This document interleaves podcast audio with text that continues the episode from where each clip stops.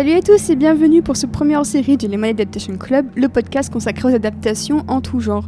Le premier hors-série d'une longue lignée, on l'espère, qui sera consacré à Alan Moore pour vous accompagner cet été. Et dans ma tâche de chroniquer quatre de ses œuvres emblématiques, j'ai avec moi Doug. Salut Doug. Salut. Donc Doug, tu es rédacteur pour, entre autres, euh, les chroniques de Michaelson, c'est bien ça? Oui, michaelson.fr depuis. Et euh, je fais un peu le mercenaire euh, sur plusieurs blogs et j'ai créé Poil au ciné qui est un conte parodique. Et je suis comédien voix off. Engagez-moi. Voilà, donc on précise Paul Ciné est une parodie. hein, parce que c'est vrai que parfois on aurait tendance à croire que ce qu'il dit est vrai, mais en fait non. Mais c'est souvent proche de la vérité. Enfin. C'est vrai. Donc avec moi, il y a également Corentin. Salut Corentin. Attends. Oui, attends. Oui, ouais. bonjour. C'est bon, si je tiens bien le micro. Donc, et si tu le tiens vers l'arrière, c'est encore mieux quand, tu... quand je parle. ou Ok. Quand Douglas parle. ok, Ça va, nickel. C'est pas mal, on est bien. Nickel. Ça, Donc, ça va et toi va Oui. Donc bah, va t'es toujours chez Comics Blog hein, depuis le temps, euh, rien n'a changé. Non, rien n'a changé. Enfin, rien n'a changé. Les choses ont changé, mais. Les choses ça, ont changé, effectivement. Vous sortez euh, d'une campagne de crowdfunding assez intensive Tout à fait. qui va pouvoir permettre de, de renouveler euh, le, le réseau Arts dans son intégralité. Et merci aux gens autour de la table qui ont participé ou de par leur Et, soutien. euh, ou leur et merci au réseau de, de nous fournir, en tout cas pour le moment, le, le matériel nécessaire à l'enregistrement de ces podcasts. Avec grand plaisir. Avec moi, il y a- également Benji. Salut Benji. Salut Comment vas-tu? Eh ben, je vais très bien. Merci beaucoup pour l'invitation. Ben, Merci à toi d'être venu. Alors, est-ce que tu peux nous, un peu nous expliquer tes passions dans la vie? Oui, bah alors euh, c'est ça. euh, moi, je peux pas trop me présenter parce que je fais pas encore grand chose, mais je suis euh, musicien en herbe. euh, voilà, vous aurez peut-être euh, l'occasion euh, euh, d'entendre mes petits morceaux. euh, voilà. Tout à fait. Euh, et, euh, et puis, je suis journaliste en herbe. euh, et sinon, euh, je crois que je passe euh, la moitié de ma vie sur Twitter. Comme, comme beaucoup de gens bizarres. c'est ça. Tu vois, On il, a- il a quand même dit deux fois le mot herbe. Oui, c'est vrai. Alors, sais euh, pas ce que ça aucun veut dire, mais. euh, Parce que c'est un Pokémon herbe. Avec nous également Rutil. Salut Rutil. Bonjour. Comment vas-tu? Bah, euh, très bien. Est-ce que peut-être tu, peux, tu peux nous dire ce que tu fais dans la oui, vie? euh, je suis autrice de bande dessinée, euh, scénariste surtout, euh, et j'ai sorti des livres chez Soleil, chez Glénat, chez Le Lombard, et euh, je suis une énorme fan d'Alan Moore. Des où t'as- noms, où des des noms. Ah, Des noms. Euh, j'ai sorti Geek and Girly chez Soleil, c'était ma première euh, BD euh, Wow. qui parle de, oui, c'est une comédie romantique sur fond de nouvelles technologies. Euh, j'ai sorti Rhapsody, qui est une espèce de, conte moderne euh, qui se passe dans une petite ville et en gros c'est comment le destin d'une famille euh, impacte sur le, destin de toute une ville. Et j'ai sorti plus récemment chez Glénat Escoffier, le roi des, cuisiniers, qui est une biographie d'Auguste Escoffier, qui est un cuisinier du 19e, 20e siècle. Et chez les Lombards, toujours des, ouvrages d'histoire et de gastronomie, parce que c'est un peu mon, mes deux hobbies. Voilà. Et donc tu as déjà participé à l'épisode de, de nos amis Dommage collatéral consacré à Alan Moore. Ouais. Euh, alors je, je préviens, j'ai pas autant de j'ai pas autant de connaissances euh, que Philippe Touboul, euh, mais euh, voilà, mais euh, j'ai des opinions et elles sont fortes et euh, je vais les Mais défendre. c'est ça qu'on veut entendre. Voilà. Et c'est et, euh, et c'est vrai que la, la présence de Rutil pour moi est pas est pas anodine parce que c'est vrai que sur Alan Moore, j'ai toujours eu tendance à entendre plus de, de, de, de mecs en parler que de femmes. Donc c'est pour ça que sur Twitter notamment, j'avais lancé un appel à des fans féminines ou même de- des personnes non binaires sur euh, sur euh, l'œuvre d'Alan Moore. Euh, donc euh, donc voilà, cet appel euh, vaut vraiment pour tous les sujets. Donc à l'avenir, si vraiment vous êtes intéressés pour venir en parler, euh, les voix féminines et non binaires comptent tout autant que celles des mecs et ce serait très bien de s'en rappeler. Donc après ce, ce petit rappel, on va donc euh, plonger dans le vif du sujet. Euh, nous sommes le 18 juillet et ça y est, Alan Moore est officiellement à la retraite depuis hier. Il avait euh, annoncé qu'il terminerait sa carrière après la sortie du dernier tome de la Ligue des Gentlemen Extraordinaires, The Tempest. Et c'est désormais chose faite. Donc euh, merci au bonhomme pour, euh, pour toute sa carrière qui nous aura tous ici marqués. Il faut bien le dire. Donc j'avais une première question à, à vous poser avant qu'on entre dans le vif des adaptations. C'est comment vous avez découvert Alan Moore, Rutil? Je te laisse la parole. Euh, alors moi je suis mauricienne, j'ai grandi à l'île Maurice. Euh, j'ai pas, j'ai eu accès principalement à des Tintins, des Picsou, euh, là où j'étais. Et puis quand je suis venue en France pour faire mes études, euh, j'ai foncé à la bibliothèque municipale et là j'ai bouffé de la BD euh, à une vitesse euh, effrénée, donc plus de BD encore. Euh, J'avais quand même des Torgal aussi à Maurice. Enfin voilà, il y avait des BD modernes, mais pas de Alan Moore. Euh, et un jour effectivement je tombe sur euh, Watchmen, euh, l'édition Delcourt. Euh, je me dirige vers la. Je m'en souviendrai toute ma vie en fait, parce que je me dirige vers le, guichet euh, à la bibliothèque municipale. Et euh, la dame qui me qui parle jamais dit ah vous verrez celui-là il est bien. Euh, ce qui est très, enfin ce qui était très étonnant pour moi parce que je lui avais filé 3 tonnes de BD et euh, Watchmen ça a, déclenché une réaction chez elle en fait. Effectivement, donc je l'ai ramené dans ma chambre d'étudiante, je me le suis tapé et je me suis dit putain mais j'ai jamais lu ça de ma vie. C'est ça m'a vraiment complètement cassé la tête au point que euh, ça m'a donné envie de faire de la enfin Alan Moore m'a donné envie de faire de la BD. Après évidemment, j'ai entamé une course effrénée pour euh, découvrir tous ces autres euh, tous ces autres bouquins. Mais Watchmen, le côté le transmédia, donc enfin plutôt métatextuel, on va dire, avec vraiment différents différents supports tout le long de la BD qui étendent l'histoire, etc. En fait, euh, je, je l'ai fait quasiment sur tous mes bouquins, et notamment même le premier, c'est-à-dire ce que je, ce que je, parle, je parlais de Geek and Girly, la comédie romantique sur fond de nouvelles technologies. Dans le, dès le premier volume, on s'est amusé, la dessinatrice et moi, à rajouter des notes de blog, à faire des posts de forum à la fin du bouquin, des, des hum, pages Facebook qui en fait continuaient l'histoire. Et ça, c'était en direct référence à Watchmen. Donc c'est pour dire à quel point je suis vraiment une, une sale fan glaireuse d'Alan Moore. Euh, voilà. On va, on va, on va employer l'expression. Voilà. Je passe la parole. Allez Benji, euh, Ah bah oui. Euh... non, non. Euh, donc, absolument, absolument. Euh, les glaires abondent. donc, euh, donc je, je rebondirai à peu près, euh, je dirais la même chose qu'elle a dit, c'est-à-dire que je, moi à l'origine, mon rapport avec la bande dessinée, c'était vraiment le franco-belge que m'avait fait découvrir mon père, etc. Les comics, c'est venu plus tard, et j'ai, en fait, j'ai découvert Alan Moore en même temps que j'ai découvert les comics. Tout est arrivé un petit peu en même temps. Vous savez, c'était avec le, le boom de Marvel Studios au cinéma.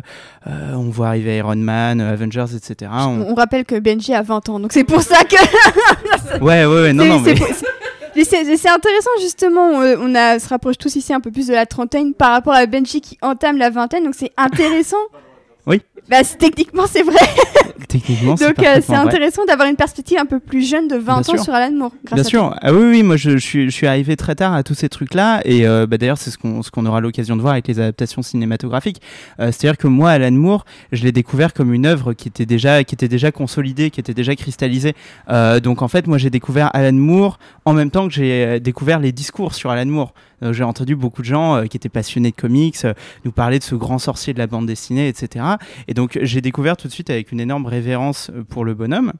Euh, j'ai d'abord vu le film Watchmen, donc voilà, d'abord une adaptation avant de découvrir son boulot, puis après je me suis tout de suite jeté sur ce qu'il avait fait sur Batman, euh, sur le bouquin Watchmen ensuite, etc. Et Alan Moore, globalement, si je devais résumer un petit peu l'effet qu'il a eu sur ma vie, c'est que les comics, moi j'ai toujours adoré ça, la pop culture, j'ai toujours adoré ça, la bande dessinée, etc. Et le, le chemin que j'ai fait ensuite dans, dans la vie intellectuelle, euh, qui était très académique, tu vois, j'ai- fait une prépa littéraire, ensuite euh, je suis parti à la fac, etc. euh, il m'a un petit peu arraché euh, de cette origine dans la pop culture et euh, de ces trucs que j'aimais beaucoup. C'est-à-dire que euh, en prépa, c'est vraiment un environnement dans lequel tu vas entendre prononcer les mots sous-culture au premier degré. On va dire oui, oui. Ouais, clairement. ouais. voilà les, les, les, les romans de gare, les bandes dessinées américaines, c'est ce truc-là, mais, mais avec- un ton d'un mépris immense. Et Alan Moore, c'est toujours un auteur sur lequel j'ai réussi à m'accrocher dans tous ces moments-là, même quand j'avais la tête dans le guidon, même quand j'étais aliéné de ces trucs-là, parce que euh, c'est un auteur qui est, merveilleux pour ça, quoi, qui, a, euh, un grand capital intellectuel, symbolique, tout ce que tu veux dans, ses bouquins, euh, des, conceptions euh, incroyables, que ce soit du temps, des personnages, des arcs narratifs, euh, du médium même de la bande dessinée. Euh, et toutes ces choses-là euh, qui me font à chaque fois, euh, bah, qui, qui, qui me donnent des étoiles dans les yeux quand je pense euh, à ce qu'est la bande dessinée, à ce que peut être la pop culture. Alors Corentin, comment as-tu découvert Alan Moore Ben, ouais, moi en fait j'ai pas 20 ans, donc euh, j'avoue que c'est un, c'est un plus vieux souvenir et je, je saurais pas exactement dire les... Je l'ai... Ouais non je l'ai pas connu enfant non plus, euh, parce que sinon ce serait beaucoup, beaucoup trop vieux. J'aurais, j'aurais pu... Enfin j'ai connu de mon vivant la publication de la, la Ligue de Fromel quelque part, contrairement à Benjamin, qui d'ailleurs qui du coup t'es né la même année euh, C'est-à-dire? T'es né en 99 98 98, t'es né un an avant... euh,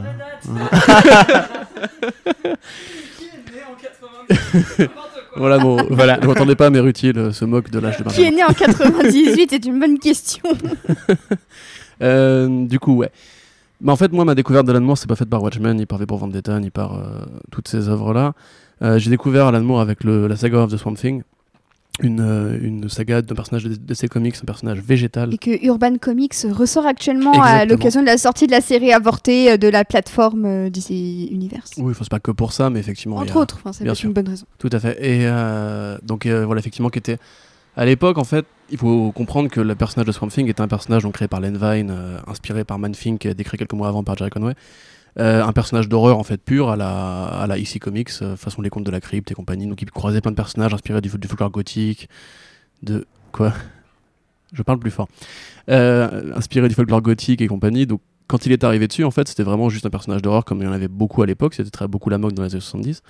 Et il a fait ce qu'il avait toujours fait et ce qu'il a continué de faire ensuite. Il a pris ce personnage et il l'a renversé.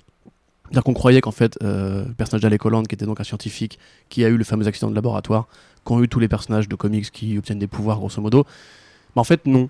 Euh, C'était en fait depuis le début un être complètement végétal qui se pensait être Alec Holland et qui, du coup, bah, s'était imaginé une vie euh, après sa transformation.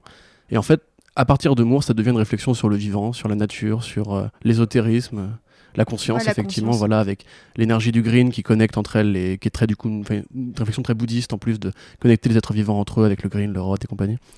Euh, et moi en fait ça m'avait vraiment, euh, comme Benji, ça m'avait ouvert un peu les yeux sur euh, ce qu'on pouvait faire avec de la bande dessinée, puisque avant c'était un peu les personnages agronés, les Lucky Luke, les Astérix, les Tintins. Et je, enfin, même si je pense qu'il y a un peu de Tintin chez Alan Moore dans certaines œuvres, mais on pourra en parler un autre jour. Mais enfin voilà, et un peu comme tous ces auteurs en fait où on sait pas trop ce qu'ils ont fait ensuite. Par exemple, j'ai découvert récemment que le mec qui a fait Time Cop et The Mask c'était la même personne, c'est Mike Richardson, le mec qui a créé Dark Horse. Et moi en fait j'ai grandi avec ces films-là et j'avais jamais fait le lien entre les deux quoi. Et donc euh, pareil Alan Moore à l'époque j'avais un peu avec Watchmen, donc avec le film Watchmen, découvert en fait qui était ce bonhomme qui m'avait euh, intéressé à euh, Swamp Thing et à, à travers Swamp Thing à Constantine et à Vertigo qui est devenu euh, un peu mon enseigne de découverte des comics. Euh, et du coup, je me suis dit, mais c'est qui ce mec en fait? Parce que quand j'ai vu Watchmen, donc le film Watchmen, qui est déjà une version un peu suédée du, comics, euh, je me suis dit, mais c'est incroyable. Je j'avais jamais vu comme, des super-héros dans ce contexte-là, euh, fait aussi intelligemment, aussi, comme tu disais, ouais, des réflexions sur le temps, la conscience, la philosophie, l'histoire, la place de l'homme dans l'histoire, la place de l'homme providentiel et compagnie. Et le dieu, le dieu fascinant nietzschéen qui était le docteur Manhattan qui m'a toujours bouleversé. Euh, et à travers ça, en fait, du coup, je me suis mis à commencer à regarder un petit peu ce qu'il avait fait ailleurs. Donc j'ai vu le film, euh, le film V pour Vendetta avec mon père, qui était un gros fan des Wachowski. Et voilà, en fait, je saurais pas trop décrire l'impact qu'il a eu sur moi. Il a eu autant d'impact que euh, la découverte de Nietzsche, par exemple, tu vois. C'est vraiment, ça a façonné en fait la façon dont je vois euh, la culture en général, l'écriture aussi, hein, évidemment. Et je saurais pas en fait te citer un auteur, à part dans la littérature classique évidemment, mais un auteur moderne, vivant actuellement, qui serait aussi intelligent. Je... enfin, Après, l'intelligence prend bien des formes, évidemment. Neil Gaiman est un très intelligent, bien entendu. Mais je ne vois pas, en fait, un mec qui écrive aussi bien, qui utilise aussi bien la récurrence des symboles, qui utilise aussi bien une sorte de vision holistique des choses, que ce soit par rapport à l'histoire, la musique, la pop culture, les comics, la culture populaire, le folklore, etc. Personne, en fait, pour moi, peut-être Hideo Kojima, à la limite, dans le jeu vidéo, qui serait justement, qui pareil, obsédé par les symboles et les récurrences de thèmes. Euh, pour moi, il n'y a aucun autre euh, auteur qui a le talent, qui a le génie, qui a le brillant d'Alan Moore. Et quelque part, du coup, sa carrière est un peu aussi une sorte de reflet de mes propres idéaux politiques, puisque c'est un mec qui a claqué bien, bien des portes parce que justement, il était trop intelligent et trop, profond, en fait, pour un monde de, de marques et de produits sous blister que sont les comics, que sont devenus les comics. Et même sa carrière, du coup, enfin, euh, le parcours de Moore a créé des carrières, a créé des, des œuvres qui sont encore actuelles aujourd'hui. Si on parle encore de la série Watchmen, on en va en parler tout à l'heure, mais la série Watchmen de Damon Lindelof, Damon Lindelof, donc The Leftovers, est un grand fan d'Alan Moore et je pense que ça l'a influencé aussi. Euh, v pour Vendetta, ça a fait découvrir la politique, la conscience, ça a créé les Anonymous, ça a créé Mister Robot par ricochet. Euh, c'est vraiment, un- je vois pas en fait un auteur de comics, à part celui qui a créé Batman évidemment, Bill Finger, parce que ce n'est pas Bob Kane qui a créé Batman évidemment. Mais euh, je vois pas en fait un auteur qui aurait eu un tel impact sur la pop culture avec juste des bandes dessinées. Et enfin, c'est pour ça que pour moi c'est une sorte de divinité euh, gourouesque euh, formidable. C'est pour ça que t'étais étais quand même très emballé à l'idée de faire l'épisode, Oui, tout à fait. clairement. Merci pour ça. Mais de rien. Et du coup, bah, Doug aussi était très très enthousiaste à l'idée de venir. Euh, Là, je parle euh, au bon niveau sonore. Oui. En fait, il faut savoir que c'est Corentin qui je teste le son. C'est Corentin Euh, qui le d'autant son et comme il a les casques en fait, il, Oui. il parle un peu moins fort. Formidable. Ouais. Parce que c'est Corentin qui fait le montage sonore après. c'est pour ça. Merci Corentin. Euh, je vais rebondir directement sur ce que tu dis. Je trouve que c'est aussi un auteur qui a, euh, en fait, euh, qui théorise sa réflexion à travers ses œuvres. euh, à la différence de beaucoup d'autres auteurs qui, qui expriment juste leurs propos, j'ai l'impression que lui, il se sert de ce qu'il produit pour euh, mettre en forme sa réflexion. Euh, je, pense à Promethea, où il met en forme sa réflexion sur la magie et sur le, les réseaux de symboles à travers l'histoire. Je pense à From Hell, où euh, on va en reparler, mais il théorise un peu la dimension holistique de ce qui mène à un acte et qui a une représentation après dans les médias. Enfin, en fait, c'est quasiment, en fait, le- on pourrait le résumer par c'est un auteur qui a des choses vraiment à dire et qui se sert de son travail pour le faire, tout simplement, en fait, euh, plus que beaucoup d'autres, au final, où évidemment il y a des exigences. euh, capitalistes qui poussent les gens à produire pour produire là où lui comme il s'est toujours détaché de ça euh, il se sert avant tout de son expression artistique pour dire des choses et c'est l'un des derniers grands artistes de la BD et comment je l'ai découvert Comment tu l'as découvert C'est c'est euh, alors, bon, la présence de Alan Moore dans le plus loin que je puisse me souvenir, c'était euh, les bandes annonces de euh, From Hell et de euh, La Ligue des Gentlemen Extraordinaires qui me faisaient très peur quand j'étais petit, puisque je n'ai ni 20 ans ni 30 ans, j'ai 25 ans, enfin bientôt. Et, et à l'époque, From Hell, ça me terrifiait au cinéma. Je me souviens qu'il y avait cette silhouette avec un haut de forme, avec un couteau, et moi j'étais là, ah, c'est horrible, tout. Ça, ça doit être, ça doit être un film d'horreur affreux et tout. Et, euh, j'ai découvert plus tard. Mais euh, la vraie présence d'Alan Moore, nommément dans ma vie, ça a été euh, l'adaptation de Watchmen, comme toi, Corentin. Et, à l'époque, je me souviens qu'en fait, ils en, profitaient évidemment pour faire un coup marketing autour du gars et de le présenter comme une espèce de figure hyper révérée des comics. Alors qu'en fait, par la suite, tu te rends compte que, euh, que à l'époque déjà, il était devenu beaucoup plus indépendant. Il était plus du tout lié à des systèmes hyper gros, euh, type DC ou Marvel et que euh, enfin il y a vraiment eu une espèce de phénomène de on surfe sur l'actualité de la sortie du film pour euh, vendre des comics derrière et relancer un peu la, la machine. Sachant que la popularité du film a engendré ensuite le projet Before Watchmen, voilà. qui était un deuxième coup de couteau dans, dans on va, en, on va en parler de ça d'ailleurs ou pas? Euh, bah, dans l'épisode sur Watchmen, ouais, on va clairement Ouais. reparler de Before Watchmen, euh, de Ouais. tout ce que ça, de tout ce que ça a impliqué. et de Doomsday Clock n'est-ce pas? Euh, et du coup, oui, euh, du coup, ça s'est fait avec euh, le film Watchmen. Pour moi, le- le- la découverte du personnage Alan Moore. Et en fait, euh, du coup, j'en ai profité pour sauter le pas et me dire, allez, je vais voir. euh, ce- par exemple, ce film qui me faisait très peur quand j'étais petit, qui était La Ligue des Gentlemen Extraordinaires. Allez, on va le tenter, on va le voir. En fait, c'est un gros nanar, mais on va en reparler plus tard. tu vois. Et, euh, et je me suis dit, allez, on va même sauter le pas, on va devenir fou, on va lire le comics. T'as pas eu trop euh, peur des loups-garous dans Van Helsing ou Oh là là, et tu sais que. Alors, on va en parler aussi de ça d'ailleurs. Bah, j'espère. Non, mais de toute façon, on en discutait. C'était, c'était une mouvance en fait. Ouais, euh, complètement. ce genre, de- précisément, ce genre de film-là avec cette esthétique-là. Donc, ouais, Ouais. je pense que on, en parlera. On en redynamise reparlera le- clairement, c'est Le. XXe siècle, les- la littérature de, ouais, de cette ça. époque-là. mais, euh, mais en fait, du coup, je suis complètement tombé amoureux de la Ligue des Gentlemen Extraordinaires. Et ça m'a amené après à lire le comics Watchmen, à lire euh, From Hell, Promethea, Vendetta. Et du coup, là, je commence à être obsédé par la personnalité du gars. Et en plus, en préparant ce podcast, je découvre de plus en plus de trucs sur, euh, sur ce qu'il pense et ce qu'il dit. Et euh, je suis en passe de vénérer le même dieu que lui, euh, Glicon, bientôt. Ju- Juste si ça vous intéresse, euh, Arte avait fait publier le- l'été 2017, je crois, une série de mini-reportages en fait où ils interrogeaient Alan Moore sur le présent. Et donc il parle d'actualité, de l'internet, de sa religion effectivement, et de sa vision de la magie, de la drogue et compagnie. Et c'est absolument fascinant. Si vous pouvez tomber dessus, je vous le Ça conseille. s'appelle Dans l'esprit d'Alan Moore, je crois, ou un truc comme ça. Ouais. Ah oui, oui, euh, je, moi je, je plus sois ce truc-là. Euh, allez vous bouffer euh, tout ce qui est contenu euh, avec Alan Moore qui vous parle directement. Vous pouvez taper Alan Moore sur, euh, sur YouTube, vous pouvez taper Alan Moore dans votre application de podcast, euh, et longues interviews, etc. C'est effectivement, c'est un auteur absolument holistique. Donc en fait, je crois qu'il y a une dimension très supérieure de ses œuvres qui s'ouvre dès qu'on l'écoute parler, mais on peut l'écouter parler de n'importe quelle œuvre qu'il a écrite. Complètement. On peut ouais. l'écouter parler de Jérusalem, on peut l'écouter parler de la Voix du Feu, de la Ligue, de, de tout ce que vous voulez. Euh, Il y a une dimension très forte de, de compréhension qui s'ouvre quand on comprend euh, exactement la vision qu'il a de l'art, de la magie, de, des arcs narratifs, etc. Ce qui est bien avec lui en plus, c'est que je trouve que pour le coup, il ne. Il y a plein d'artistes qui vont te produire une œuvre et qui vont te dire euh, voilà, je laisse au spectateur le. Le, le, le, tu vois, le, le, le soin de, de Le choix. décrypter ce que j'ai voulu dire. Lui, c'est un peu tout l'inverse. J'ai l'impression qu'il a, il a un propos clair avec chaque œuvre. On va en débattre sur Watchmen. euh, C'est un control freak, hein. Enfin, Ouais, euh, c'est fameusement la première case de Watchmen avec trois pages de description.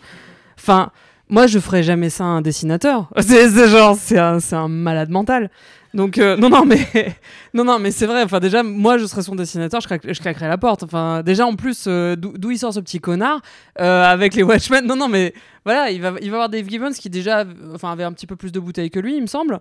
Et voilà il lui balance trois pages de alors voilà ce que je veux exactement la première classe s'il te plaît. mais non mais dégage.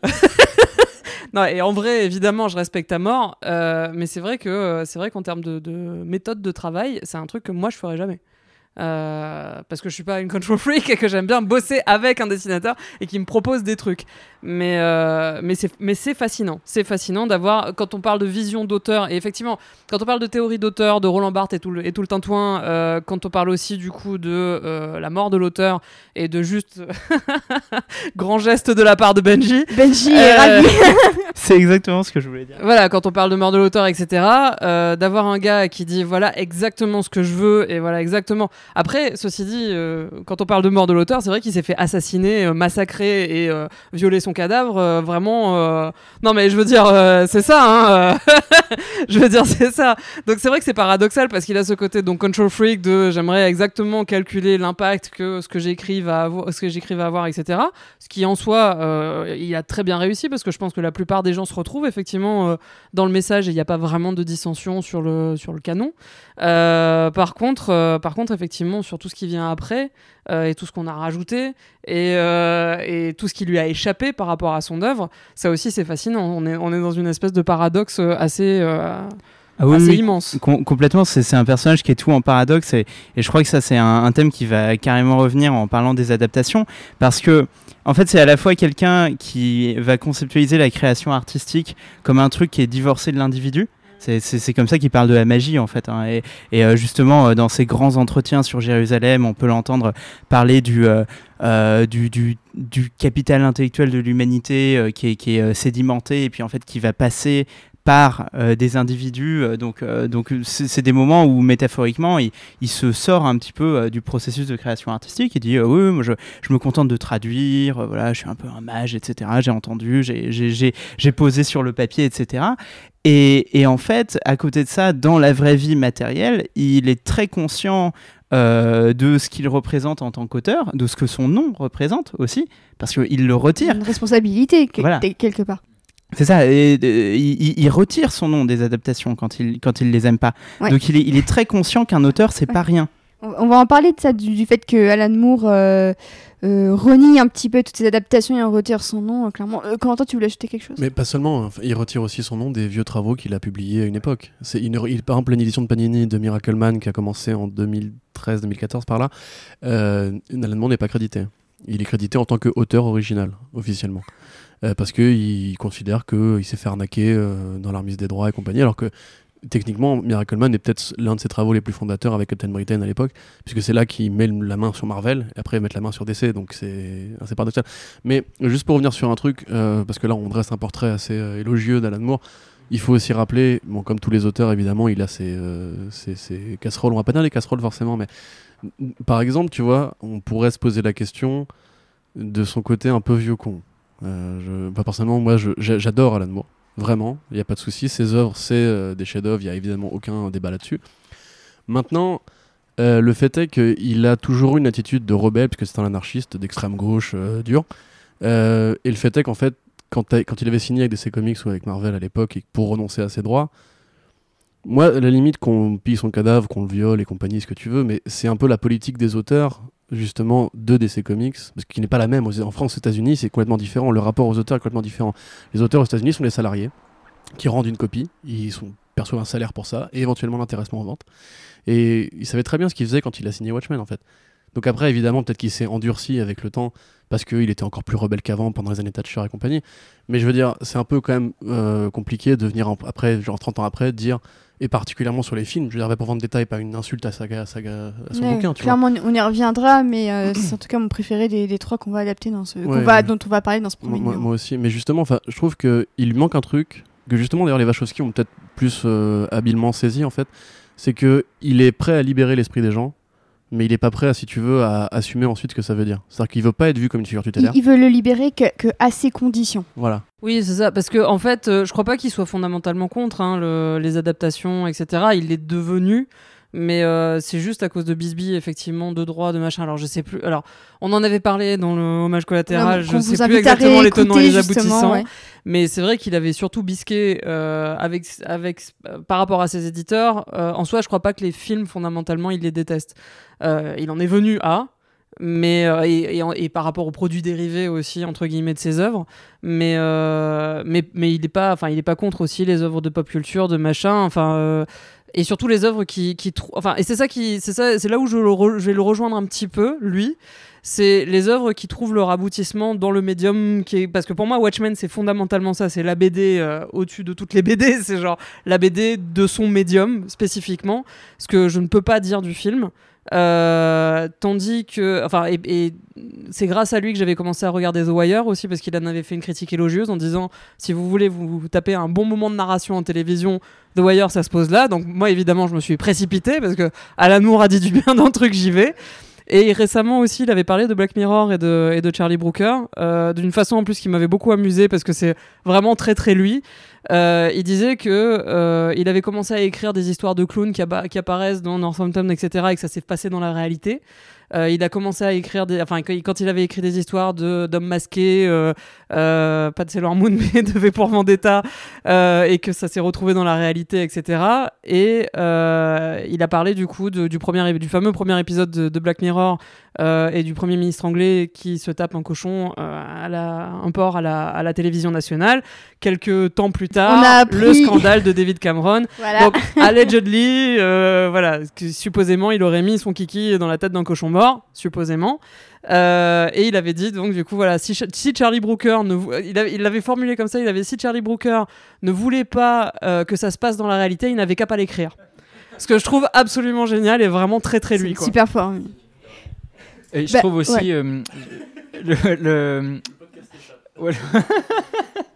J'avoue que c'est pas Mais non, très- non, mais allez-y, parlez. Ouais. hein, Franchement, euh, c'est juste super- pour dire que c'est pas un vieux intéressant. con qui, s'est quand même, qui un- s'intéresse Oui. quand même à, la, à, la, à Même ce qui si, se passe même de si la façon vision moderne. de Black Mirror de technologie peut parfois paraître pour être un peu euh, Ouais, alors bon, Surtout ça- sur les dernières saisons. C'est un autre débat. Sur, sur les la dernières toute saisons. dernière, je l'ai détesté. Voilà. Et je suis d'accord. Mais- sur la ce- de ce point de première- vue-là. Mais sur la première, on peut comprendre que. Alan Moore se soit, se soit nourri de ça parce qu'effectivement, c'est qu'il a apprécié puisque c'est vrai qu'il y a des thèmes, on se dit c'est clairement du Alan Moore dans, dans Ah, le texte. ouais, je pense que c'est cam, ouais. Ouais, ouais.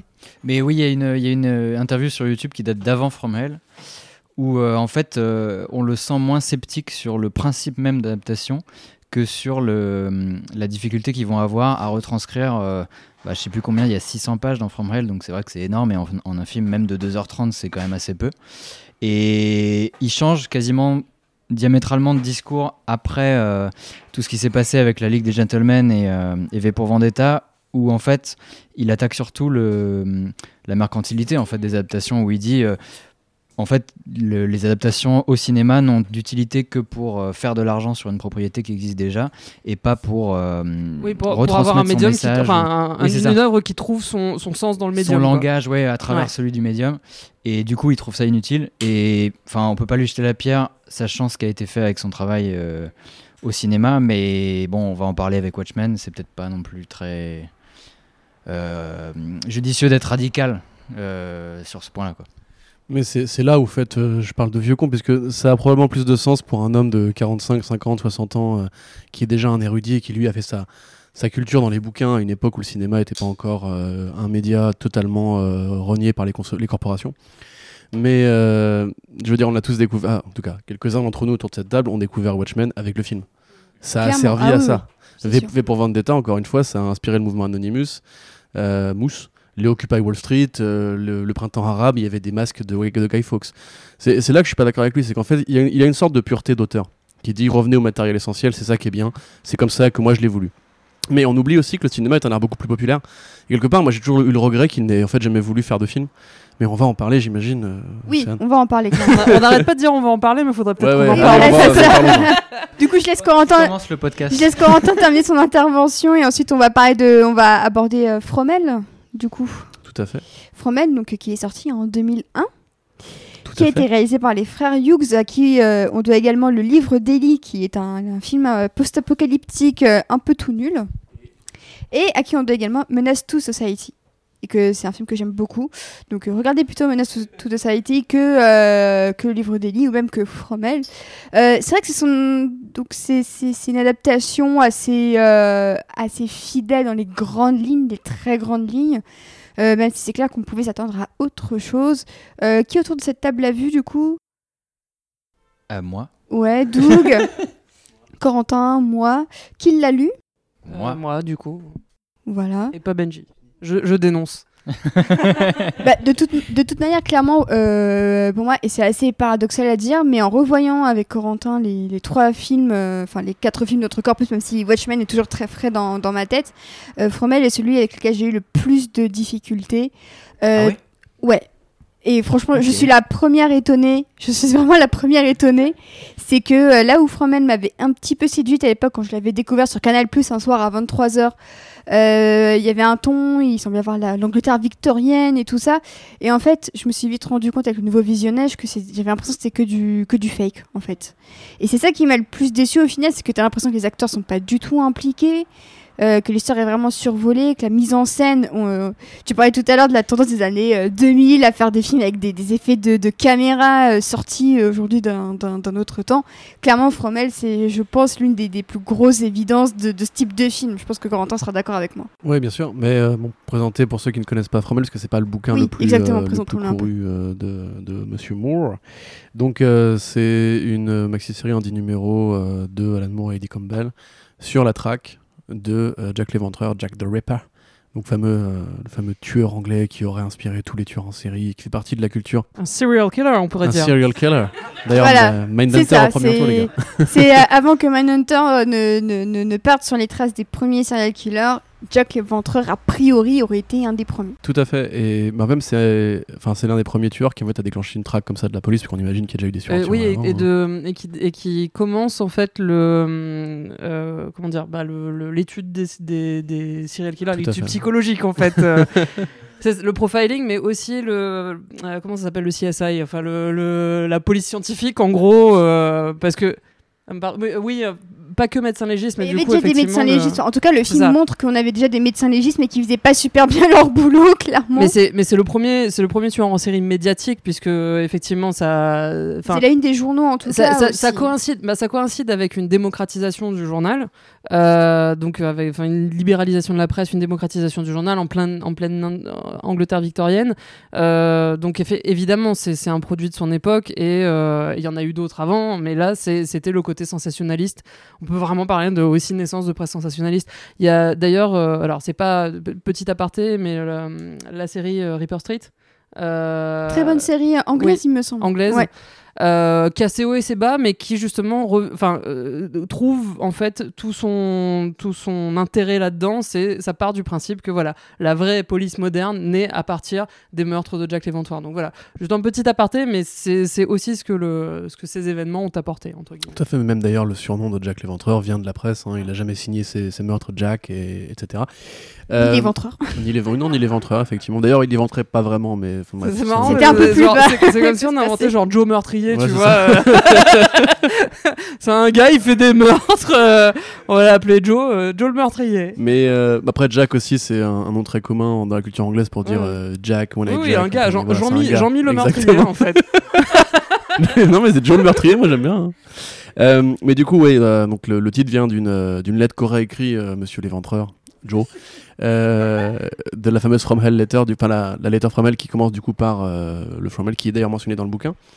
Et donc, mon Moore, effectivement, comme tous les auteurs anglais, est forcément fasciné par ce mythe-là, puisque c'est un mythe qui est particulièrement, euh, populaire, euh, comme nous, Vidocq en France, par exemple. D'ailleurs, il y a vraiment une proximité à tirer, je pense, entre Vidocq, le film, et, et Fromel, le film. Puisque, C'est la, même- c'est la même période et c'est les mêmes euh, tentatives oui. d'utiliser de nouvelles technologies. caca, euh, Voilà. Avec des grands du cinéma genre Pitoff chez nous et les frères Hughes en Mais aux non, mais rappelons-nous de la Society quand même, avec euh, Sam Jackson avec une afro qui disait Motherfucker. Ça, ça, ça, ça tuait tout. Non, mais voilà, blague à part, en fait, on, parlait du coup du, film et euh, de la Ligue, pardon, pour dire qu'en fait, il y avait une sorte de, mouvement continu de- d'œuvres qui ressemblait beaucoup à cette œuvre-là, comme Van Helsing, qui d'ailleurs, le film Van Helsing a complètement volé le, le concept de Jekyll and de, de, euh, la Ligue. D'ailleurs, Jekyll and qui est inspiré par Jack l'Éventreur, hein, le, le fameux écrit original. Euh, mais du coup, oui, en fait, on peut voir qu'à l'époque, il y avait une sorte de résurgence des, films comme ça de, l'ère gothique, puisqu'il y avait en fait un siècle qui est en train de se passer. Il y avait le succès du, du Dracula de Coppola qui avait un grand engendré des clones ensuite, et des clones plus tardifs aussi. Et du coup, bah, nous en France, effectivement, on a eu Vidoc. Et du, post-Matrix aussi, enfin, faut pas. Parce que le, fameux filtre vert dégueulasse, euh, c'est hérité directement, effectivement, de Matrix. Et également, il y a aussi Sleepy Hollow, parce que c'est vrai que Johnny Depp sortait euh, d'un rôle d'en- d'en- d'enquêteur euh, aux méthodes un petit peu paranormales, euh, un peu le Dale Cooper, mais transposé il y a plusieurs siècles. Et là, il tente de refaire le coup avec Fromel, et on voit clairement euh, la filiation entre, entre ces deux rôles. C'est ce que les producteurs, je pense, avaient tenté de vendre à ce moment-là. Bah, sur, sur le plan esthétique, dans les années 2000, euh, je pense qu'il faut noter aussi qu'il y a eu une, une sorte d'euphorie autour des technologies numériques, en fait. Ouais, clairement. Euh, pa- parce qu'en fait, c'est vraiment un tournant où on commence à pouvoir faire beaucoup de choses avec le numérique, là où auparavant le numérique existait, mais on pouvait pas encore faire grand chose avec. C'est-à-dire que les technologies étaient vraiment trop bancales pour qu'on puisse les utiliser. Euh, on a euh, Oh Brother Where Art Thou euh, des euh, frères Cohen, qui est le premier film à utiliser un étalonnage numérique. qui est adap- adapté très librement de l'Odyssée, d'ailleurs. Voilà. Ce serait intéressant d'en reparler si... euh, Ah, ah, ah ouais, absolument. ces jeux serait un, un- intéressant un très bon reparler, film. ouais. Et d'ailleurs, euh, comédie musicale. contrairement Exactement. à beaucoup de pionniers technologiques euh, qui fait les choses très bien. Parce qu'en en fait les, les frères Cohen étaient euh, complètement insatisfaits de la colorimétrie du film. Euh, les, les, euh, les, les pelouses étaient trop vertes etc et ils ont trouvé le moyen donc grâce à la technologie numérique de, de rendre leur film sépia. Donc c'était bon, c'était très bourrin hein, parce que c'était la, la première technologie de l'époque mais ça a très bien marché. Et donc dans les années 2000 on a euh, notamment euh, avec l'influence du clip vidéo aussi parce que euh, voilà hein, c'est euh, les, grands qui naissent, qui naissent là. hein, Enfin, ah, voilà fin euh, 90. euh. ah, ah, absolument, c'est- c'est fin 90, début des années 2000. C'est une grande époque euh, du clip vidéo qui influence tout. hein. Moi, je, je me souviens de, du showrunner de Doctor Who qui, euh, qui avait dit que son pitch à la BBC, c'était des clips de Britney Spears. Doctor Who. C'était vraiment ça. C'est génial. C'était absolument ça son pitch à la BBC au niveau de l'esthétique. Euh, et donc, c'est vrai que ces plans de caméra numérique qui vont encercler l'acteur, qui vont, euh, qui vont faire euh, du grand n'importe quoi en termes de mouvement, qu'on retrouve aussi euh, dans Fight Club de David Fincher, tous ces trucs-là se retrouvent. Et c'est vrai que quand ils sont faits par des artistes un peu moindres, tu vois quand, attends, tu sais que Fight Club c'est un de mes films préférés, je, je- l'aime beaucoup.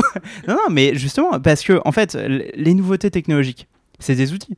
Donc, euh, quand des artistes de premier ordre s'en servent, ça fait des trucs de premier ordre. Et puis, quand c'est des artistes un petit peu plus mineurs euh, qui cherchent euh, à s'amuser avec des nouvelles technologies qui sont encore un peu bancales et on ne sait pas trop quoi en faire, ça, peut donner des résultats un petit peu compliqués. Mais moi, je pense pas que c'est une question de mineur ou de pas mineur. Enfin, c'est un film de commande qui est fait deux ans après la sortie du comics, par un auteur qui était déjà très en vogue. Oui, du, du coup, Fromel a 20 ans cette année. Voilà, tout à fait. C'est important de le 99, noter, c'est un bon anniversaire. un- Fromel comme- comme un et la Ligue voilà, des Gentlemen. Extraordinaires ont 20 ans cette année, donc bon anniversaire à eux. Bon anniversaire, Fromel. Mais euh, enfin voilà, moi je pense que c'était en fait le produit d'une époque. Il fallait surfer effectivement, comme vous le disiez, sur le, le succès de Sleepy Hollow. Et euh, je pense que les frères Hughes sont pas des, des mauvais gars, tu vois. C'est à mon sens. D'ailleurs, une partie du film est tournée en 35 et ça se voit parce que les, les- les rues granuleuses de Londres sont ce qu'elles sont. Mais à mon avis, c'est juste pas dans le sujet, quoi. Le film, en fait, bon, faut savoir que le comics Fromel est en noir et blanc, hein, évidemment. Et Eddie Campbell euh, est un mec qui a un style très minimaliste, très justement européen. hein. Il a pas du tout un style comics traditionnel. Euh, quand tu lis cette BD là, c'est assez aride. C'est- pas une débauche d'effets. côté- il y a ce côté gravure en fait. euh, Oui, carrément, ouais. Bien sûr. Bah, euh, c'est c'est clairement, euh, clairement l'inspiration, mais c'est vrai que c'est vrai que ça rend le truc abrupt. hein. Ouais, bien sûr, mais c'est même Avec répétition de cases. euh, des c'est- traits très fins, un ancrage très très ciselé. Que le, le film, en l'occurrence, c'est beaucoup plus pornographique. Enfin, c'est c'est très dans, justement dans la, la débauche visuelle, quand t'as du sang, t'as des ralentis, puis des accélérations, ce fameux effet de ralenti accéléré qui Ah. justement faisait le. De, de euh. C'est dans Gladiator, je pense qu'ils l'ont utilisé la première fois, non? J'ai Euh, l'impression. ouais, J'ai l'impression que c'est très Ridley hein, Scott. euh, ouais, je sais pas. Je- J'accuse peut-être à tort. Hein. Moi, je pensais aussi au, au faux plan séquence d'introduction du film où on sent que, euh, ouais, alors on a réussi à, refaire deux ruelles, alors du coup, on va les filmer en plan séquence pour montrer aux gens que on a refait deux Ça, séquences de l'Angleterre victorienne. C'est exactement ça, c'est ce à quoi j'ai pensé en, en le revoyant. C'est vraiment, euh, on veut montrer que euh, qu'on en a, du coup, on va te faire un plan séquence totalement On a gratuit. Totalement gradé. on va refaire un plan séquence totalement gratuit. Euh, On a perdu Corentin. Euh, J'ai crié dans les oreilles. Euh, mais voilà, du coup, c'est vrai que ce plan séquence m'a un peu étonné parce qu'on sentait vraiment qu'il n'y avait pas de, de, de réel projet derrière. C'était juste histoire de dire bah regardez, on a des décors, euh, trop bien. euh, donc voilà comment on va suivre notre Ouais. personnage. Sachant qu'en plus, il y a 4 décors et demi en fait. euh. Mais en vrai, en vie, il y a clairement une économie de décors. On, on sent que tout a été fait, en, tout a été recréé en studio et qu'ils ont eu le budget pour refaire deux trois deux, deux rues et demie. Ce qui, est, ce qui est marrant quand on considère particulièrement From Hell 2 Alan Moore, donc le, le bouquin, puisque la, la ville de Londres est un personnage à part entière. Bah ouais, c'est genre Gotham doute. City pour Batman, tu Et je vois. trouve qu'il y a, c'est- il y a quand même vraiment- quelques petites pistes dans le film que Londres a un rôle à jouer. On voit que c'est une sorte de que ça grouille, que on, va, on voit des gens vomir, on voit des gens baiser, on voit des gens euh, faire de se- se- se- se- se- s'enivrer. On, on sent qu'il y a bah, on sent, on sent qu'il y a, il y a- il y a une, une recherche de créer un Londres un peu plus cracra que par exemple, euh, je vais prendre un exemple plus récent, mais les Sherlock Holmes de Guy Ritchie pour moi ont cet aspect beaucoup plus propre, alors que c'est un peu la même époque, il me semble. Non, Un peu avant. un peu avant. Enfin, tu parles historiquement? Euh, non, des, des films Non, de Guy Ritchie 2009, par hein, rapport à... Non, par rapport à euh, la- la- l'époque à laquelle a vécu Jack l'Éventreur Ah oui, et ah Sherlock oui, Holmes. oui. Et on sent que Fromel a quelque chose d'un peu plus cracra, qui est un petit peu plus intéressant que chez les Sherlock Holmes de Guy Ritchie, où là, c'est vraiment c'est un peu plus clean quand même, les rôles, alors qu'on se dit, bon, c'est Londres à l'époque, fallait pas s'attendre à ce que ce soit ultra propre. Donc c'est ce que j'ai aimé dans, la- dans le début de Fromel, mais ensuite j'ai l'impression que c'est vraiment... euh, c'est c'est pour euh, c'est une illusion quoi. D'ailleurs, les Sherlock Holmes de Guy Ritchie, je trouve que c'est un peu les, les, derniers, euh, les, les dernières itérations de ce style euh, dont on décrit là les En, prémices. en quand euh. même bien plus propre. hein, Oui, euh, mais parce que super, du coup- super propre. Parce que du coup, ça avait évolué, mais si tu veux, pour moi, c'est la suite logique, c'est que on va faire des reconstitutions très euh, euh, à peu près minutieuses qui te font l'impression, voilà, avec les- la fumée, euh, les bâtiments en construction, mais on a plus de technologie, donc les ralentis sont plus clean. Mais il y a quand même cette, dé- cette débauche d'effets dans l'action. euh, Après, après à, sa- à sa décharge, le Sherlock Holmes de Guy Ritchie, il est, il a, enfin Guy Ritchie, il a son style et il est maniéré, donc c'est vrai que le côté un peu toc, euh, je pense que ça, corre- ça correspond à l'esthétique ça. générale. Par rapport à Fromel qui se veut un petit peu plus authentique, on a l'impression que c'est une vraie leçon d'histoire sur comment étaient les médecins légistes, comment vivaient les prostituées à l'époque, comment se faisaient les, les lobotomies. On a l'impression que c'est une sorte de leçon d'histoire et qu'il veut raconter plein de choses passionnantes autant que le bouquin, mais qu'il il se retrouve face à trop de murs pour pouvoir raconter ce qu'il veut vraiment raconter. Quoi. Ouais, puis il y a des choix qui sont faits juste par rapport du coup. au- Enfin, moi je mettrais plus le, Guy- le Guy Ritchie, euh, enfin le Sherlock Holmes de Guy Ritchie, pardon, dans la continuité de Lake Gentleman Extraordinaire, parce qu'il y a déjà des proto-technologies steampunk avec un début de radiophonie à l'époque ou pas du tout. Et De Wild Wild West, on Bien pourrait sûr, dire aussi. Exactement. J'aime Wild beaucoup ce film et j'assume. Et je suis allé là, boum. Du coup, euh, qu'est-ce que je voulais dire? Mais non, en fait, le, le- c'est pas une question forcément de- d'authenticité, c'est juste que je pense que les mecs, si tu veux, ils ont lu le, le bouquin et ils se sont dit, mais les trucs, les gens vont pas comprendre. Le, tout tout le, le sous-texte sur les francs-maçons, euh, le complot Illuminati, la compréhension du temps, qui est aussi une des thématiques du truc, le, le fait que, euh, que le, le- Reaper, enfin donc Goll, euh, voit les, le futur quand il tue des- des femmes, ce n'est quasiment pas évoqué. La, la vision de la masculinité Est-ce que, toxique. est-ce que euh, maintenant ce serait pas possible parce que, euh, parce que pour moi, à partir du moment où tu as eu le Dark Knight de Nolan, qui a justement introduit cette idée de on va, on va avoir, et, et ce qui a permis aussi Watchmen après, hein, euh, je pense quasiment certain, euh, ce que Nolan a apporté au final au, au- au cinéma avec le, le film de super-héros, c'est pas le côté Iron Man sympa, euh, rythmé, popcorn Marvel, c'est le côté vraiment on peut se prendre la tête sur des super-héros. Je pense qu'il a été influencé évidemment forcément par Alan Moore, mais, euh, mais je, me, je pose la question du coup, est-ce que maintenant euh, From Hell ce serait pas possible? Au moins en série télé. Moi, je dirais en mini-série télé Ouais. sur quelque chose comme AMC, qui fait quand même des périodes PC très, très, très intéressantes, très élaborées, très soigneuses. On a Mad Men, Halt and Catch Fire, entre autres. Même The Terror, apparemment, qui est vraiment très, très bien. Donc, je pense qu'une une mini-série sur euh, HBO ou sur AMC Amazon, aux États-Unis. Euh, Amazon, ouais, pourquoi pas. J'attends de voir ce qu'ils font avec le Seigneur des Anneaux avant de, de, de rendre un verdict. Ouais, même je en parlais plus Angleterre. en termes de thunes en fait, mais c'est Ouais. vrai que- Après, en Angleterre, ils ont, on sent qu'ils commencent quand même à avoir pas mal de, de moyens aussi. Ça commence à venir, même la BBC commence à faire à la croisée des mondes. euh, ils vont faire de la guerre des mondes aussi. De toute façon, Voilà. même s'ils n'ont pas les moyens, ils vont le faire. C'est le principe des Anglais. C'est le hein. principe des Anglais. Si vous avez vu la saison 1 de Misfits, c'est genre on va parler de super pouvoirs et de super héros, mais on n'a pas de moyens, ça. on s'en fout. Allez, la. BBC, la BBC, c'est ceux qui refont dix fois Orgueil et Préjugés. Donc, je pense qu'un jour, ils finiront par s'attaquer à quelques, à quelques bouquins d'Alan Moore. Ça me semble obli- obligé. Sachant qu'il y a déjà eu une batterie énorme de séries sur le Reaper. hein. En Angleterre, il y en a une tous les 10 Dont ans. Ah oui, Street. mais clairement. Enfin, donc je Oui, vous recommande Reaper Street- Reaper Street, Reaper si, vous Street, voulez, ouais. si vous voulez un truc qui se rapproche de From Hell, à la, à la limite, matez plutôt Reaper Street quoi. Mais ouais, le, le, là, ce que tu disais, Corentin, c'est que, en fait, pour resituer, euh, pour ceux qui n'ont pas forcément lu From Hell, en fait, toute l'idée de From Hell, c'est de prendre ce, ce tueur et de pas l'aborder du tout comme un wooden it, c'est-à-dire euh, qui c'est le tueur, euh, et que ce soit l'espèce de ouais, Agatha Christie, que ce soit l'espèce de révélation finale, ce que fait le film. Mais euh, toute l'idée d'Alan Moore, c'est de dire on ne peut pas résoudre un meurtre sans résoudre euh, tout ce qui, en fait, la société, ce qui, En ce fait, qui c'est mène. littéralement ça, ouais. Ouais, c'est ça. résumé. Ouais, c'est ça. Tout ce qui mène socialement à ce qu'on aboutisse à, à des- à de tels crimes, en fait. Et là où, en fait, euh, d'autres euh, œuvres ont pu mener cette réflexion-là pour aboutir euh, à des réflexions sur la, violence symbolique, la lutte des classes, lui, en fait, comme. Son hypothèse de départ, c'est que le Jack l'Éventreur est un membre de la haute société et des dominants.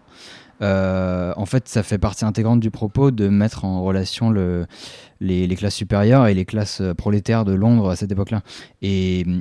Il y a ça que- dans le film du coup. et non. Ah ouais, du coup, voilà. C'est beaucoup c'est- en fait- moins Et voilà. montré. En fait, la- non, la- la ça, vraie ça question, c'est- un petit peu. La vraie question, c'est ça c'est est-ce que euh, le film reprend vraiment des trucs du bouquin en dehors du titre et du, et du coupable en, En fait, fait, oui. Ouais. Mais si tu veux, il reprend, les, hum, il reprend des éléments de texture. C'est-à-dire que par exemple, le bouquin va faire intervenir. En fait, pour, pour Alan Moore, le- le- l'occasion qui est donnée par les meurtres de Jacques Léventreur, c'est de montrer le, Londres comme une ville où vont se croiser tous les composants du XXe siècle après. Ce qui fait que Jacques Léventreur donne naissance, entre guillemets, au XXe siècle en, en éventrant. Quoi. Comme un accoucheur, mais à l'inverse. Euh, et puis il y a toute une réflexion sur le patriarcat, le fait que ce soit euh, renforcé par ces meurtres, etc. C'est extrêmement misogyne. C'est ça Ouais, aussi. C'est que Jack l'Éventreur est un personnage profondément misogyne. Bah, dans la société victorienne qui est une société profondément, Profondément misogyne. c'est ça, et c'est pour ça que c'est pas anodin, à mon sens, d'avoir pris une prostituée en- comme, euh, comme Mhm. personnage féminin euh, euh, principal avec, avec, euh, avec l'enquêteur. C'est justement qu'elle ait un point de vue intéressant parce que euh, constamment mise en danger. Ça- En ça, fait, elle peut, film, Aussi, oui. Ouais. Parce que clairement, elle- peut- aussi, en soi, Elle hein. peut risquer sa vie à, toute, Enfin, du coup, euh, ouais, à il- toutes les scènes, à toutes les pages, parce que c'est parce que justement c'est une femme et qu'en plus c'est une c'est une prostituée. Ah oui, euh, pour te répondre du coup sur le, cette question-là, en fait, les éléments de texture, ça va être par exemple qui vont nous montrer Elephant Man, qui fait une apparition dans le bouquin. Mais euh, si tu veux, ça devient limite anecdotique dans le film. C'est juste pour dire, euh, regardez, à cette époque-là, il se passait ça. c'est- insupportable. C'est Voilà. vraiment un espèce de truc de, de, de exécutif hollywoodien à la con, tu Ouais. vois. Alors vraiment, non, mais ça, ça, ça m'insupporte. Je- J'en fréquente hein, des, des, des producteurs et des gens comme ça, et ça, c'est genre.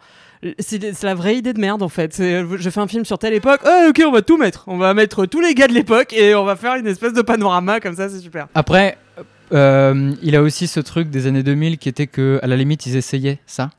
Euh, je trouve qu'aujourd'hui, ils font même plus cet effort-là, c'est-à-dire qu'ils se concentrent juste sur les, quelques personnages centraux et qu'on a même plus ce, ce genre de petite texture un peu intéressante. Mais surtout, euh, toute la dimension patriarcale des meurtres est évacuée dans le film. Euh, oui, ce qu'on n'a pas dit également, c'est que euh, il y a tout un sous-texte sur le la- l'architecture et l'urbanisme de Londres qui est lié aux, francs-maçons.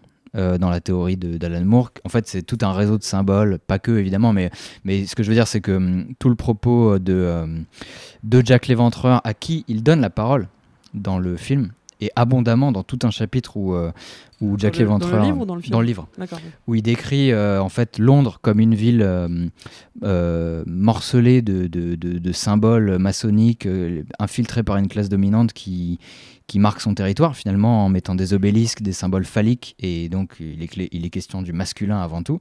Et en fait le film évacue tout ça en disant c'est les francs-maçons qui, qui travaillent pour la reine, et, euh, et c'est eux les méchants. Non mais voilà, non mais franchement ils en font limite un argument euh, Dan Brown quoi tu vois. Il y a un petit euh, peu de slut shaming aussi, parce qu'en fait, c'est le fils de la reine, c'est bien ça, Ouais. qui en fait a accouché avec une prostituée, qui a épousé une prostituée, et en fait, il a contracté la syphilis. Et du coup, euh, parce qu'apparemment, il n'y a qu'une seule personne hein, qui, qui est responsable dans un couple de deux, et ben en fait, apparemment, là, c'est la femme la, la, la, la Le coupable. Et du coup, Non, ça va plus loin. c'est- Ils ont un enfant ensemble.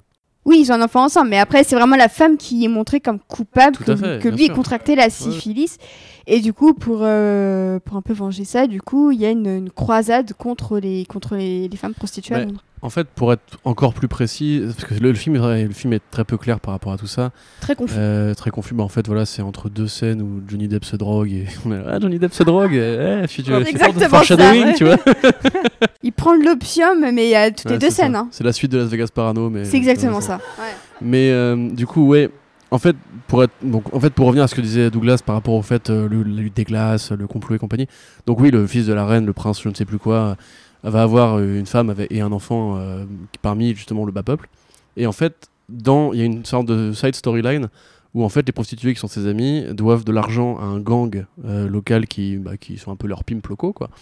Et ils font du coup ils font chanter le monsieur euh, le monsieur Gull qui serait du coup celui qui a trépané enfin lobotomisé pardon la femme du prince et puisqu'on la voit hein, c'est d'ailleurs dans le film le film est assez fidèle par rapport à ça on voit vraiment de la lobotomie sèche euh, chirurgicale et très brutale c'est pas aussi pornographique que dans euh, euh, le film de Zack Snyder aidez-moi s'il vous plaît Sucker Sucker Punch. merci Euh, mais du coup oui voilà choses sont aussi pornographiques. mais ça, en fait, si tu veux, au-delà d'une intrigue de, sous- de sous-texte qui, pour le coup, est respectée, pour te répondre, l'intrigue est respectée. Il y a bien le prince, il y a bien la femme, il y a bien le complot, il y a bien l'assassin, il y a bien son, co- son cocher et compagnie. Il y a bien la lettre, même, euh, From Hell.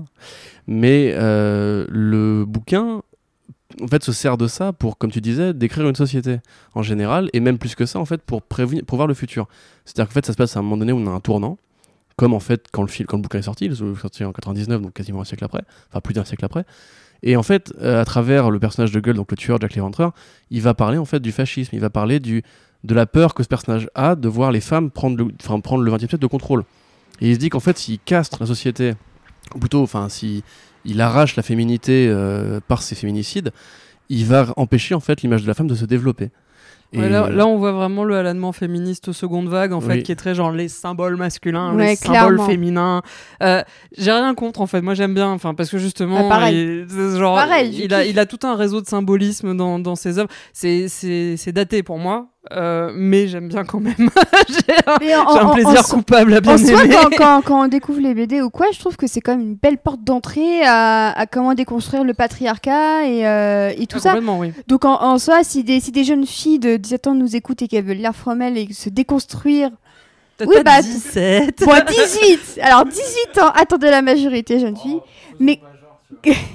Mais si, si, je trouve que Alan Moore, en tout cas pour moi, c'était aussi une belle porte de déconstruction euh, Ah oui, de- de, pas mal ouais. de choses du patriarcat. moi, hein. moi, jeune étudiante, quand j'ai vu From Hell, effectivement, je me suis pris ça dans la gueule. euh, C'est ça. Parce que, enfin, oui, il y, a- il y a effectivement toute cette discussion de. En plus, oui, qui est, qui est un petit peu étrange parce que c'est euh, donc William Gull qui l'explique à son cocher, qui est donc des, de, de classe sociale plus basse que lui, très largement plus basse, et qui lui balance effectivement un peu en mode bah, péripatéticien. c'est drôle parce que péripatéticienne, en fait, ça veut dire Euh, alors que péripatéticien, c'est une école de philosophie qui consiste à philosopher en marchant. Donc, euh, bref, c'est rigolo. C'était- extrêmement pointu comme blague, mais je me suis bien fait rire, dis donc. Pardon. Donc, euh, il lui explique que, voilà, en faisant la balade de Londres et en montrant les lieux, etc., donc il y a vraiment la démarche complètement didactique euh, du truc, mais d'un autre côté, euh, et, qui aboutit en plus à une espèce de réelle crise chez le, cocher. Il va pas bien au bout de tout ça, quoi. Et pourtant, c'est un, un mec. Mais c'est vrai que, donc, il y a la façon dont le message est, donné et on peut pas s'empêcher effectivement de le lire et de dire bah ouais quelque part euh, il a raison. Euh, et il y, a des- y a des trucs assez clairs effectivement dans la démonstration mais vu le messager et vu la façon dont le message est délivré il y a, aussi ce côté un petit peu bancal un petit peu genre Hum, est-ce qu'on peut vraiment lui faire confiance? Bah, J'avais vachement envie de euh, rebondir sur le, le féminisme d'Alan Moore euh, parce que effectivement, euh, en fait, c'est toujours des thèmes très forts dans ces bouquins. Et en même temps, c'est vrai que euh, si tu regardes ça d'aujourd'hui, et puis euh, bon, bah voilà, on rappelle euh, le fait que je suis jeune, euh, mais c'est vrai que ça a peut-être un côté un tout petit peu daté, euh, notamment parce que c'est vrai que ça a un côté très. euh, en, en fait, c'est vraiment un féminisme des 60s. Donc, euh, donc li- l'idée, c'est genre, euh, ouais, on, on a pris du LSD, on fait partie des communautés hippies, donc ça y est, on a évacué ces trucs-là et on peut en parler euh, hyper crûment. Et c'est vrai que, hum, pa- par exemple, en, en- en- en relisant tous ces bouquins euh, pour préparer le podcast, euh, je, me, je me suis rendu compte que il y avait tout le temps des viols. Mais vraiment, euh, en, en fait, on n'y échappe pas, il y a tout le temps des viols. C'est-à-dire que tu prends la Ligue des Gentlemen Extraordinaires, par exemple. Ah, clairement. Oui, oui. qui est- Alors est- ça, je comptais en reparler, mais c'est un de mes plus gros traumatismes quand j'ai découvert la BD Ouais. par rapport au film. J'étais vraiment pas prête pour ça. ça parce, que la, la- la BD en plus a, a un ton complètement pulp, très léger, euh, on s'amuse bien, euh, c'est nostalgique, euh, c'est des héros, etc. Et Alan Moore réussit à être casé, je crois que c'est en deux numéros, à peu près trois viols, ou enfin deux tentatives et un viol effectif. Euh, et et c'est vrai qu'en fait, il y a- il y, a ce côté. euh, de- de- tu sens qu'il est très bien intentionné parce qu'évidemment, il y a. Il veut dénoncer. Voilà, il, y a- il veut Il n'y dénoncer. a pas il y a- trop de complaisance, effectivement, dans la façon dont c'est montré. Ah oui, clairement, par rapport à d'autres auteurs qui se touchent la nouille en disant va- euh, Regardez, va- je vais on vous va pas montrer de un Miller. Oui, voilà. Voilà, non, et, et- et exactement, euh, c'est. C'est c'est pas c'est c'est c'est pas esthétisé, c'est pas glamourisé, c'est vraiment euh, on est dans la laideur, on est dans une pure dénonciation. Mais c'est vrai que euh, tu relis toute son œuvre et tu te rends compte que le, le truc est émaillé, mais de, de bout à, à autre, de, de, de viol, de violence contre les femmes, etc. Et tu, tu te dis, ouais, effectivement, c'est une forme de féminisme qui est un peu daté et qui, en, en fait, qui, est- qui est un féminisme dont, dont le propos est globalement correct, pertinent, mais qui, euh, qui globalement ne se regarde pas euh, soi-même il- je trouve rétrospectivement. qu'il est plus dénonciateur qu'émancipateur. Ouais, absolument. Et il fait un beaucoup peu- penser à David Lynch en fait. C'est ma- C'est c'est marrant, mais euh, je trouve que David Lynch, justement, dans ses, dans ses films et dans sa série, Twin Peaks, et beaucoup de femmes sont violentées, malmenées. Deux, trois trouvent un petit peu émancipation, mais globalement, c'est surtout David Lynch qui montre des femmes être punies. Donc on sent qu'il y a quelque chose derrière et qui veut montrer justement à quel point le, le masculin aujourd'hui est extrêmement toxique envers la femme, mais ça va pas au-delà de l'émancipation. Et c'est vrai que les bouquins d'Alan Moore dans lesquels la femme s'émancipe réellement au-dessus de ça, c'est plus rare que, euh, que Ouais. sur l'ensemble de son Enfin, œuvre. ouais. Il y a Promethea, du coup, probablement, Ouais. euh, qui serait Mais en fait- plus. En fait, l'autre problème, effectivement, de cette espèce de féminisme 60s, seconde vague, etc., euh, c'est le côté euh, bah, binaire, en fait, le côté très principe masculin, Ouais. principe féminin, euh, la, la déesse, machin chose, enfin bon. Euh, non, non, mais pour de vrai, hein. Non, mais, et, et pour le coup, quand je disais que j'aime bien, c'est c'était- c'est un des moments, j'anticipe un petit peu, mais c'est un des moments qui me fait kiffer dans V pour Vendetta, en fait, parce que t'as euh, le personnage de euh, Divi, euh, quand elle renaît, en fait, elle, elle sort de, de l'espèce de base, donc elle est émancipée pour le coup, enfin elle est libérée de sa peur, et elle est sous la pluie, et t'as une espèce de montage alterné entre V qui sort des flammes et, et elle qui est sous la Oh, pluie. Et ça, c'est vraiment très très genre principe féminin, principe masculin, je vous jure, mais d'un autre côté, c'est genre. Ça m'a ça m'a fait plaisir, je me suis dit, ça c'est du Alan Moore. Ça, ça, ils ont compris un truc Oui, chez Alan Mais Moore, ils l'ont- ça ils l'ont même mieux compris que lui, tu vois, parce que dans Limite, le comics, ouais. tu vois juste elle qui sort et qui prend la pluie. Tu l'avais Oui, dit oui, dans le vrai. collatéral, effectivement, je percutais, effectivement, oui, t'as pas le même. euh, mais Enfin, après, c'est la même posture, hein, donc c'est. Mais moi, je voulais aussi rajouter un truc, parce que du coup, bon, Fromel, euh, voilà. Voilà, Si- Fromel, disons que des, des, des trois qu'on va aborder dans cette première partie, c'est clairement celui sur lequel il y a moins de choses à dire. On a un peu Johnny Depp, voilà, aux abonnés absents, euh, qui a l'air d'avoir euh, absorbé l'opium de son personnage. Heather Graham qui fait, qui fait ce qu'elle peut, honnêtement, en, en Marie Kelly, mais ça reste quand même très léger. Globalement, le, le casting du, du film est un peu aux fraises, on va pas se mentir. Moi, en fait, je voulais juste dire, si vous avez euh, aimé le bouquin Fromel, euh, j'aurais pas de- d'excellents polars euh, d'époque à vous conseiller, mais je vous conseillerais plutôt toute la filmo de David Fincher, en fait, et particulièrement Millennium, euh, qui, bon, le sous-texte d'ailleurs est assez éloquent, les hommes qui n'aimaient pas les femmes, enfin l'homme qui n'aimait pas les femmes, ou je ne sais plus comment c'est traduit. Les hommes qui n'aimaient pas les femmes. Voilà. Mais euh, voilà, où tu vois en fait ce même propos sur le, le- les rivages de classe et sur euh, la prostitution, le féminicide et le côté un petit peu incestueux d'une caste dominante qui va avoir ses propres convictions. Alors effectivement, c'est moins euh, religieux, métaphysique, puisque bon, ça, on le passe sous silence parce que comme ça, il vous resterait des trucs à découvrir dans le bouquin. Mais le bouquin Fromel, il y a vraiment des bribes, enfin des restes de ce qu'il a fait sur Watchmen par rapport à la compréhension du temps. Euh, c'est très particulier à expliquer parce qu'il faut vraiment rentrer dans les détails de la non-linéarité et compagnie. Mais grosso modo, c'est voilà, ça a priori, c'est vraiment que du- d'humour. Hein. Je enfin, vois pas d'auteur qui traite ça aussi bien. euh, Enfin, rien ne me vient tout de suite là. Mais en l'occurrence, voilà, il y a enfin, Seven et Millennium et Mindhunter, si justement vous vous intéressez à toutes ces questions de. euh, puisque Mindhunter, c'est du Fincher, hein, pour ceux qui ne savent pas. Euh, si vous vous intéressez à toutes ces questions-là, moi je pense que c'est mieux a priori d'aller par là, ou même limite par Sleepy Hollow, dans un sens. Que, Clairement, euh, Sleepy Hollow. voilà, parce que pareil, il y a aussi ce truc d'héritage et de, de classe. Avec hein. une meilleure photo aussi. Oui, et, Le une, et une meilleure musique. meilleur tout. Douglas voulait dire quelque chose. Euh, Il y, a, il y a deux autres choses euh, que je voulais mentionner et qui diffèrent beaucoup entre euh, l'adaptation filmique et l'adaptation euh, Et pas l'adaptation, l'original, quoi. Euh, c'est d'abord de faire du, protagoniste euh, un médium, puisque en fait euh, ils, font, ils font de Johnny Depp une sorte de personnage qui a des visions, qui est une sorte d'extra-lucide, euh, qui peut... qui peut anticiper les meurtres de William Gull, là où il y a effectivement un médium dans From Hell, mais que finalement, dans mon souvenir, alors c'est très dense, donc je dis peut-être une bêtise, mais vous allez me corriger. Dans mon souvenir, ces prédictions, euh, elles sont surtout, euh, elles le guident vers des pistes, mais c'est pas des choses exactes en fait. Et, euh, et même, il est obligé de faker une prédiction à la fin. Alors j'espère ne pas te spoiler Benji parce que je crois que t'as pas lu le bouquin. D'accord. C'est il est vraiment difficile à spoiler, hein, en fait. Ouais, en plus, ouais. Mais il est obligé de, si tu veux, de faker une, une prédiction pour que sa version des faits soit crédible. Et, euh, et là, c'est tout l'inverse dans le film où on fait de Johnny Depp une sorte de médium. On le rapproche en fait d'une sorte de d'ersatz de Sherlock Holmes euh, qui aurait la science infuse euh, spontanément, une sorte d'humain augmenté qui aurait une. Qui utilise la Ouais. drogue aussi. Hein. Et qui utilise la drogue. drogue. Alors, dans un sens, c'est un peu dans la lignée de ce que Alan Moore dit sur la conscience et le fait que les drogues puissent augmenter euh, au niveau de la conscience. Mais bon, c'est pas utilisé avec une sorte de. de, de- Oui, et puis Et le- puis, puis le vrai médium message, dans puis le message c'est- final. euh, Puis après, c'est le message final, c'est euh, don't do drugs quoi, parce qu'il meurt Et à la fin. Enfin. Le, Oui. le vrai médium, c'est Jack l'Éventreur Oui, dans, dans le ouais. bouquin, en tout Clairement. cas. C'est lui qui a la vision du futur et du 20e Clairement. siècle et, et des meufs en mini-jupe et nanana. Oui, c'est enfin, ça. Et des ordinateurs. Et le, et le- et le- le deuxième truc qui change vraiment radicalement du, du, du- de l'original, c'est que euh, bah, à la fin de From Hell, le film, euh, Anna, si je dis pas de bêtises, c'est la protagoniste féminine. Marie Kelly. Pas du tout. Voilà. Yes. J'ai envie de dire Marie Géraldine. Kelly. Anna, c'est Luc Besson, c'est ça. Il y a littéralement 20 minutes.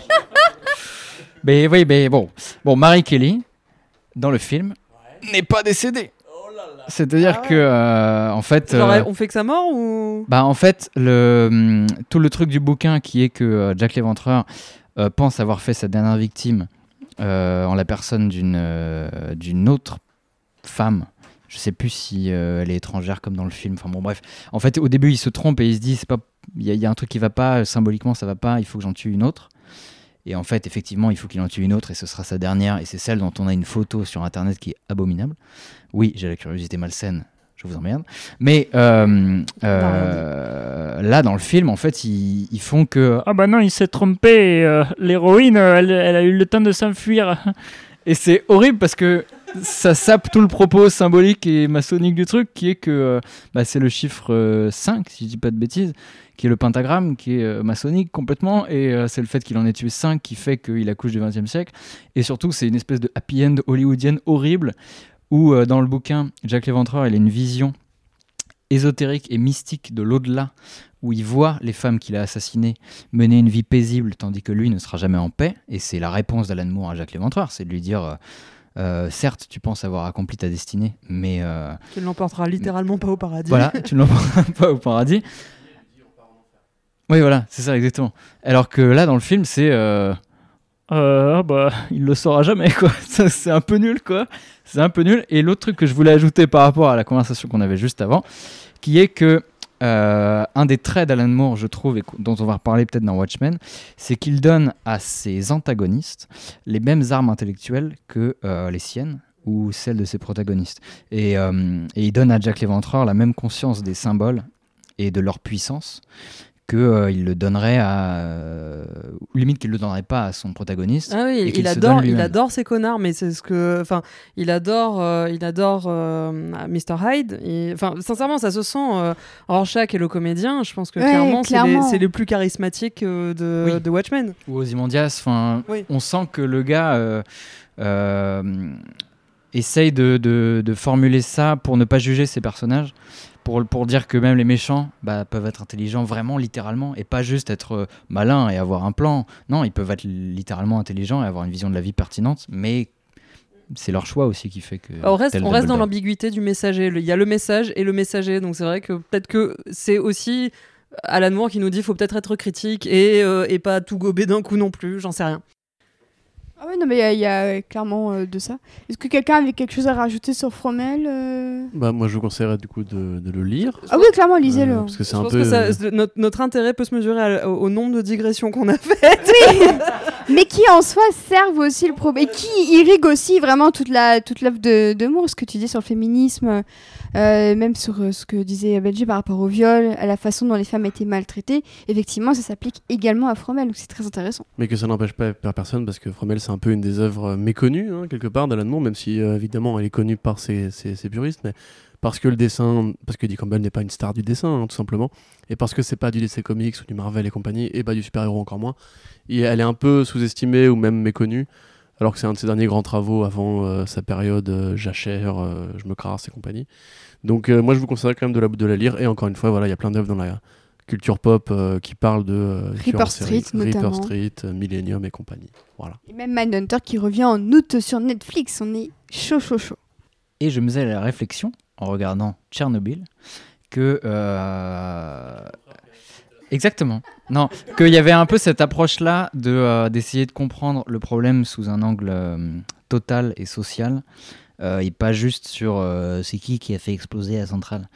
Oui, alors j'ai, alors j'ai peut-être une dernière question effectivement sur From Hell parce que il y a donc à Hollywood ce qu'on appelle des bouquins inadaptables, mais inadaptables pas dans le sens où c'est impossible de les traduire au cinéma, mais juste qu'on n'aura ni le budget ni euh, l'intérêt du public euh, pour adapter justement à la hauteur de ce que c'est. Donc est-ce que From Hell, selon vous, est un bouquin inadaptable? Pas du tout. Je pense que tu peux très bien l'adapter, mais il faut qu'il y ait le bon médium pour le faire.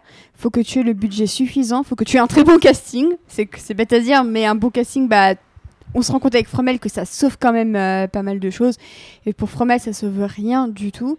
Euh, je pense clairement qu'il faut quelqu'un qui ait une vision, tout simplement, comme euh, Alan Moore l'a eu euh, en BD. Oh. Du Il faut quelqu'un, voilà, du temps. Et ben, il faut que quelqu'un l'ait, mais pour le médium de la télévision ou peut-être du cinéma à nouveau. Même si c'est vrai que clairement quelque chose comme Fromel, pour moi, ça a plus, ça a plus le potentiel d'être adapté à la télévision ou sur une plateforme de Mais Netflix. de ça, ça- streaming ça a été euh, évoqué, hein, euh, on, va, on va le dire à chaque film qu'on va évoquer en fait, mais il y a toujours une série en cours pour tous ces projets-là. C'est-à-dire qu'il y a une série en cours pour V pour Vendetta sur BBC4, il y a une série en cours, enfin, elles, elles verront jamais le jour, tu vois, mais il y a des mecs qui ont mis de la thune sur la table pour réacheter les Oui, qui ont droits. optionné. Voilà. euh, voilà. Mais euh, bon, bon, pour te répondre, absolument pas. Enfin, c'est même, je trouve, l'une des œuvres les plus faciles à adapter, puisque Oui, euh, déjà c'est un fait historique, donc ça intéresse relativement les gens. Il y a cette passion moderne pour les tueurs en série, hein, que je ne m'explique pas très personnellement, mais voilà. Et on, on parle d'œuvres justement modernes qui parlent de ça quelque part. Mais euh, non, en fait, mais même tu prends le film Sherlock Holmes du coup de Guy Ritchie, on y, on y revient. T'as de la théogéographie dedans. Tu vois, t'as ces- ce, ce rapport entre les crimes qui vont être commis. Moi, c'est pas forcément des crimes crimes.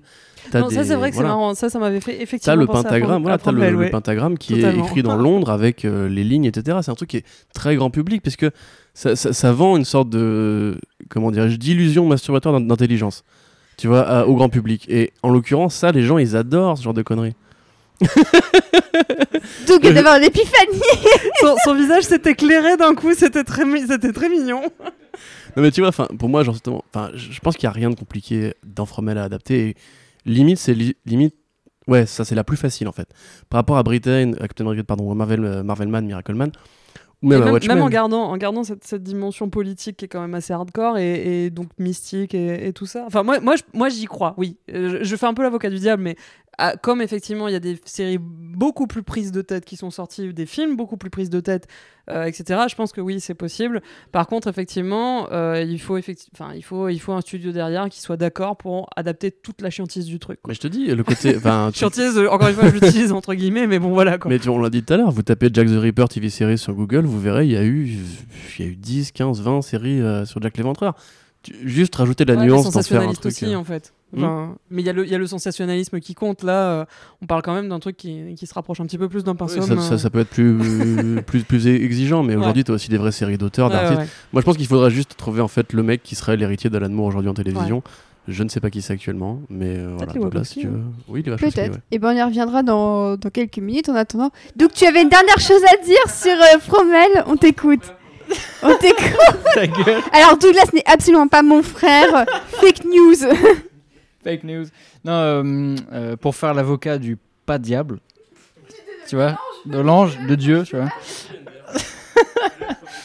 Euh, Euh, mais c'est très personnel évidemment comme lecture de l'œuvre, mais je trouve que le, tout le chapitre où euh, Gull explique euh, en quoi euh, le fait que ce soit des colonnes doriques, euh, c'est plus franc-maçonnique, que- enfin c'est plus maçonnique qu'autre chose, et que ça forme un pentagramme? Enfin, je veux dire, le pentagramme, c'est un peu le, le truc conspi qui serait facile à faire passer. Là où on a quand même un chapitre d'une, je sais pas, d'une cinquantaine de pages où le mec te parle d'archi et de symboles. Et c'est quasiment du niveau de Promethea. Et on n'en parlera pas parce qu'il n'y a pas eu de- d'adaptation de Promethea. Mais toutes les critiques de Promethea que j'ai lues trouvent le bouquin horriblement chiant parce qu'il te décrit la cabale. Et moi, je suis là, mais non, c'est super intéressant. Mais en vrai, oui, je pense que des audiences euh, mainstream seraient euh, horriblement ennuyées par euh, des explications longues de ça. Et l'autre truc qui me paraît inadaptable, c'est le meurtre de Marie Kelly, qui est d'une froideur horrible et d'une d'une- enfin vraiment il te montre les tripes et les enfin je vois pas comment tu peux filmer ça et que ça passe même à la télévision Alors, il y a Corentin a une réponse, mais d'abord Benji. Euh, moi, moi c'est une digression, donc je vais laisser parler Corentin. Ok, bah, d'abord Corentin. J'ai une expé- en fait, j'ai eu un bip en t'écoutant parler, c'est fou. et Merci. Il y a une ampoule épiphanie. qui vient de s'allumer Voilà. au-dessus de sa tête. Un éclair vient de traverser mon esprit, ça fait très mal. Mais exactement. Et du coup, voilà. sont tués personne en plus. Et les hommes porteront des mini-jupes à ce moment-là, tu vois. Voilà, c'est. Je peux vous le dire, voilà, c'est it's coming. Enfin, Benjamin en. Thug. Mais euh, non, mais euh, Hannibal, la série Hannibal euh, de Brian Fuller, c'est exactement les mêmes, les mêmes paraboles tirées entre des meurtres et la société, entre des, des thèmes culturels, folkloriques, religieux. euh, et c'est tout aussi chiant euh, si tu veux juste écouter les dialogues. Mais c'est- très froid, tu vois. La fin de chaque saison d'Hannibal, c'est quand même. Enfin, je vais pas spoiler parce que voilà. Mais c'est très froid, c'est glacial limite. C'est sublimé. hein. Enfin, il y, a- il y a le côté très esthétisant. Bien sûr. euh, mais il y a un côté. n'a pas Fromel. Il y, a- il y a un côté assez fromel quand même, je trouve, dans le côté justement. euh, Oui. dans le côté chiant du Rutil, je sais pas si toute l'affection que que- qu'on lui doit, tu vois. Ah, ouais. Euh, ouais, euh, c'est. non, non, Doug, tu m'as fait, euh, tu m'as fait avoir une euh, moi-même ma petite épiphanie. euh, Des voilà, il y a des épiphanies partout, ça se revend, il y en a à droite, à un gauche. tour de magie d'après Euh, Alan Moore Euh, non, non, quand, quand- quand tu parlais de 50 pages sur l'architecture, je me suis dit, eh oui, en fait, Alan Moore, c'est difficile à adapter. Balzac. Comme... Non, Victor Hugo. Victor Hugo. Pourquoi? Parce que. Absolument, euh, cancel Victor Hugo, ne l'étudions pas en classe. Euh, sou- soutien, soutien, à non, soutien à cette étudiante, soutien à cette étudiante. En vrai, elle a absolument raison. Euh, en, en revanche, tu prends Notre-Dame de Paris, adapté chez Disney. Et, euh, sur le papier, c'est facile à adapter parce que c'est des grands personnages euh, mythologiques, etc. Un Quasimodo, une Esmeralda, c'est des choses, choses très, euh, très spectaculaires, euh, voilà, iconiques. euh, bon. Euh, cependant, euh, dans un Notre-Dame de Paris, tu as 30 pages sur l'architecture de Paris. Et pareil, c'est en fait c'est ce même genre d'œuvre qui a un certain nombre de niveaux de lecture et en fait dont la lecture en surface est vraiment la moins intéressante de toutes. C'est-à-dire que euh, quand tu lis Victor Hugo, tu lis pas Victor Hugo euh, pour euh, un personnage de bossu ou pour un personnage de danseuse, etc. Tu, tu lis Victor Hugo parce qu'il a une vision euh, archéologique et historique euh, de, euh, du génie humain qui d'abord commence dans l'architecture, qui finit dans les bouquins, etc. Et Ala- Ala- Alan Moore, c'est vraiment, Alan Moore, c'est vraiment la même chose. Ah oui, je parle dans le micro, oui. Alan mieux. Moore, c'est vraiment la même chose. Et je pense que c'est un thème qui reviendra dans toutes nos discussions sur les adaptations d'Alan Moore. C'est qu'en fait, il y a trop de niveaux de lecture pour qu'ils soient adaptés à la fois fidèlement et qualitativement parlant euh, sur un autre médium par d'autres gens. Oui, enfin, et, et je pense qu'on le redira encore après, c'est que d'adapter une histoire d'Alan Moore, finalement, c'est pas d'adapter le truc le plus intéressant qu'il écrive, en fait. Parce que ces histoires, elles sont, elles sont cool, mais effectivement, si From Hell reprend juste la trame du fils syphilitique, gna gna gna, euh, de William Gull, euh, qui peut bien être, de- qui, qui peut bien être Jack O'Levranter, Oh, donc. etc. Kong. Euh, je suis désolé pour les gens du Sud, je sais pas ce les nous a appris, c'est horrible. Euh, Non mais voilà, c'est vraiment, c'est vraiment pas le, c'est vraiment pas le plus intéressant. et C'est pareil pour Watchmen pour moi. Et enfin voilà, c'est vraiment pas le plus cool. Eh ben écoutez, sur cette réflexion, on va enchaîner avec la deuxième adaptation. Enfin, C'est celle de la Ligue des Gentlemen Extraordinaires. Mais mine de rien, je pense qu'il y a plus de choses à dire. hein. Il y a plus de choses à dire, en tout cas, je pense. Euh, alors, personnellement, c'est la première adaptation d'Alan Moore que j'ai vue. un dimanche matin sur Canal+, parce que à cette époque, je sais pas si vous vous souvenez sur Canal+, mais si vous l'aviez, il y avait le blockbuster qui était diffusé le lundi, qui était rediffusé le dimanche matin. Et, euh, et du coup, bah, comme le lundi soir, je, je ne pouvais pas regarder Canal+, car j'allais à l'école le lendemain, et bah, le dimanche matin, c'était un peu la séance de rattrapage, et c'est comme ça que j'ai rattrapé la Ligue, et que, euh, effectivement, j'avais trouvé ça aussi nul que Télé 7 jours me le disait. Parce qu'à l'époque, je lisais Télé 7 jours, c'est grâce à Télé 7 jours que j'ai appris à lire, donc un peu de respect. Voilà, même Doug aussi, euh, apparemment. Douglas vient de dire que je suis son frère. Doug est mon Voilà. C'est une private joke, vous l'aurez certainement pas, mais voilà. Voyez-les en vrai un jour Mais en euh, soirée. donc c'est vrai que la, la Ligue m'a quand même introduit à certains personnages comme euh, Mina par exemple, ou même euh, Dr. euh, Jekyll et Mr. Hyde, c'est quand même une figure que je- dont j'avais entendu parler à l'époque. Mr. Hyde, euh, dont j'avais entendu parler, mais euh, j'avais jamais euh, vraiment vu de choses à son sujet. Je connaissais un petit peu de quoi il parlait, même le Capitaine Nemo. Mais c'est vrai que c'est les premiers films dans lesquels je voyais vraiment les personnages en action. C'est à peu près la seule chose qui m'a plu du film. Ça, et la trahison de Dorian Gray, c'est ce qui m'a le plus marqué du film. Euh, du coup, vous, c'est que ce que vous en pensez? C'est quoi votre premier souvenir du film euh Bah, moi, en fait, euh, pareil, sauf que je l'ai vu au cinéma. Euh, Jean Hey, c'est moi, je suis ta vas-y, pour- non mais voilà, mais si vous voulez aller au cinéma pour quelque chose, n'allez Fête de pas, famille. n'allez pas voir ce genre de film. Euh, non, bah après le film, euh, bah pareil en fait, un peu comme toi. Bon, moi avec ma mère, on a un- toujours eu un rapport euh, particulier avec ce type de truc-là, parce que quand j'étais gosse, en fait, ma mère et moi, on lisait des Sherlock Holmes ensemble et des bouquins un peu, un peu gothiques comme as. Et donc on a lu aussi milieu sous les mers, euh, quelques Jules Verne, euh, donc c'est très très vernien hein, comme, comme bouquin et comme film. Non, pour parler vite fait juste du comics, donc c'est pareil, 99 encore une fois, donc les 20 ans Bon cette anniversaire. année. Bon anniversaire la Ligue. Et d'ailleurs ça s'arrête cette année pour ses 20 ans. Là, ça s'est arrêté hier hein, Voilà. officiellement. Donc, euh, c'est vrai que euh, la Ligue aura été 20 ans de la vie d'Alan Moore, c'est quand même pas rien. Tout à fait.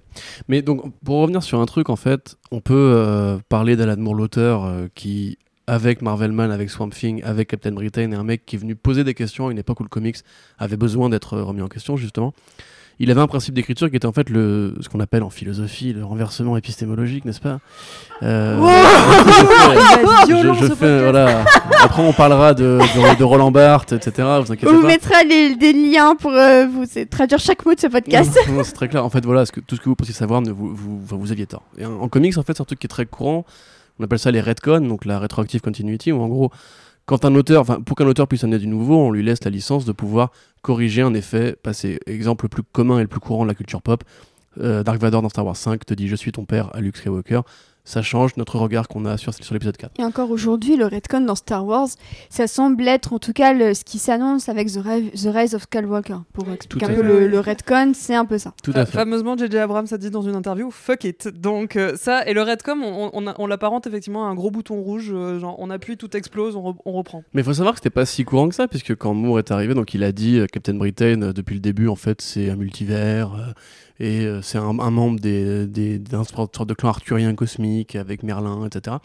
Après, avec Miracle Man, il a dit non, mais les origines de Golden Age, c'est de la connerie, c'est des aliens depuis le début et tout. Donc t'es là, ok, d'accord. Swamp Thing, après, il vient et il dit non, non, mais c'est une plante et tout. Et en fait, tout le monde, du coup, a commencé à imiter un peu ce modèle-là. Et euh, le succès de Swamp Thing et de Miracle Man, en fait, a incité Karen Mayer, qui était éditrice sur Swamp Thing, à aller chercher d'autres anglais du même genre, euh, avec le succès de Watchmen, puisqu'en fait, bah, ça marchait tellement bien que DC se disait, bah, c'est là qu'est le talent, en fait. Et ils ont ramené comme ça toute une génération d'auteurs anglais, les Garth Ennis, les Neil Gaiman, les Grant, Grant Morrison, aussi, effectivement, et les Warren Ellis plus tard. Et euh, est né en fait ce qu'on appelle la, la British Invasion et Vertigo Comics. Et c'est arrivé à un moment donné où en fait on avait des jeunes dessinateurs qui sont arrivés aussi dans l'industrie, donc Jim Lee, Rob Liefeld et compagnie, qui eux voulaient créer de nouveaux personnages parce qu'ils étaient jeunes, ils voulaient créer un nouvel univers à eux. On avait aussi Dark Horse qui a été créé par Mac Richardson. Et tu avais une sorte de grand magma d'idées, de, une envie de renouvellement en fait qui s'est posée dans les années 90, où on s'est dit est-ce que les super-héros on commence pas à en avoir fait le tour? On a voulu tuer Superman, on a voulu péter la colonne de Batman pour le, remplacer. Et à côté de ça, on avait des œuvres des, des mecs comme Warren Ellis qui en fait revenaient à l'essence même de ce qu'étaient les comics, avec des œuvres comme Planetary, qui en fait prennent toute l'histoire de la bande dessinée comics américaine pour en faire une sorte d'analyse rétroactive. Et la Ligue des Gentlemen Extraordinaires, extraordinaire, pardon, excusez-moi, c'est ça. C'est en fait, c'est on va imaginer ce qui serait passé si on avait créé une Justice League à l'époque du roman populaire. Le roman populaire qui du coup n'est pas juste du, roman euh, de gare, c'est du roman populaire comme nous on l'entendait dans la littérature euh, conventionnelle, c'est en gros le, roman fantastique, le roman vernien, le roman d'aventure. Et il va en fait du coup prendre euh, tout un tas de référents culturels, donc les Dracula, les Dr Jekyll et Mr Hyde en Angleterre, mais aussi en France. Il va prendre le Chevalier du euh, une création française durement populaire. Il va rendre canon Sherlock Holmes dans un contexte historique, puisque la, Ligue- la Il y a Ligue- Holmes. hein. Exactement, la Ligue est créée après la mort justement de Sherlock, Ouais. des mains de James Moriarty. Euh, et en fait, du coup, ça prend une sorte de, de climat très Avengers-esque en fait. C'est-à-dire qu'en un sens, on l'a revu avec Océane, on s'est posé la question, on s'est dit, mais il y a de l'hommage, puisque quelque part, enfin, Jekyll and Hyde, c'est Hulk, tu Mm. vois. Ah oui, complètement. En un sens, euh, bon, en l'occurrence, il n'y a pas. Bah, euh, D'ailleurs, à l'o- à l'origine de Hulk, je pense que c'était c'était le. oui, le oui, c'est une des inspirations, ouais. effectivement. Même ouais. Mina, avec le recul, me fait beaucoup penser à Black Widow, bizarrement. Il n'y a pas d'histoire d'amour avec le traître, mais la manière dont c'est un peu présenté comme une, fan- une femme fatale, très sexy, que tout le monde veut, veut pécho, Et rousse. ça me fait. Et rousse aussi, bah, ça me fait beaucoup penser, ouais, effectivement, euh, entre Mina et Black Widow. Je trouve que c'est euh, c'est assez similaire leur, leur parcours. Et alors qu'elles sont extrêmement dangereuses. Enfin, donc Mina est censée. Et techniquement, on s- c'est montré avec le film, c'est l'une des plus dangereuses de la ligue, même si elle cache bien son jeu. Et du coup, juste, euh, donc on arrive du coup à ce contexte-là en 99, et il faut savoir que du coup, c'est pas spécifique à Alan Moore. hein. Encore une fois, dans Planetary, vous avez une origine de la première équipe de super-héros qui était euh, le Shadow, le Doc Savage, euh, le Dr. Fu Manchu, qui s'étaient déjà alliés pour combattre les menaces du multivers. Et c'est une réflexion qui est très, encore une fois, holistique dans les comics, c'est en fait de se prendre ces référents-là des années 30 et les remettre au goût du jour. Et quelque part, en un sens, Hellboy, qui est arrivé en 93, c'était aussi ces hommages à la littérature classique, à Bram Stoker, à Howard Phillips Lovecraft et compagnie. Est-ce que très cyniquement, Oui. ce serait pas un truc de propriété intellectuelle aussi Genre. euh, C'est vraiment le côté c'est gratos, donc on y va. Euh, et, et je pense pareil pour les trucs des années 30 aussi, c'est le côté on a fait le tour des, des super-héros, on a fait le tour des arcs où on a redconné plein de trucs, on a rebooté je sais pas combien d'univers, nanana. Et qu'est-ce qui nous reste? Bon bah on repart dans le passé, on et on prend des vieux machins quoi. Je pense que je pense qu'il y aurait moyen de faire ça en France parce que pareil, il y y, a de la BD des années 30 type euh, bah Fantomas on est il y, y a plein de vieux héros pourris qu'on a oubliés en France. Je pense que c'est- alors idée pour les créateurs, idée géniale, prenez-la, c'est gratos. Faites des reboots, faites des ligues pourrites euh, de héros des années 30 français, ça va être fun. Mais je pense qu'il y a de ça. Bah, évidemment, il y a de ça, puisque quand tu prends. euh, je suis désolé, mon grand. Quand tu prends justement des personnages comme le Black Terror ou le. le, des- le, premier, le premier Daredevil qui est devenu Death Defying Devil chez Dynamite, qui est aussi un auteur, un éditeur qui a commencé à faire des personnages libres de droit, justement. Il y avait très clairement de ça. hein. Mais je pense qu'aussi, au niveau de la société, il y avait un côté. C'est le deuxième millénaire. Ça fait un siècle depuis qu'on a découvert l'électricité, euh, qu'on a commencé l'urbanisme de masse. Et quelque part. euh, Hibernatus quoi. voilà, et quelque part que le cinéma aussi avait 100 ans, puisque c'était en 95 que le cinéma avait été ses 100 ans avec euh, les premiers films. Donc moi je pense, tu vois, il y avait une sorte de, ouais, de, de, grande, de grand confluent d'idées. Et en l'occurrence, je pense qu'aussi pour les auteurs, c'était assez marrant de se dire qu'à l'époque où les comics de super-héros devenaient vraiment mauvais, puisque on peut parler des années 90, mais tu vois, en fait, tout le monde s'en détournait. Même un mec comme Kurt Busiek qui a fait Marvels chez Marvel, qui est considéré comme un échelle des années 90, à côté, il avait Astro City. Le principe de Astro City, c'est le fait de prendre une ville où il y a des super-héros, à la métropolis, mais de parler d'un mec normal dans cette ville. Il y avait toujours un côté décalé, tu vois, par rapport à tout ça, et les vrais comics des années 90 de super-héros sont pas dingues. Donc je pense que les grands auteurs, justement, avaient un côté parodique de revenir au côté genre pulp, euh, feuilleton, roman noir, etc. Et quelque part, c'est un peu ce qu'il a fait aussi avec Fromel, tu vois. C'est Alan Moore quitte les comics de super-héros avec Fromel. Parce qu'auparavant, il a toujours été vivoté dans cette espèce d'entre-deux. Même V, c'est une sorte de super-héros, tu Oui, vois. oui. Donc du coup, moi je pense que c'était une sorte de parodie de réponse à une époque, mais il y a certainement aussi du côté. euh, Oui, droit, parce que hein. enfin, c'est ce que j'avais déjà dit dans Hommage collatéral, mais franchement, euh, l'idée de. On va prendre, on va, on va prendre euh, Alan Quaterman, on va prendre Mina Harker, on va prendre machin, on va prendre Bidule, enfin, ça, c'est genre des, les- des, des grandes figures littéraires. Ah, bah regardez, c'est toute la même époque, on va toutes les mettre dans une ligue et après, ils vont combattre contre les méchants. Ça ressemble vraiment à la pire idée de merde d'exécutif à la con euh, d'Hollywood. C'est genre, ah bah regardez, en plus c'est gratuit, euh, vas-y, euh, vas-y, on met tout. Sincèrement, non, non, mais sin- sincèrement, ça aurait pu être un tel naufrage. Moi, rien que tu me dis l'idée, ça me met en colère. Donc, rien que tu me dis ça, j'ai envie de te taper. Donc, heureusement que c'est moi qui s'y est collé, parce qu'effectivement, euh, la Ligue, je regrette pas du tout que ça existe, mais purée. Et euh, moi, j'en parlais tout à l'heure parce que c'est vrai que ça a été un de mes premiers chocs après avoir découvert la BD, euh, parce que j'avais vu le film. J'ai trouvé qu'il y avait une sorte de truc intéressant chez les, chez les personnages. Je savais pas encore quoi vu le film que je venais de voir. Mais en redécouvrant la BD à la fac, au lieu d'étudier mes cours de, de langue, j'ai étudié euh, Alan Moore euh, sous, le, sous, sous la table. Et, euh, et en fait, ce qui m'avait choqué, c'était le, le, le côté assez radical de la Ligue. On parlait tout à l'heure de, de l'homme euh, de l'homme invisible, on parlait tout à l'heure des viols.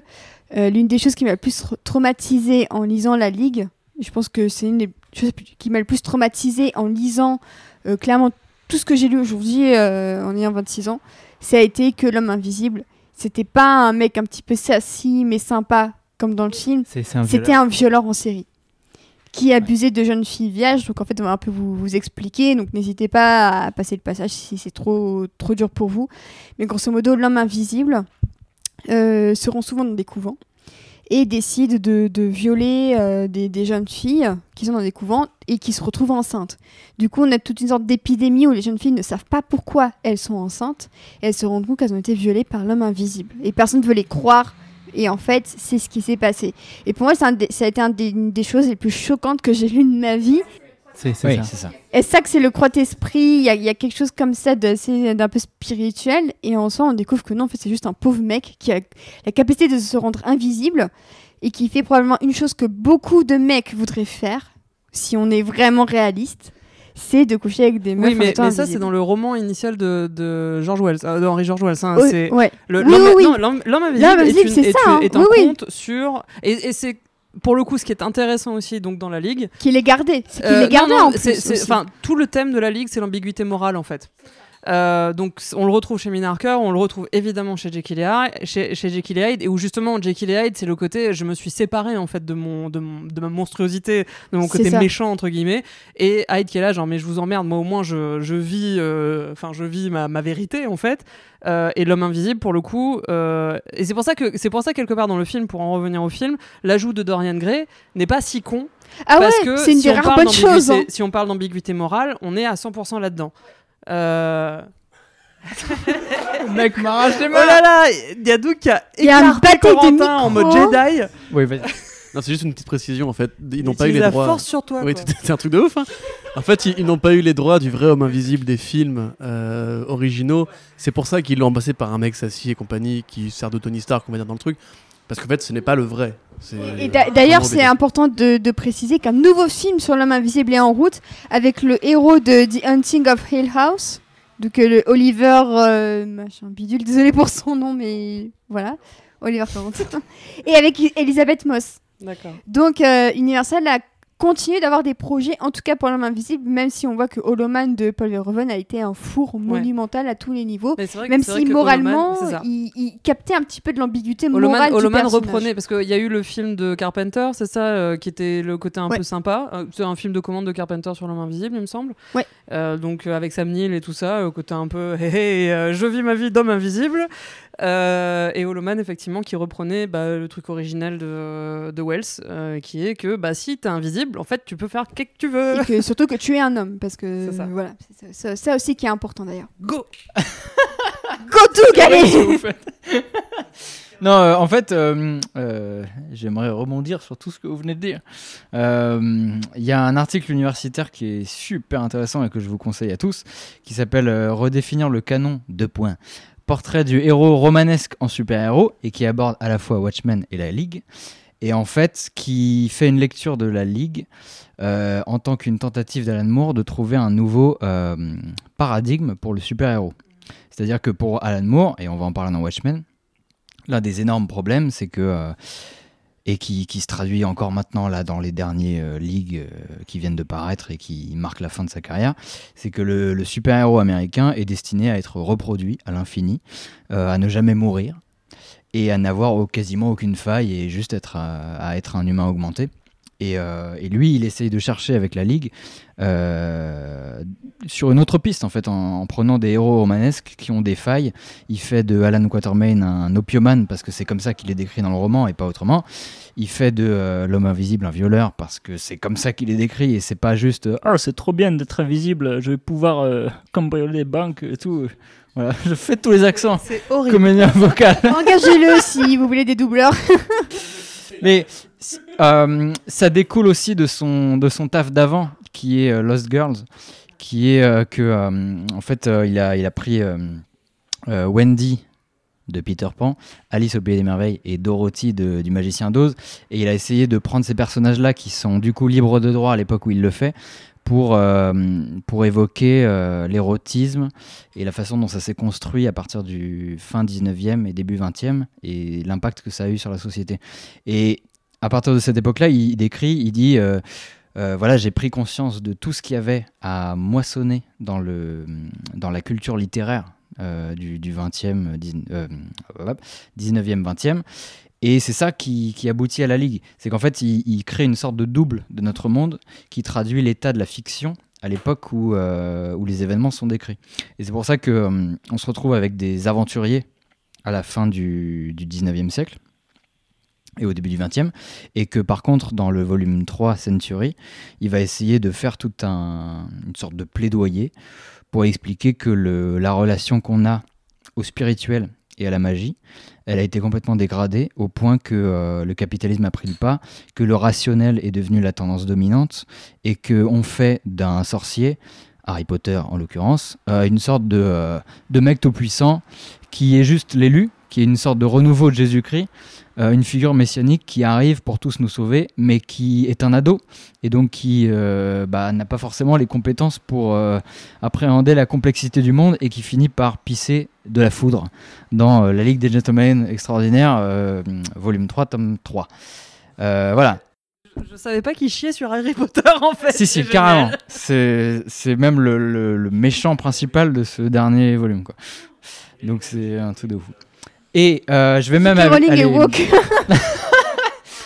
Mais même en allant plus loin, tout ce que Alan Moore cherche à dénoncer avec la Ligue, c'est que le, la figure de, du héros, plus que du super-héros, euh, a été travestie au cours du XXe siècle et que ça a abouti au XXIe siècle en étant reproduit, en étant immortel en fait.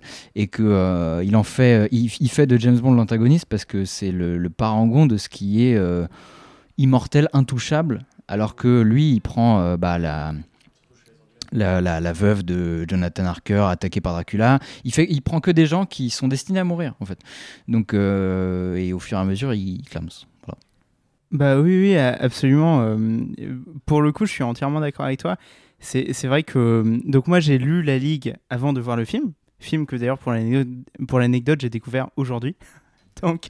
que apparemment tu n'as pas beaucoup aimé si j'ai si j'ai bien oui, compris. Oui, non, non, j'étais assez confondu devant le résultat final. Mais la Ligue, c'est vrai que je, bon, bah, je, suis allé vers euh, le bouquin euh, sans, euh, sans grand enthousiasme, tu vois. C'est vraiment ce qu'il y a à dire utile, c'est-à-dire que je, me disais, on dirait une idée de producteur de mettre des, des, mais des gens qui n'ont rien à voir entre eux, hein, qui viennent d'œuvres qui sont dans des paradigmes totalement différents, dans des états d'esprit totalement différents. Je veux dire, du Jules Verne, c'est pas la même chose que le, le, roman populaire anglais, etc. Donc c'est des, quelque chose qui semblait très étrange. Et en fait, en, notamment sur les quelques premiers numéros, et je pense que la comparaison que tu faisais, Océane, avec Avengers et euh, la manière dont on, euh, dont on présente euh, les héros qui vont former l'équipe au départ, est très intéressante parce qu'en fait, ce que, ce, que je, ce que je trouve sur la Ligue, c'est l'exercice de style d'Alan Moore sur le blockbuster. Tu vois, c'est-à-dire qu'Alan Moore, il a fait beaucoup de comic book, il a fait, il a fait du Batman. Tu vois, il, il, est passé sur les, sur les grandes propriétés du comic book, mais jamais jamais il n'a voulu faire du blockbuster, tu vois. Quand il arrive sur Batman, il dit Je vous donne une toute petite histoire. C'est un truc où il y aura très peu de verbes et vous allez pouvoir le lire en 15 minutes. Et c'est une des plus grandes histoires jamais créées sur Batman. voilà. D'ailleurs, euh, voilà, c'est marrant que tu l'évoques, mais on n'évoquera pas Killing Joke et son horrible adaptation ici. On a trop de respect pour Alan pour évoquer ça. C'est horrible. Euh, si, si tu enlèves l'extension du début, c'est fidèle. Hein. Ouais, mais euh, non, même, euh, même moi qui suis une grande fan euh, du travail de Bruce Timm. Non, mais non, ça fait Oui, oui, bah, c'est un pervers, mais tu peux, tu peux couper avec ton logiciel chez toi le début du film et tranquille. Ça ouais. ceci dit, si mais en tout cas, on coupe, on, parlera pas de King Joke, mais c'est vrai que tu l'avais évoqué, Benji, au moment de, de, de, de la, conception, de la préparation du podcast. Et aussi dit qu'au final, ça comme Swamp Thing, en tout cas, on n'évoquera pas, parce qu'en plus Swamp Thing n'est pas encore terminé, qu'en plus Killing Joke, effectivement, c'est clairement pas la meilleure adaptation qui soit. Non, c'est sûr.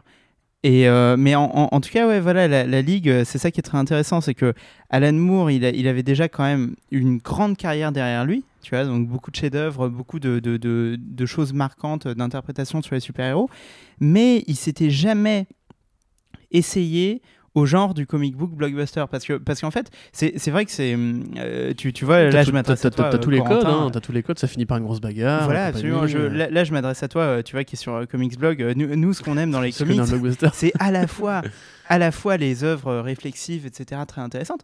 Mais dans les comic books on a aussi euh, ces grands événements euh, ces crossovers où tu as beaucoup de héros tu as de la baston tu as des choses spectaculaires etc et euh, Alan Moore, en fait, il nous fait, euh, il, donne une leçon un peu à tout le monde, en fait, euh, sur, euh, sur ces, ce premier volume de la Ligue. En fait, il nous dit, on peut faire un truc qui est sur le plan formel absolument débile, tu vois, vraiment tissé de fil blanc, parce que c'est vraiment ça, hein, les premiers numéros de la Ligue, c'est on va chercher un à un les héros qui vont composer la ligue. Et c'est- pour ça d'ailleurs que, euh, que les histoires de, de, de, viol de, euh, de l'homme invisible sont euh, aussi choquantes. Parce qu'en fait, sur le plan formel, tu t'y attends pas du tout.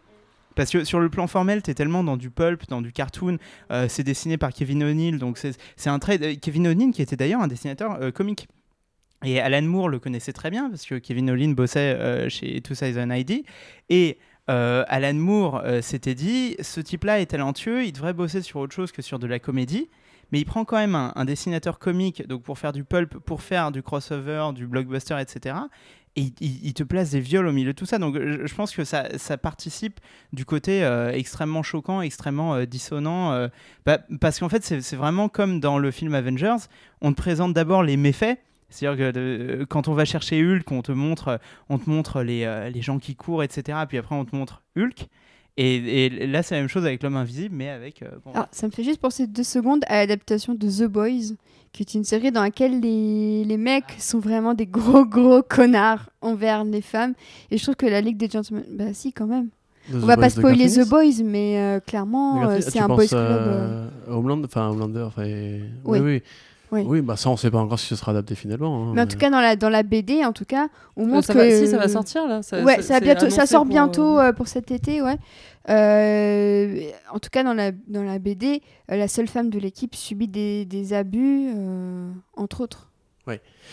Et Ouais, euh, en oui, fait, justement, c'est cette vision de l'homme qui n'est pas parfait mais qui sauve le monde quand même.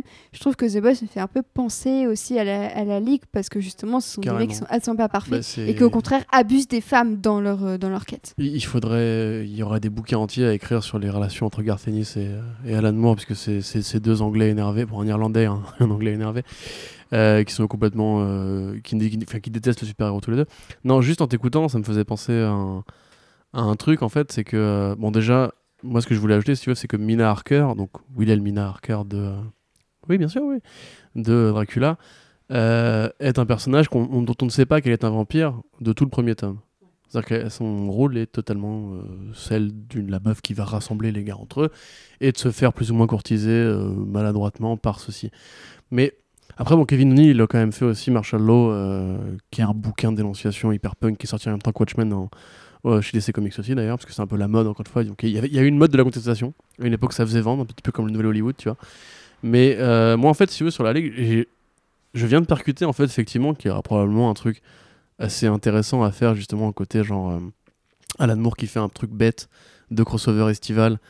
Mais en fait, je trouve qu'il le fait tellement bien que si tu le lis pas avec cette espèce, cette espèce de second degré, justement, un peu critique, moi, je suis rentré dedans, je me suis dit, putain, c'est bien, quoi. Genre, Oui, grave, je sais pas. En fait, on j'ai est pas dans les du tout- chaussons, quoi. J'ai pas du tout pensé à l'idée de blockbuster. Ah, c'est- non, mais c'est fascinant ce Il que tu rend dis. ça super intimiste en Oui, fait, alors, alors, que c'est déjà le Juste- blockbuster justement, de la justement, c'est littérature. c'est exactement ce que j'allais dire. C'est hyper intéressant ce que tu dis. Et en fait, euh, pour moi, c'est vrai que la Ligue, il est un peu à part dans l'œuvre d'Alan Moore quand tu le lis. Euh, bon, déjà parce que effectivement, je trouve que c'est un des mieux dessinés. Euh, Kevin O'Neill, euh, je le trouve très bon. Euh, voilà, peut-être avec Top 10, c'est un des mieux dessinés. euh, enfin, classiquement, je veux dire, parce qu'après, on aime plus ou moins, nanana, mais bon, voilà. Euh, donc, le côté blockbuster, ça se retrouve là aussi parce que c'est quand même joli. Euh, le dessin est très adapté aux propos Euh, et en fait moi ça me fascine parce que c'est vrai que euh, Watchmen par exemple c'est l'histoire d'une équipe qui marche pas. C'est c'est des gens complètement pétés qui ont rien à foutre entre eux. Il faut pas qu'ils fassent une équipe surtout pas.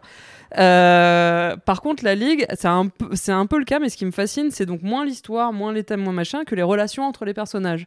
Et il fait un peu son Joss Whedon c'est c'est ça qui est marrant. Alors je- totalement le il y a totalement le côté Avengers là parce que t'as as le côté Joss Whedon.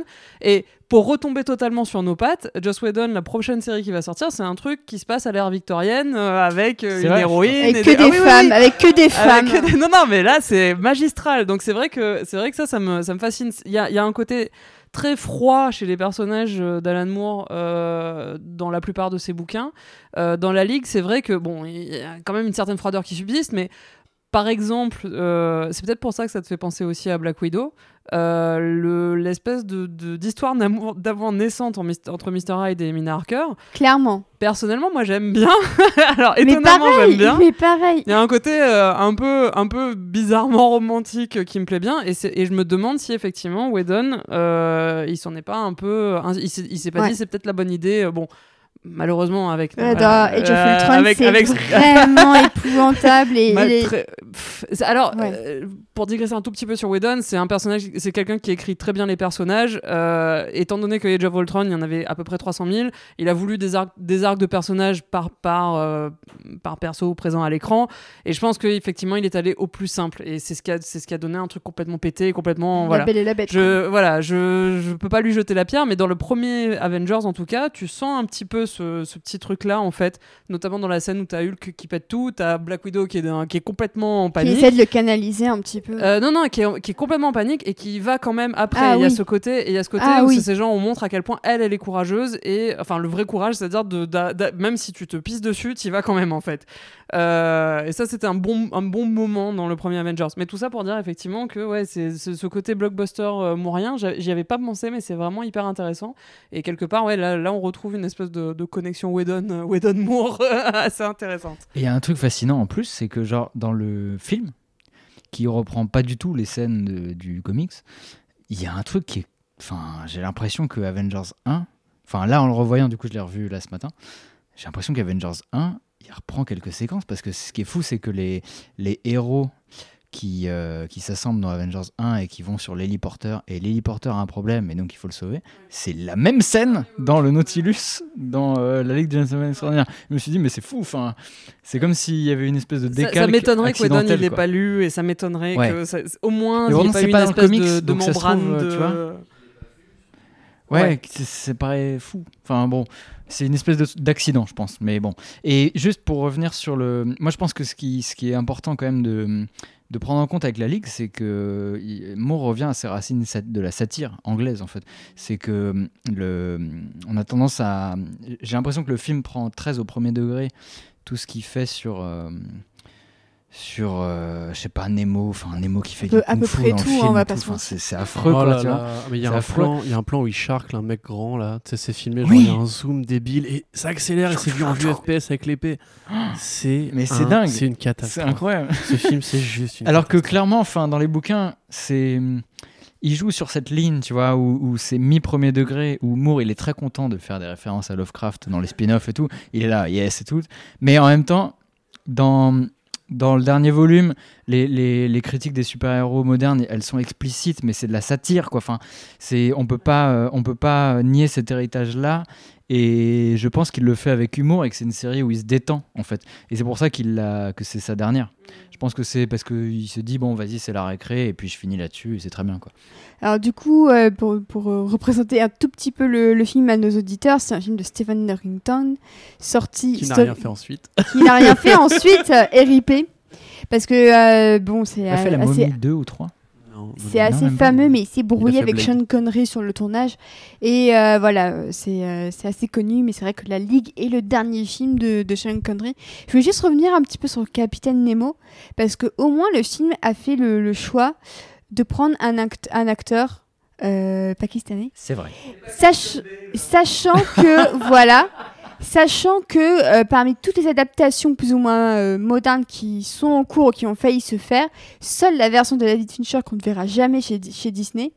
Ah, il, a voulu prendre un acteur pakistanais, il s'est vu refuser ça par Disney parce qu'il avait peur que euh, tout le monde fasse le raccourci pakistanais égal extrémiste, ce qui est absolument horrible. Mais c'est vrai que par exemple pour la version de Brian Singer, Capitaine Nemo était censé être joué par Hugh Jackman, qui n'est absolument pas pakistanais. Donc le, le film, en soi, en le, en le revoyant, je trouvais comment il faisait le parti pris de, de prendre un acteur qui correspondait justement euh, à ça et de ne pas trahir ses origines.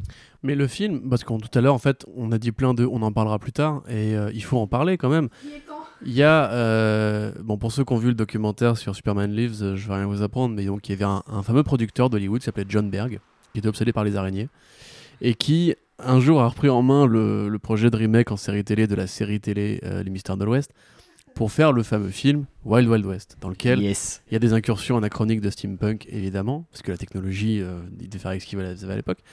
Après la Ligue, donc on a eu le film Van Helsing. Avant même, on a, en quelque sorte, on a eu Blade qui a lancé les sagas de clones à la Underworld et compagnie. Donc il y avait une sorte de mode comme ça. De... et après, on a eu les Trois Mousquetaires de euh, Paul. W. S. Anderson. Et il y a en fait, c'est un vrai courant du cinéma euh, de blockbuster. Le côté Solomon Kane, effectivement, tout à fait. Et du coup, John Alex, Green Hornet. euh, et Green Hornet. Euh, non, pourquoi Green Hornet C'est dans le Bah, présent. c'est un peu le principe de reprendre un vieux personnage et essayer de le, mo- le moderniser. Mais là, on parlait du passé dans le présent. Ah Et, oui. euh, alors, je, je, Ouais, découvre, mais- je, je- je découvre là en fait que et à la base il y a déjà eu un film de la Ligue des Gentlemen en euh, 1960, Donc avant le comics. ouais, qui reprenait euh, pas mal du line-up parce qu'il y avait Norman Hyde, euh, waouh, il y avait Mycroft, Port Hill, donc déjà quelques noms qu'on entend dans, dans Mmh. le Non, film. mais de toute façon, enfin, Moore s'inspire aussi beaucoup. Et euh, du- clairement, c'est adapté d'un roman qui s'appelle The, League of Gentlemen, euh, qui a été écrit par John Boland. Et euh, l'adaptation est signée de Basil Durden. Donc vraiment, le film de 2001, en tout cas, n'avait rien inventé. Mais pour ceux qui ne le savent pas aussi, il y a une série télévisée anglaise qui s'appelle V for Vengeance, qui euh, est arrivée avant V pour- Vendetta. Donc malgré ce, bon Moore qui nous cite que Alan Ellison, Aldous Huxley et George Orwell, il a aussi des référents dans la culture populaire évidemment. Mais en fait, moi le film, c'est marrant parce que quand je l'ai vu quand j'étais petit, j'avais trouvé ça kiffant quoi. Ça, ça fonctionnait, euh, c'était un blockbuster comme un autre.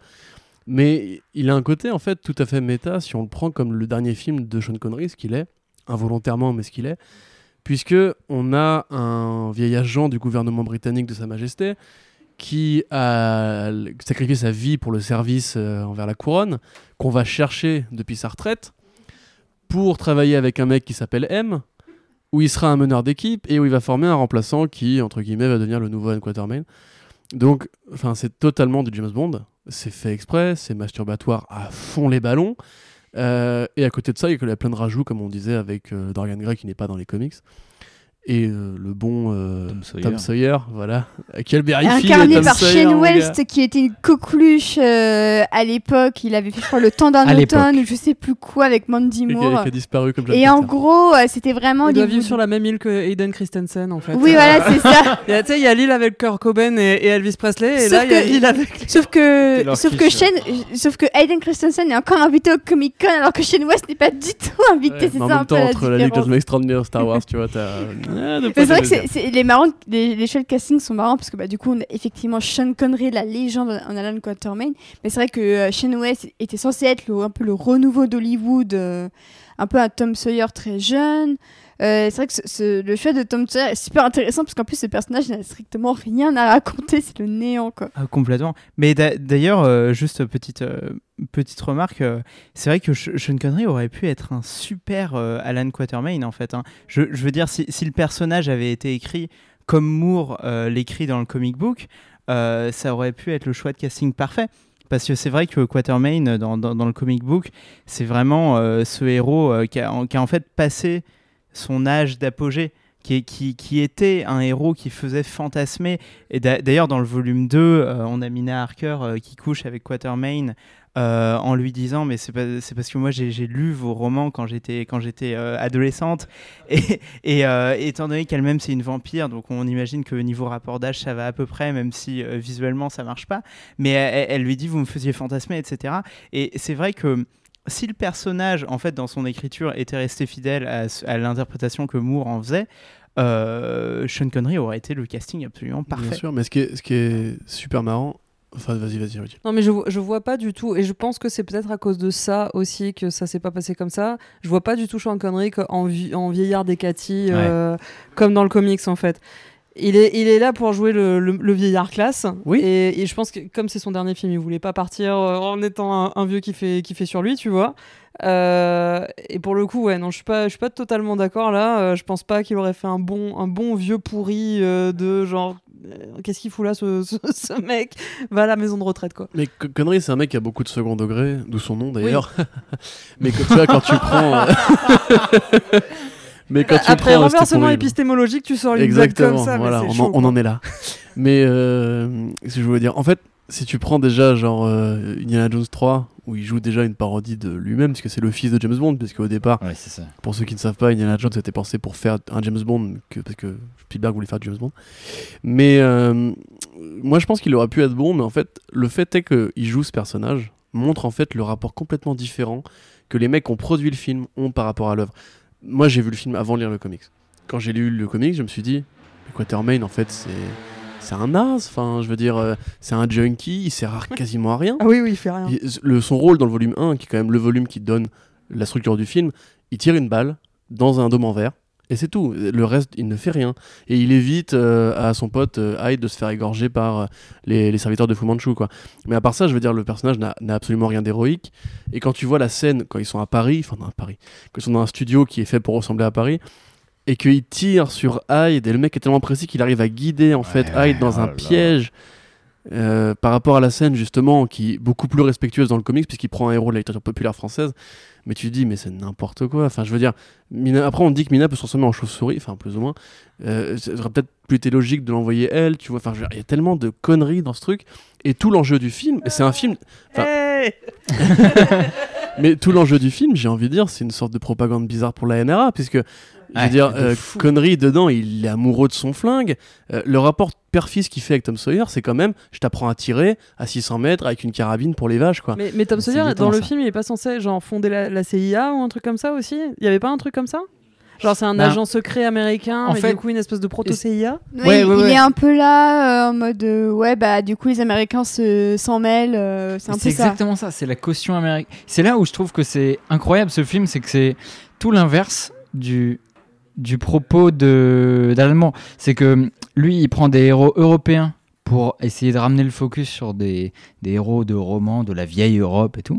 Et le film, il y a quand même cette réplique incroyable de Sean Connery qui dit euh, Euh, Ce siècle t'appartient maintenant, alors que euh, celui d'avant, c'était moi.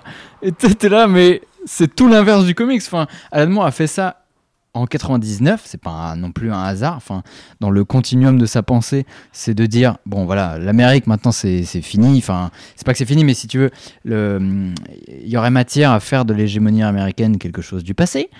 Et tout le film te dit allez, maintenant c'est nous les Américains. Je refais l'accent du Sud, il y a pas de problème. Merci. Alors que, que même Fro- alors que même Fro- Fromel à la limite restait quand même quelque chose de très anglais. Bon c'est des acteurs américains qui essaient de prendre l'accent, mais ça restait quand même en Angleterre. Il n'y avait pas d'intervention des États-Unis ou quoi que ce soit. Il y avait quand même un cadre très très anglais et même dans V pour Vendetta on en reparlera, mais ça reste quand même en Angleterre. Ça déborde Ouais. pas. J'essaie- J'essaye juste d'imaginer l'intervention américaine dans Fromel et je genre il déboule en, en hélicoptère. Euh, nous sommes Interpol. Nous sommes Michael Bay qui Interpol et nous reprenons son- cette son enquête. Cette enquête est la nôtre. Rends-toi, Jack On te est cerné Mais. mais. Non, mais. Excusez-moi, c'est l'esprit Douglas qui envahit ce podcast. On vous aime les gens du Sud. Désolé d'ailleurs si c'est bizarre à écouter, mais vous inquiétez pas, tout se passe bien. Mais tu vois, genre typiquement, Tom Sawyer, c'est c'est une greffe. une- Non, mais c'est ça, c'est une greffe d'Amérique dans l'anglicisme de euh, d'Alan Moore. C'est de pécho Mina. c'est hein. Tom Sawyer si ce n'est l'Amérique Exactement, mais non, mais c'est ça. En, en plus, à la limite, à la limite, c'est pas mal foutu parce qu'effectivement, c'est un héros de roman populaire de Mark Twain, Huckleberry Finn, toutes ces conneries. Mais voilà, c'est vraiment, il correspond vaguement à l'époque. Oui, c'est vrai qu'en plus t'as un Sawyerverse en fait. Oui, bah oui, bien sûr. Et tout ça. Bien sûr, mais tu vois ce que je veux dire Enfin, le côté euh, Tom Sawyer qui se ramène dans le film, parce qu'il leur fallait un héros américain. Ils allaient pas faire le film avec que des acteurs américains. Et en plus, Anglais. et anglais, pardon. Enfin anglais, Il faut, européen. il- il faut savoir que euh, Sean Connery a quand même touché la, la bagatelle de 17 millions pour être là. Et pour être là et pas faire grand chose d'ailleurs. Downey Jr. est très jaloux. bah ah non mais attends, euh, à euro constant, enfin dollar constant, je pense qu'il se met bien quand même, tu vois. Oui, pour aussi. 2003, euh, c'était Ah ouais, un peu plus, tu clairement. vois. Mais du coup, en fait, ils ont dit, les producteurs, on n'a pas eu la thune pour engager des vrais comédiens, enfin des, des, des, des mecs aussi vedettes, tu vois, pour faire justement Avengers League avec des, gros, des grosses et compagnie. Et du coup, Tom Sawyer, c'est vraiment genre, mais c'est comme Matt Damon dans La Grande Muraille, tu vois. C'est genre, si on fait un film avec que des Chinois, nos, nos copains euh, de Texas, ils vont être perdus. Donc il faut quand même qu'on leur ajoute un petit ricain, sinon ils vont être là. Bon, bah ils sont marrants avec leur thé et leur gelée, mais nous on n'est pas là, tu vois. Du coup, d'où cette grève bizarre qui n'a rien à faire dans l'univers, quoi. Ah oui, oui, Surtout que complètement. l'acteur joue très mal. Enfin, on va Ah oui, pas se non, mentir, mais, le casting du film, pareil, c'est assez consternant. Je trouve que le seul qui s'en sort bien, c'est Dorian Gray. Ouais. Et c'est un ajout pour le coup pertinent du film. la Mina, Mina, elle est pas si mal. Elle est Ah. J'avoue ne l'avoir jamais vu en VO, juste en VF, et sa voix, sa voix VF la fait passer pour une femme fatale, épouvantable. Anecdote VF. Le doubleur de Oh. Dorian Gray a doublé James Bond, donc déjà c'est marrant, hein, parce que c'est le doubleur actuel de Daniel Craig. Mais anecdote dans l'anecdote, dans le dernier James Bond de Pierce Brosnan, le grand vilain, donc le coréen qui se fait refaire la gueule et qui devient un, un baron des minerais anglais, a cette voix-là en fait. Et il dit à James Bond qu'il s'est inspiré de lui pour prendre ce personnage d'anglais condescendant, etc.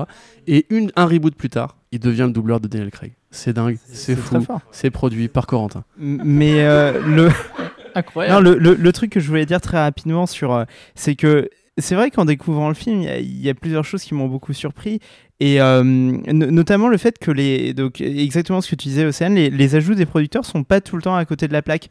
Et euh, en voyant le film, je, vois le personnage de Dorian Gray et je me dis, bah, que c'est une super idée. Et euh, je commence à fouiller vraiment avec une sorte de panique dans mon comics en, me disant, mais en fait, je l'ai loupé. Est-ce que est-ce que c'est un personnage d'Alan Moore? Et donc, non, c'est pas un personnage d'Alan Moore. Et c'est très surprenant parce que c'est totalement dans l'esprit, c'est totalement pertinent. Enfin, et puis en plus, c'est enfin, hilarant, quoi. Je, veux dire, de détourner un personnage, je veux dire, c'est comme si tu prenais Marcel de la recherche du temps perdu. Enfin, c'est- un truc absurde, quoi. Je, veux dire, c'est juste un chef-d'œuvre littéraire, c'est pas du tout euh, des bouquins d'aventure. euh, c'est. c'est vraiment un personnage absolument métaphorique, euh, voilà. Mais du coup, c'est très très drôle. Ça marche vraiment bien. Euh, en, en plus, c'est plutôt fidèle au bouquin, quoi, parce qu'à la, à la fin, le, le- la confrontation se résout avec le portrait de Dorian Gray, effectivement, qui Une reprend, des rares bonnes scènes les- du film, d'ailleurs, je Ouais, trouve que c'est ouais, vraiment. euh, qui marche très bien. c'est là qu'on se dit, euh, ouais, Euh, en fait, il y a vraiment le personnage qui est là, vraiment, dans la- l'ambiguïté morale et dans le tableau. C'est un clin d'œil qui pourrait paraître un peu vulgaire et tout ça, et en fait, je trouve que c'est c'est bien amené dans le film. Ah oui, complètement. Même si, si je dis pas de conneries, dans le bouquin, il peut regarder son tableau sans problème. hein.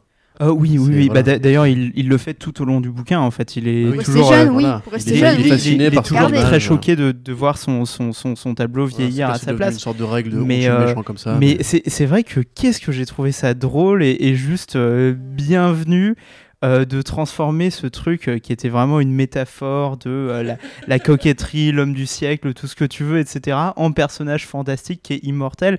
Et du, du coup, en plus, tu, tu peux délirer là-dessus, quoi. Parce que au début du film, il se prend une rafale de balles. Donc tu t'imagines que le tableau se prend en parallèle une rafale de balles et donc il doit être criblé de balles comme 50 Cent et tout. C'est vraiment génial.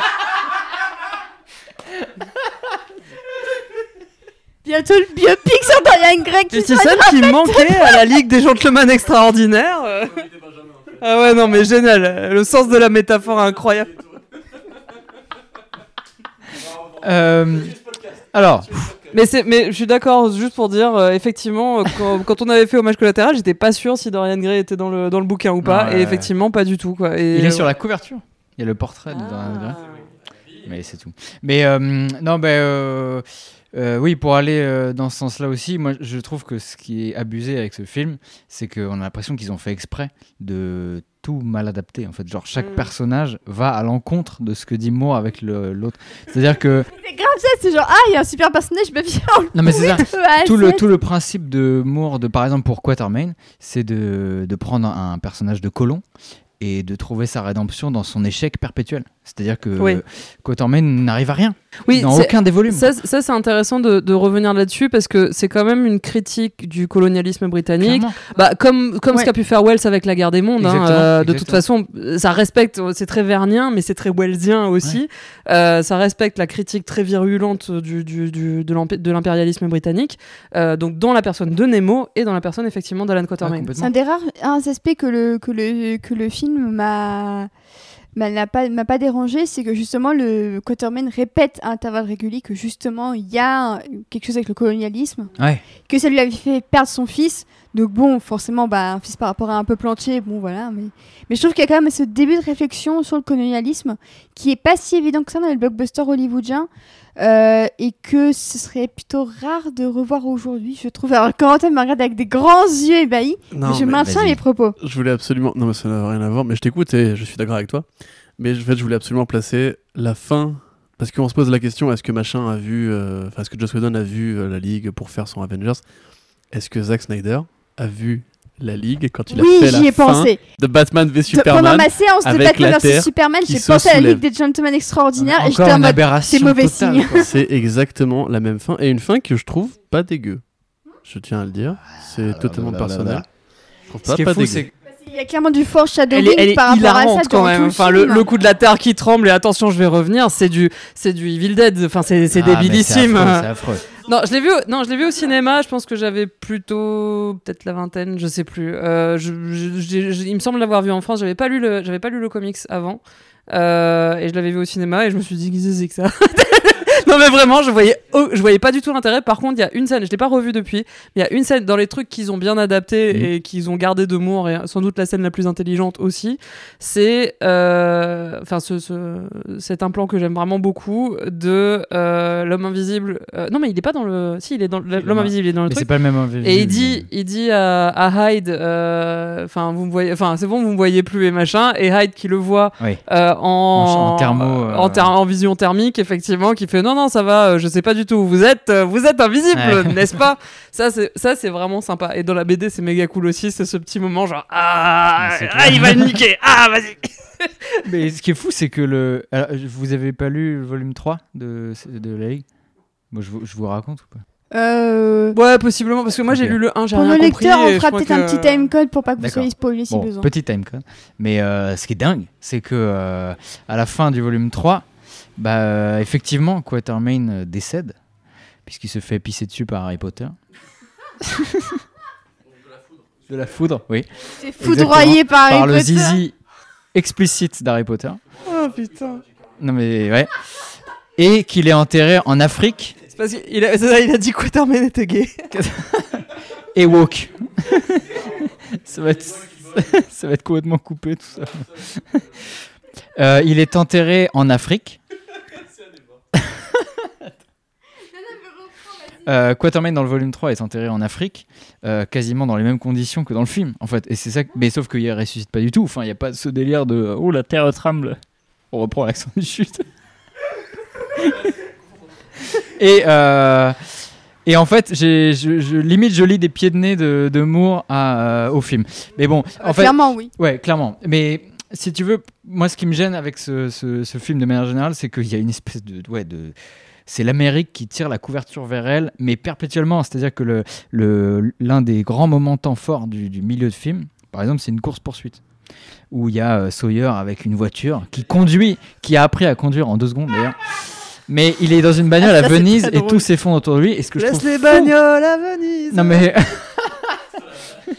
ce qui est fou, c'est que la, la course poursuite, c'est typiquement un motif américain. En fait, ça vient des, des attaques de diligence ou de train.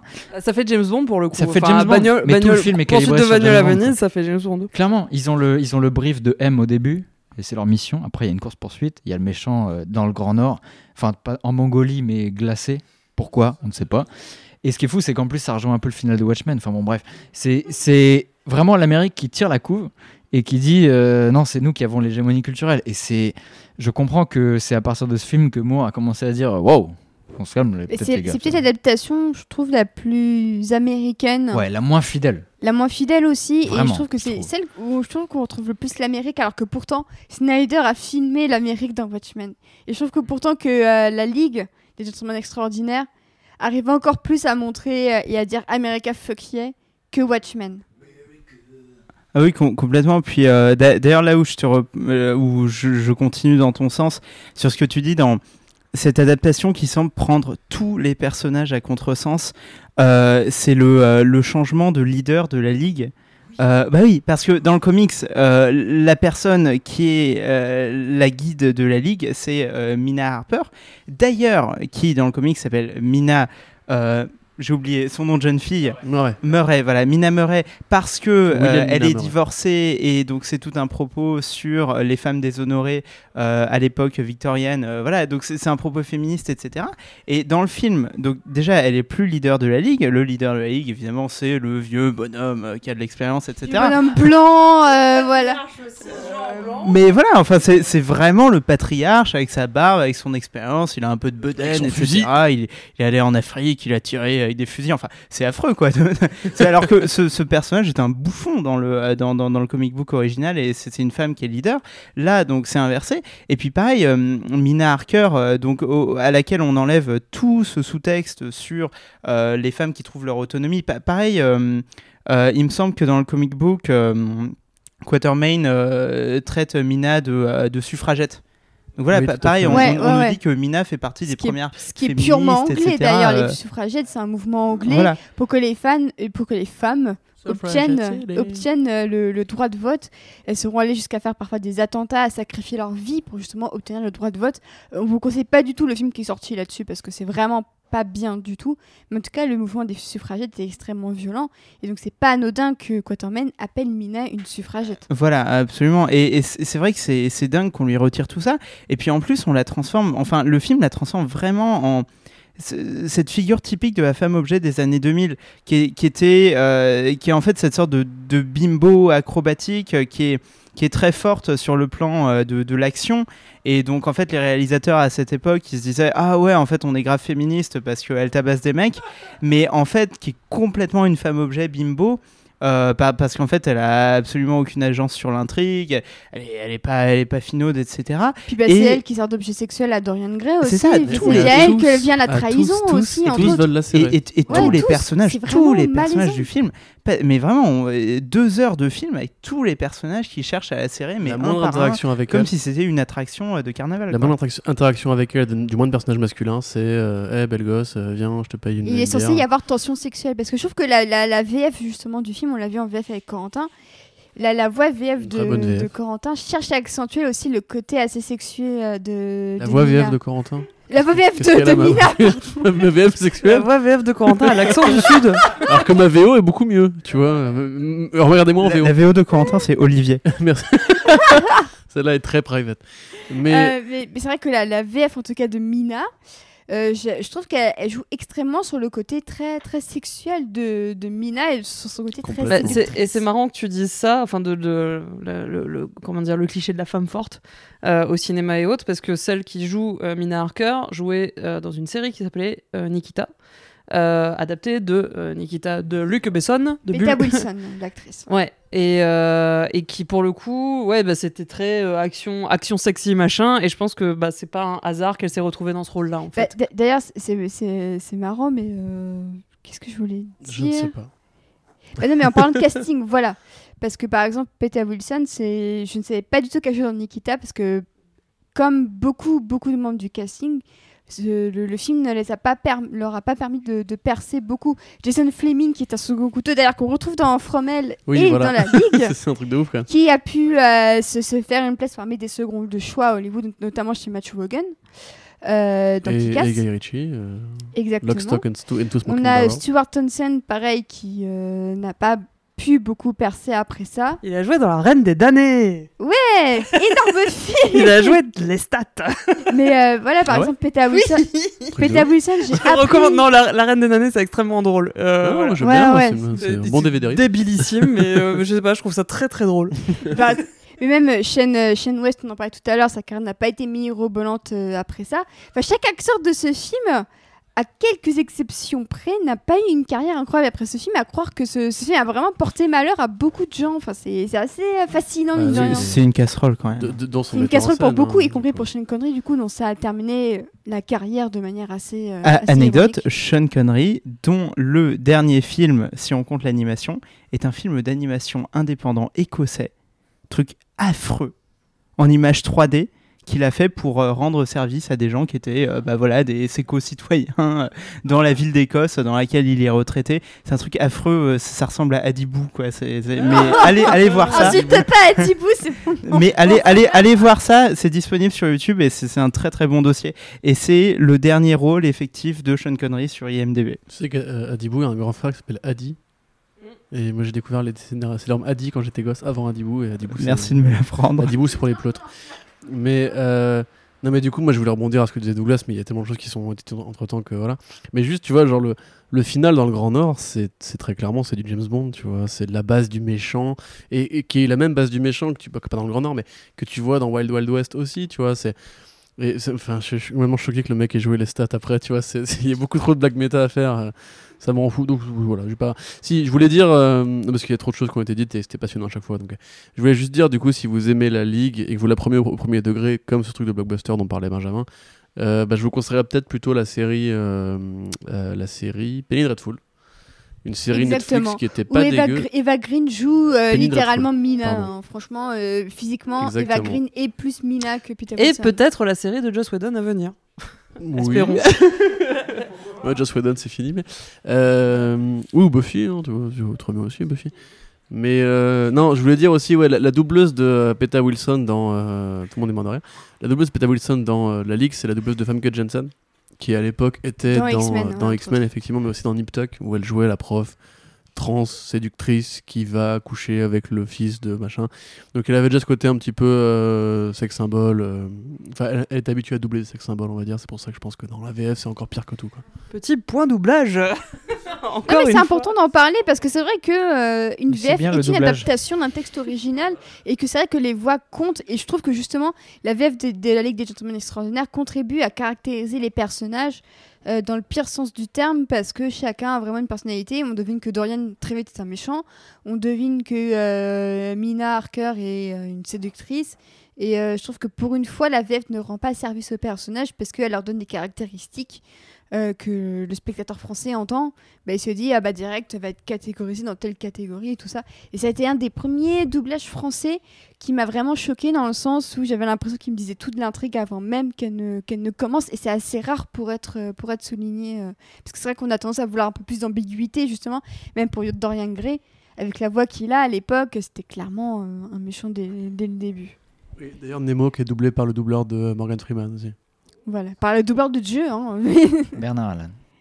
alors est-ce que vous aviez quelque chose à rajouter sur euh, la ligue avant qu'on passe à V pour Vendetta le dernier euh, Euh, film de notre première je n'ai pas lu du tout ce que je vais vous conseiller, mais euh, mais Ça vous apparemment. risque ses périls. voilà. Mais apparemment, il y a des auteurs français qui ont fait une espèce de continuation de la Ligue dans la réflexion, le volume 1, qui s'appelle La Brigade Chimérique et qui reprend euh, des héros euh, français euh, et qui, le, qui les mettent en scène au tournant de la fin du volume 2, donc au début de la Première Guerre mondiale, avec par exemple le Nyctalope, le Je Passe-Muraille. reste poli. Avec l'arrivée des premiers super-héros, etc. Ça peut être intéressant, je ne sais pas. Mais, chose que j'ai lue par contre, euh, un bouquin de Alexandre Cléris et Smolderen qui s'appelle L'été diabolique et qui reprend euh, un héros pulp. Enfin, un héros avec un K Non, c'est pas ça. avec un K, Ouais, exactement. C'est bien ça. Exactement. Euh, qui reprend un antagoniste pulp des années 60 en France ou 70 et qui reprend en plus le style graphique et qui s'intéresse à une anecdote apparemment réelle de cette époque-là pour euh, parler de toute cette culture des, des héros français et de ce qui n'est pas arrivé. C'est-à-dire que euh, bah, les héros français n'ont pas donné lieu à une espèce de- d'engouement culturel. euh. Ça, c'est nous. ça, c'est fascinant, effectivement. Ouais. Enfin, Donc je vous le recommande et c'est un très bon livre. Il y a un peu de cul. Voilà. Waouh. là là Ouais, il y a du cul. Oh le fripon Wow. Ouh là là Est-ce que tu as une dernière suggestion ou remarque, euh, Corentin? Bah remarque, euh, moi je vous inciterai du coup, puisqu'on l'a dit, ça couvre quand même 20 ans de la carrière d'Alan Moore, de lire les Ouais, puis c'est différents ce volumes. c'est ce qui euh, clôture sa carrière, mine de rien, la Tout Ligue. à fait, hein, bien sûr, et c'est d'ailleurs- Non, mais il va faire comme Miyazaki, il dit qu'il se casse, mais il va revenir. Ouais, ou comme Hideo Ouais. Ou Luc Besson. ou Luc Besson, des Luc. Besson, c'est à chaque fois qu'il est célibataire qu'il veut faire un film. Mais- Donc, mais je, euh, je pense que c'est fini. Guettez, guettez le prochain divorce, et puis voilà quoi.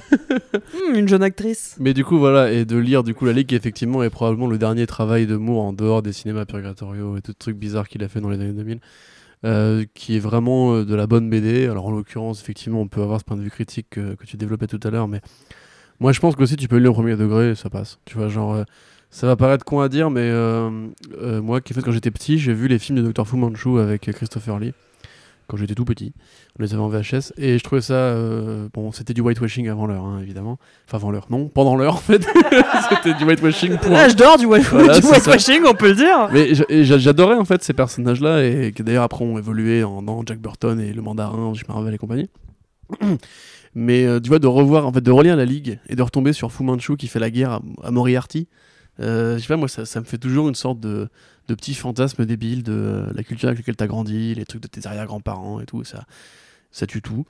Et du coup, bah, je vous conseillerais de le lire pour voir Harry Potter pisser sur Alan Quatermain et, euh, et Alan Moore qui critiquerait Harry Potter. Et du coup, c'est tout ce que j'avais à dire. Si tu veux, Benjamin, tu veux ajouter un truc? Non, Benjamin fait un nom de la tête. Et Ouais, alors Doug avait le dernier micro pour la dernière fois. Pour enchaîner euh, ouais. finalement. C'est que euh, Wow. pour faire une transition, euh, ce qui s'est passé avec l'adaptation de la Ligue des Gentlemen Extraordinaires, c'est que tu as un scénariste hollywoodien qui s'appelle Larry Cohen qui a attaqué la 20th Century Fox pour leur dire que la Ligue des Gentlemen Extraordinaires était un plagiat de son script des années 90 qui s'appelait A Cast of Characters, qui mettait à l'époque en scène Sherlock Holmes et Alan Quatermain s'attaquant à Moriarty et Fu Manchu, si je dis pas de bêtises. Ouais, bah, encore une fois, hein, c'est vraiment l'idée débile euh, qui flotte euh, dans la. Dans qui la- flotte dans la tête de tout le monde, mais que Alan Moore a en- En concrétisé. faire une idée ne signifie pas forcément que d'autres ne peuvent pas en faire quelque chose. Exactement. Exactement. Et, euh, et le problème, c'est, enfin le problème qui s'est posé, c'est qu'en fait, euh, à l'époque, dans ce script de Larry Cohen, il y avait Dorian Gray et Tom Sawyer qui ont été rajoutés du coup plus tard dans l'adaptation, ce qui a créé une confusion. Bah non, c'est pas plagié dans le sens où, si tu veux, euh, Alan Moore a dû affirmer dans une interview de 10 heures dans un sous-sol de Soho euh, à la police, donc à Scotland Yard, que bah, la Ligue, à la base, c'est un comics à lui, à la- dont, dont la- dont il a eu l'idée, tu vois. Euh, et que Il a par dû- contre, il a il dû est très adorer. possible- Alors là, ouais. ça devait être, ça devait Voilà. être la meilleure expérience de veux, sa vie. hein. il, a dû, euh, il a dû affirmer ses intentions à lui, sans pouvoir garantir celle de la 20th Century Fox Ah. en adaptant son truc. Et c'est un peu le premier clou qui a été porté au cercueil de son affection pour les adaptations de son travail. Oui, non, mais c'est ça. Enfin, t'imagines juste le truc Donc où voilà. déjà il est pas, Tu il est pas joyeuse, il va, Ouais, il va voir les condés. base. Il doit, il doit Non, leur dire non, non, mais c'est à moi. En plus, Le pour une espèce de grosse corpo qui va pas le payer, il en a rien à foutre, tu vois, genre génial. Génial quoi. Donc et évidemment le second clou ce sera V pour Vendetta, on en reparlera après mais euh, mais voilà. Et bah après maintenant, allez c'est parti. Et Vas-y, Doug. euh, par- le Non, podcast mais fait les dis, dis- dis ce que t'as à dire, hein, Doug. Il n'y a pas de souci. Non non mais euh, je suis moins calé sur euh, V pour Vendetta que sur la ligue donc euh, allez-y, n'hésitez pas à introduire. Tu peux pas présenter les Eh bien, euh, du coup, on passe à V pour Vendetta, euh, un film de James Mattig, qui est un grand collaborateur des sœurs Wachowski, puisqu'il a réalisé plusieurs épisodes de, de Sense8, entre autres. Euh, donc dès, 2006 dès 2005, le tournage a été fait en 2005, il, euh, il réalisait pour, euh, pour V pour Vendetta, Euh, adaptation de l'un de ses, de ses plus grandes œuvres, honnêtement, hein, so- soyons honnêtes. Il s'attirait un casting assez prestigieux puisqu'il y avait entre autres Nathalie Portman et Hugo Weaving sous le masque de, de V, L'une des muses des Wachowski. l'une des, voilà, des muses des, des Wachowski. Euh, le, fi- le film est donc sorti en 2006 et c'est vrai que dès 2005 il attirait pas mal l'attention puisque je me souviens des images de Nathalie Portman chauve à l'avant-première de Star Wars euh, du 3, du coup de Star Wars 3 à Cannes, elle apparaissait chauve et tout le monde se dit mais qu'est-ce qui se passe? Et c'est vrai que Ouais, après on la a- hype était on- réelle. hein. et on a, et on a appris que elle, du coup, elle jouait Evie pour V pour Vendetta. Euh, le film est sorti ensuite. Euh, les- le succès public a été plutôt mitigé, euh, tant critique que Je public. crois que c'était honnête. Hein, euh, C'était ça a honnête, ça mais a pas fait un carton euh, inimaginable, mais c'était honnête. pas voilà, c'était pas, c'était pas incroyable, mais en tout cas, il y a eu son petit succès d'estime. Et c'est vrai qu'en tout cas, dix ans après V pour, euh, plus de dix ans après V pour Vendetta, j'ai j'ai l'impression que le film a tendance à être euh, réévalué à, à la hausse. Euh, Quentin, est-ce que tu peux nous en dire un peu Bah plus sur oui, ça? ju- juste pour préciser, le film a fait donc 54 millions de budget et 130 millions au box-office. Ouais, plus que, très- plus ouais. que Plutôt très rentabilisé, bien. clairement. Il est tout à fait rentabilisé. Euh, de toute façon, on, est, on parle d'une époque où le marché de la vidéo avait vraiment encore du poids. Le 2006, c'est l'arrivée du Blu-ray hein, sur les marchés. Donc c'est une époque où les distributeurs se sont, particulièrement Sony, se sont gavés avec euh, les marges. Bon, Rappelez-vous des Blu-ray à 35 euros. Euh, donc du coup, oui, je pense qu'il a été plus que rentabilisé. En tout cas, le simple merchandising des, masques de Guy Fawkes euh, a fait du film une œuvre culturelle incontournable. et commercialement rentable, j'imagine, parce qu'ils ont bien dû acheter la licence et ces putains de masques pour faire le film, de toute façon.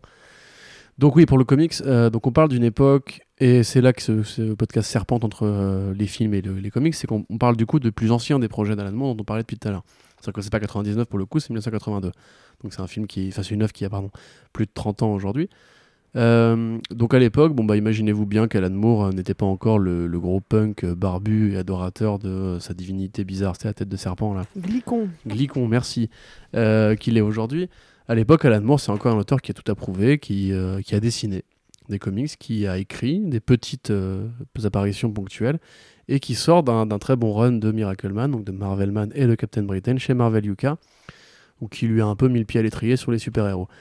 Euh, il se trouve que c'est David Lloyd qui va proposer le concept de V pour Vendetta. David Lloyd qui en fait voulait travailler sur euh, un truc plus super-héroïque, plus science-fictionnel en fait, plutôt parce que c'est un auteur qui était un dessinateur pardon qui était quand même très spécialisé dans le polar et dans les trucs de- de- d'inspecteur à détective avec des grands imperméables, des flingues et compagnie. Et euh, du coup, ils vont avoir du coup cette espèce de projet commun de faire une sorte de croisement très hasardeux entre énormément d'œuvres. Alors lui, il cite évidemment Aldous Huxley, et il cite évidemment George Orwell, puisque le film, enfin le bouquin, mais plus le film encore, est empreint d'une thématique 1984. Tu vois, Rutil, tout tu parlais de, des idées qu'ont eu les Wachowski que n'ont pas eu, que n'a pas eu Alan Moore. Le, portrait géant du leader euh, qui s'appelle en, anglais The Chancellor, enfin dans le film The Chancellor, dans le comics le leader, donc le Führer hein, littéralement. Euh, en grand, à la George Orwell justement avec l'image de euh, Big Brother, c'est un truc qui vient que du film par exemple. Donc dans une Angleterre, euh, dans le comics, hein, je précise bien, dans une Angleterre où en fait qui a survécu, qui est la seule survivante à un grand holocauste, qui a emporté l'Europe, l'Afrique, les États-Unis et l'Asie. En fait, il n'y a plus que l'Angleterre sur, sur, sur, sur Terre. Voilà, tout le reste euh, a été détruit. Euh, un gouvernement est arrivé après une épidémie pour prendre le contrôle des choses, exterminer les homosexuels et les personnes de couleur évidemment, censurer la culture pré-révolution et imposer un contrôle total et absolu des populations à la 84 justement. Et dans ce contexte-là, un homme masqué avec un chapeau de pèlerin va apparaître et commencer à faire péter des bâtiments publics et à secourir une jeune prostituée, puisque dans le comics, Evie n'est pas une journaliste mais une prostituée de 16 ans. euh, et qui, va, qu'il va former à la Révolution. Et c'est très, c'est très important de comprendre ça, que le bouquin, c'est deux personnages, c'est Evie et V, et que, en un sens, il y a des jeux de mots à faire avec les deux noms, évidemment. En un sens, euh, Evie est presque plus l'héroïne de V pour Vendetta que V, puisque le bouquin a une fin complètement différente. Je ne sais pas si on peut la spoiler, mais complètement différente du film. Le film. On euh, peut tout spoiler, voilà. hein, clairement. Euh, Bon. le, le but, c'est de comparer les deux, donc il y aura forcément spoiler. hein. Donc je vais finir ce monologue parce que je vois que Benji euh, saute sur le micro. Mais euh, pour résumer, le, le film V pour Vendetta, qui est donc écrit par les sœurs Wachowski, qui sont des, des, des- des gens qui veulent, euh, enfin des artistes qui veulent en fait inciter l'être humain à la révolution, à la rébellion contre les corporations, le, le système classique du patriarcat, même la compréhension femme tra- tra- traditionnelle.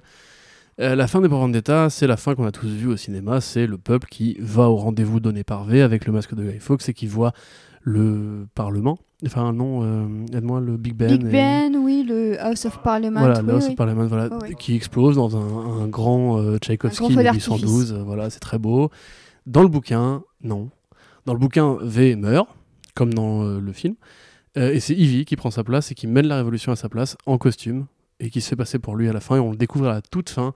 Et ce n'est pas la même, compréhension du rapport au pouvoir, puisque ce n'est pas Mr. Creedy qui tire sur euh, V, c'est l'inspecteur Finch, celui qui mène l'enquête dans le film et qui est comme un personnage relativement bienveillant. Bah oui, en, euh, fait, euh, pour, pour reprendre sur ce que tu dis, V pour Vendetta, il est, il est très signifiant dans la carrière de Moore, dans le sens où, en fait, la carrière d'Alan Moore, tu peux, facilement la résumer à chaque œuvre d'Alan Moore, c'est Alan Moore qui s'attaque à un sujet, à un grand sujet, et il va te donner son traité sa vision, son interprétation, etc. Et c'est vrai que V pour Vendetta, c'est le grand traité d'Alan Moore sur la Révolution. Oui, bien Sur sûr. bah, l'Angleterre thatcherienne. euh, sur, l'Angleterre thatcherienne, euh, absolument, qui est, le, qui, est, qui est le point de départ, parce que évidemment, pour, que- pour qu'une révolution se fomente, euh, il faut qu'il y ait une situation d'injustice telle pour que, euh, en fait, le, le plus grand nombre se rende compte euh, de l'état d'injustice. Et c'est pour ça que c'est très difficile de fomenter des révolutions dans des pays qui vont à peu près bien. Comme euh, je veux dire, aujourd'hui en France, euh, tu vois, on a les gilets jaunes, mais c'est compliqué de dire aux gens il faut renverser le pouvoir parce qu'en fait, il y a plein de gens qui sont dans une situation de confort relative. Et donc, les révolutions, ça arrive où? Ça arrive en Amérique latine, ça arrive en Russie, tu vois, au début du XXe siècle. Puis même en Asie maintenant, avec Hong Kong notamment, qui, qui essaie de se rebeller. Absolument. C'est intéressant. Donc, c'est pour ça qu'on part de Thatcher, mais selon moi, euh, ouais, V pour Vendetta, c'est vraiment le traité d'Alan Moore sur la Révolution et dans, dans toutes ses caractéristiques. Euh, la Révolution, comment ça marche, pourquoi ça se fomente, euh, qui est-ce qui l'amène, est-ce que, est -ce que, est que ça fonctionne? Donc c'est pour ça aussi que le dénouement du bouquin est différent du dénouement du film. Et c'est aussi de ce point de vue-là que je trouve qu'il n'y aurait pas pu y avoir meilleur groupe de personnes que les sœurs Wachowski pour produire le, le film. Parce que, en fait, la trilogie Matrix, c'était le grand traité définitif des sœurs Wachowski sur la Révolution. Tu vois, la trilogie Matrix, en fait, c'est... C'était qu'un début.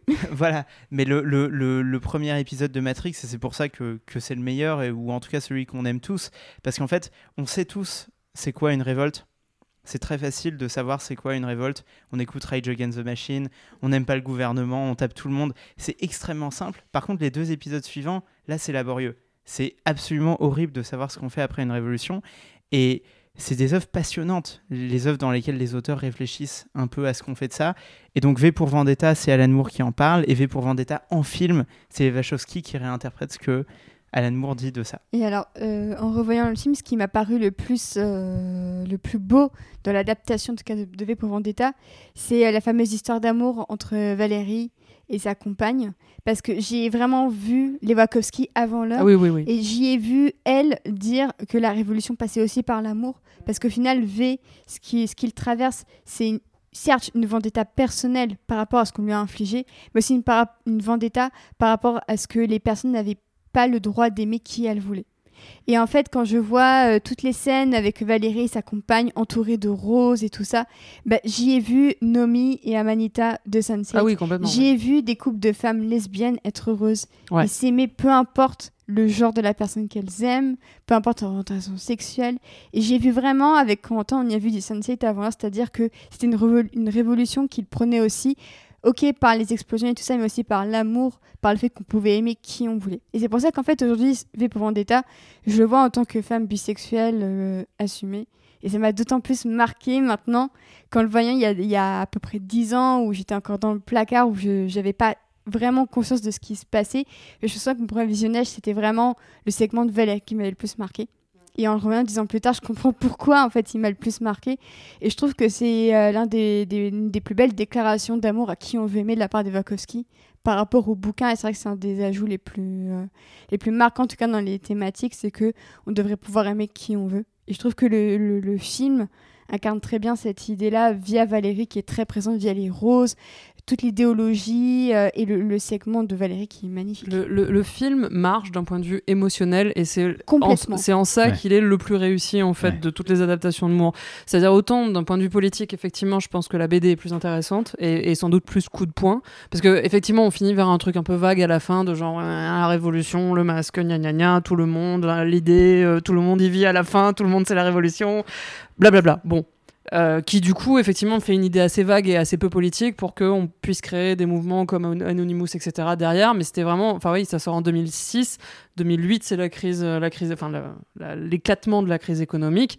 Euh, et, enfin vraiment, ils ont pris. il y, a un côté là aussi moyen en fait. Avant, ça, ça sort et avant même que la crise ait lieu, on est, on est au tout, au tout début de la vague et après ça, ça surfe complètement là-dessus. Donc ça, c'est assez génial. Euh, et c'est ce que je disais tout à l'heure, c'est qu'au final, pour moi, ils ont fait les bons choix dans ce film. Euh, de reprendre un truc spécifiquement sur l'Angleterre thatcherienne, je sais pas si ça aurait résonné autant en fait euh, à cette époque-là, en 2005. Je pense pas, personnellement.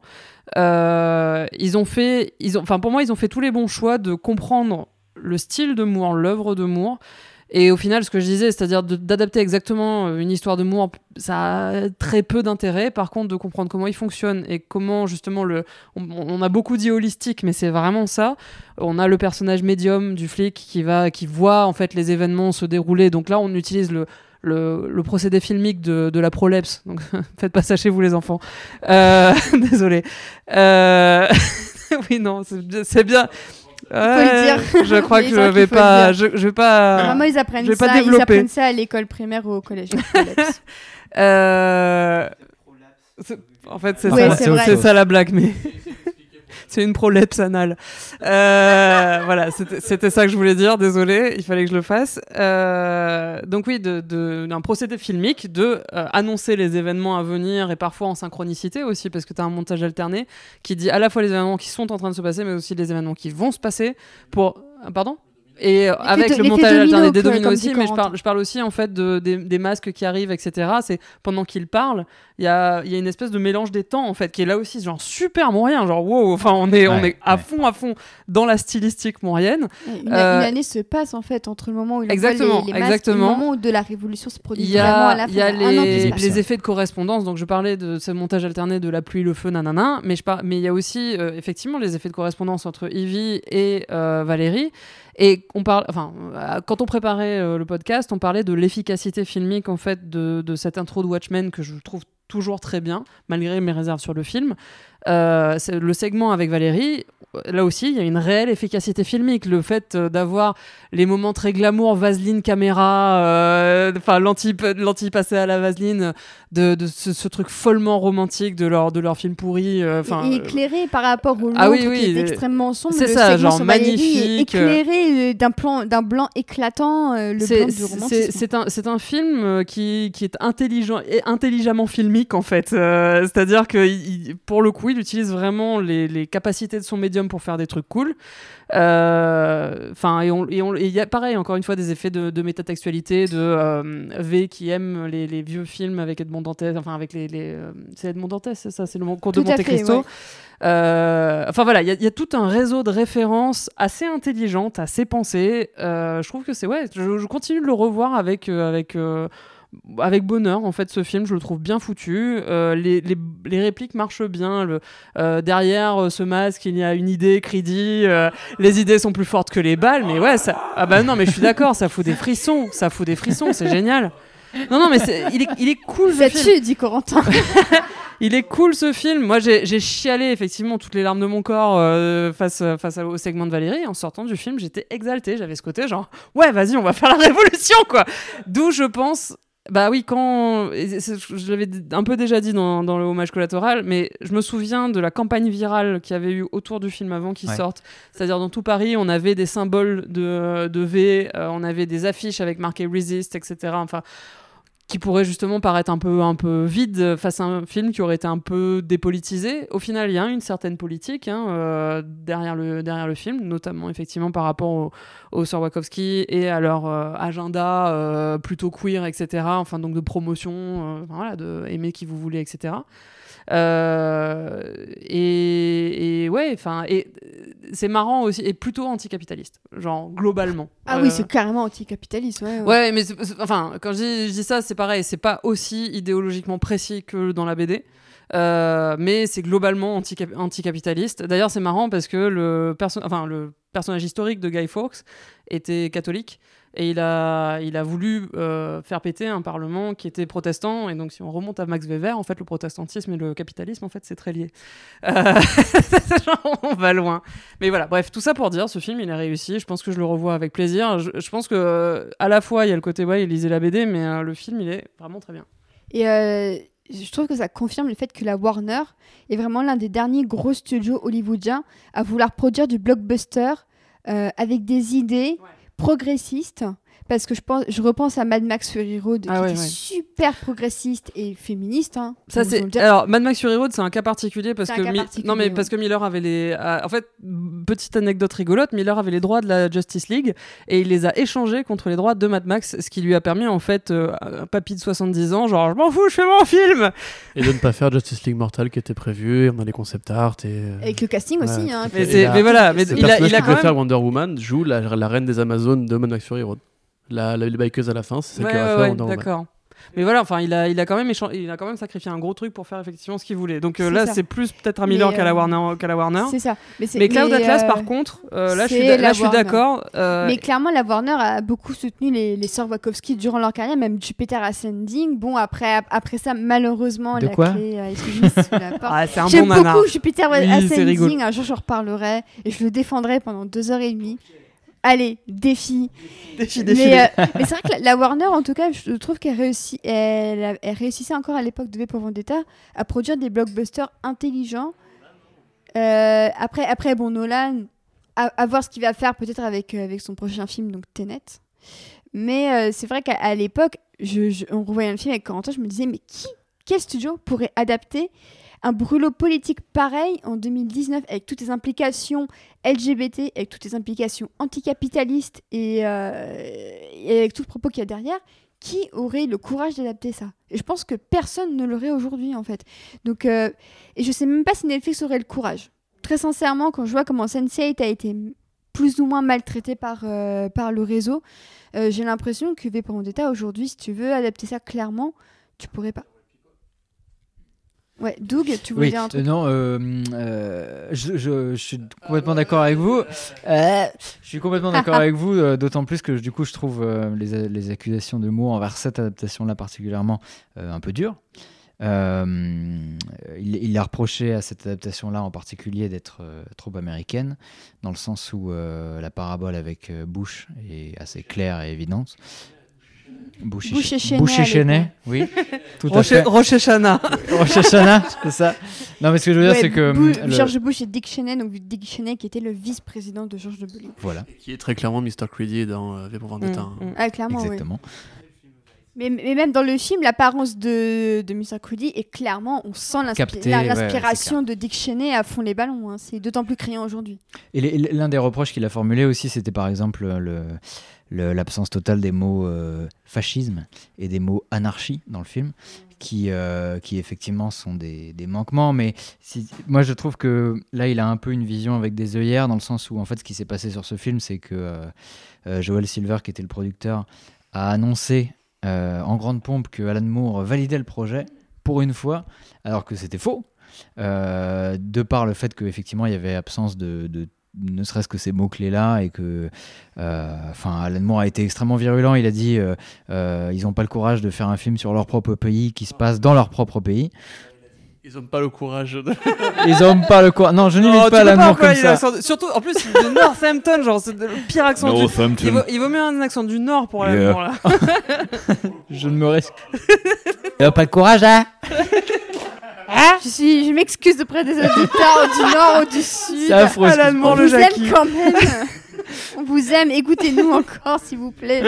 Pardon, Non, pardon, mais on devrait oui, pas. ce qu'il a formulé, ouais, c'était le- le- le- l'absence de, ouais, de courage politique, de, de, de formuler clairement la critique de- du fascisme et l'apologie de l'anarchie plutôt. Mais surtout, moi, ce que je trouve qui est une différence majeure et qui est pertinente euh, à l'heure où ils ont adapté le film, c'est que la... hum, Le V pour Vendetta, le comics original, il a été fait euh, dans les années 80 en anticipant l'année 97 comme étant l'année euh, de la grande débâcle fasciste euh, à laquelle about- qui aboutirait du, règne de Thatcher dans les années 80. Mais là, le film se passe en 2038. euh, et, il, découle de ce qui est le règne de Bush aux États-Unis. Et là où Alan Moore met en scène une révolution qui vient de l'individu, euh, la personne de V, puis, puis la personne de Ivy en tant que symbole, euh, la version des Wachowski découle de euh, la communauté et de la collectivité, euh, où tout le monde au final a un masque. Et je trouve que en fait c'était plus énonciateur et plus prophétique ce qu'ils ont fait sur ce film. On l'a vu avec les Anonymous et tous les mouvements Bah, qui ont découlé après. C'est plus juste par rapport à des thématiques de 2005 ou enfin Ouais. 2000, 2000 et à monter parce que on le voit effectivement avec les gilets jaunes aussi. C'est genre globalement anticapitaliste et à majorité de gauche, mais on est, on, est, on est dans un âge post-politique en fait. On est dans un âge pas attaché à rien exactement. On en est dans les conséquences 30 ans plus tard. Euh, et c'est vrai que euh, ce qui va rassembler les gens, c'est des idées plus globales. Enfin, j'avais lu une interview d'un gars qui disait que maintenant on commençait à, on recommençait comme au 19e siècle à avoir des, des manifestations qui n'étaient plus politiques, mais pour la, la, moralité humaine en fait, genre pour la dignité humaine. On manifeste parce qu'il y a des vieux qui crèvent littéralement chez eux parce qu'ils n'ont pas de thunes. Donc on, donc on revient à des, des, thématiques limite de révolution industrielle, t'imagines le truc.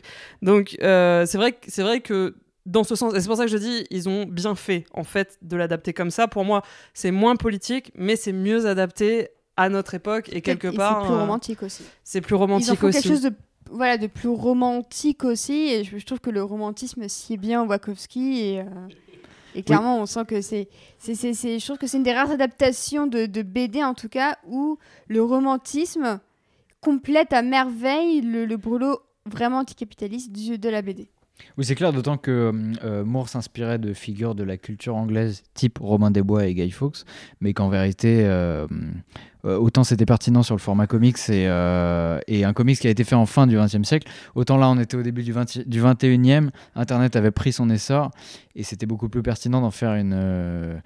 un truc qui parle de, ouais, de collectivité, de les gens qui se rassemblent, même internationalement, et même, je trouve que ça va même presque dans son sens à lui, vu qu'il y a une fin des frontières dans son propos de manière générale. Voilà où j'en suis. Mm, bah oui. Euh, intelligent et passionnant à, couder sur moi, en train de casser la gueule. globalement, je, je, je suis absolument d'accord. Et ce qui est, ce qui est intéressant, c'est que je pense que Moore, euh, il, globalement, il a, il a une vue euh, assez pertinente de ce que fait le film. Le, le, seul endroit où il se trompe, selon moi, c'est de le refuser en bloc. Parce qu'en fait, euh, c'est là qu'on sent l'ego d'Alan Moore. Le, con, le, le, ouais, non, mais c'est bah, le vieux con, mais après on lui a quand même fait un gros coup de pute. J'avoue, le coup de, de, Silver qui disait bon, il a approuvé. Euh, bon, moi, de base, j'aurais dit, j'aurais chié dessus. De, aussi. de base, Joel Silver est quand même un énorme producteur hollywoodien qui a d'ailleurs mis la clé sous la porte il y a, il y a quelques semaines. Euh, ouais, bah ça y est. Ouais, ouais, effectivement, ça a été annoncé il y a quelques semaines qu'il se retirait vraiment de tout le business. Comme Alan Moore. Et euh, exactement. Sinistre anniversaire. Mais, euh, mais effecti effectivement. Ils meurent toutes les, tous les deux à la fin. mais, euh, mais effectivement, c'est vrai que le, ce qu'a ce qu'a fait Silver, euh, pour le business, c'est sûrement bien, mais éthiquement parlant, c'était à chier. Oui, oui, voilà. Et, mais, et donc, je pense que Moore a raison de dire que le, propos politique est déplacé. Parce qu'en parce qu'en fait, euh, l'analyse que, que, fait Moore du film, donc ça, c'est très intéressant. Parce que euh, donc, Alan Moore, il n'a pas vu le film. En revanche, il a lu le script. Parce qu'on lui a envoyé le script justement pour savoir euh, s'il approuvait, si ça lui plaisait, etc. Et. Et Moore fait cette analyse quand même très aride, peut-être un petit peu injuste. Il dit J'ai écrit un bouquin sur les anarchistes et les fascistes, ils ont fait un film sur les libéraux et les conservateurs. Exactement, les néolibéraux et les conservateurs. Il a parfaitement raison. Et, et c'est vrai que ce déplacement politique, en fait, donc, comme les dominos de, de, de, V, euh, il, a, il a des effets, euh, des effets consécutifs quand même assez énormes sur le propos entier du film. Parce que c'est vrai que le bouquin de Vendetta, en fait, euh, non, le, le bouquin d'Alan Moore, il, a, il, il, est, il est ancré dans toute une imagerie euh, du fascisme, euh, voilà, 1989. Euh, donc c'est l'État énorme, c'est le 84. la, la... 84. Ah oui, oui, 89 c'est très bien aussi, hein. il y a Batman de Tim Burton. Oui, en 1984 et c'est vrai qu'il y a de quoi se poser des questions. Et, et, et donc l'architecture brutaliste, le, euh, le, le, gouvernement euh, roi, le, le, fascisme vraiment euh, totalitaire, quoi, tu vois, on, on sort, on s'inspire du nazisme, du communisme stalinien, etc. Et c'est vrai qu'en fait, ce déplacement que font les Wachowski et Peter McTighe sur James. Jess McTighe, McTig, euh, ça se prononce pas McTig McTig. McTig. Non, TEI. Mais on s'en fout, peu importe. M-C-T-E-I-G-N-E. Continue, continue, vas-y. Right. Et euh, donc ce, ce, déplacement, c'est vrai qu'il a, il a beaucoup de conséquences parce que par exemple le propos sur les médias est pas le même. Euh, chez Alan Moore, euh, la voix de, de, de Londres? La voix de Londres. Non, non, c'est la, la voix de la destinée, la voix du destin. Voilà, c'est ça. Voilà. Euh, la, la voix du destin chez Alan Moore, c'est vraiment ce, euh, cette idée que l'État euh, cajole le peuple. Tu vois, dans, dans un régime totalitaire, euh, l'État prend en charge le peuple euh, d'une manière très paternaliste. Donc en fait, la voix du destin, c'est une voix qui est très agréable, qui dit la vérité. Et en fait, les gens l'écoutent parce qu'ils savent que l'État a raison. Et le film euh, transporte ça sur plutôt les, les polémistes sur Fox News. Exactement. Euh, et d'a- d'ailleurs, c'est c'est là que le film est pareil, très. Oui, et c'est En Angleterre, ouais. pa- pareil, c'est là que le film est assez prophétique parce que c'est vrai qu'aujourd'hui, ce genre de figures, on les retrouve chez Alex Jones. Alex Jones, ouais, sur. Franchement, c'est la...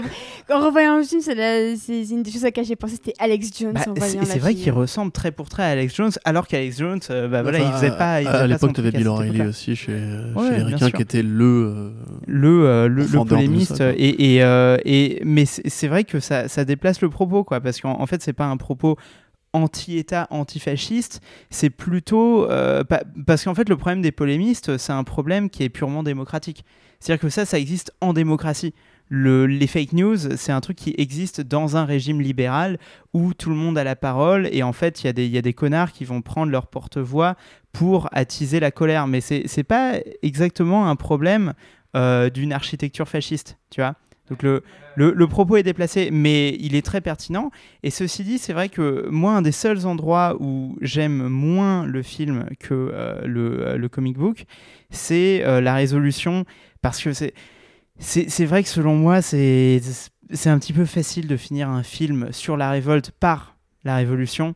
Parce que euh, pour, pour moi, c'est là que se situe la difficulté historique. Tu vois, la, la vraie difficulté politique et historique, euh, que ce soit en 2019, que ce soit à l'époque où a été écrit le truc, où a été fait le film, c'est euh, d'instiguer des vraies révolutions. Et donc, finir un film qui parle de révolution par la vraie révolution, où ça y est, le peuple se réveille, euh, ça me semble un petit peu facile et un petit peu décevant.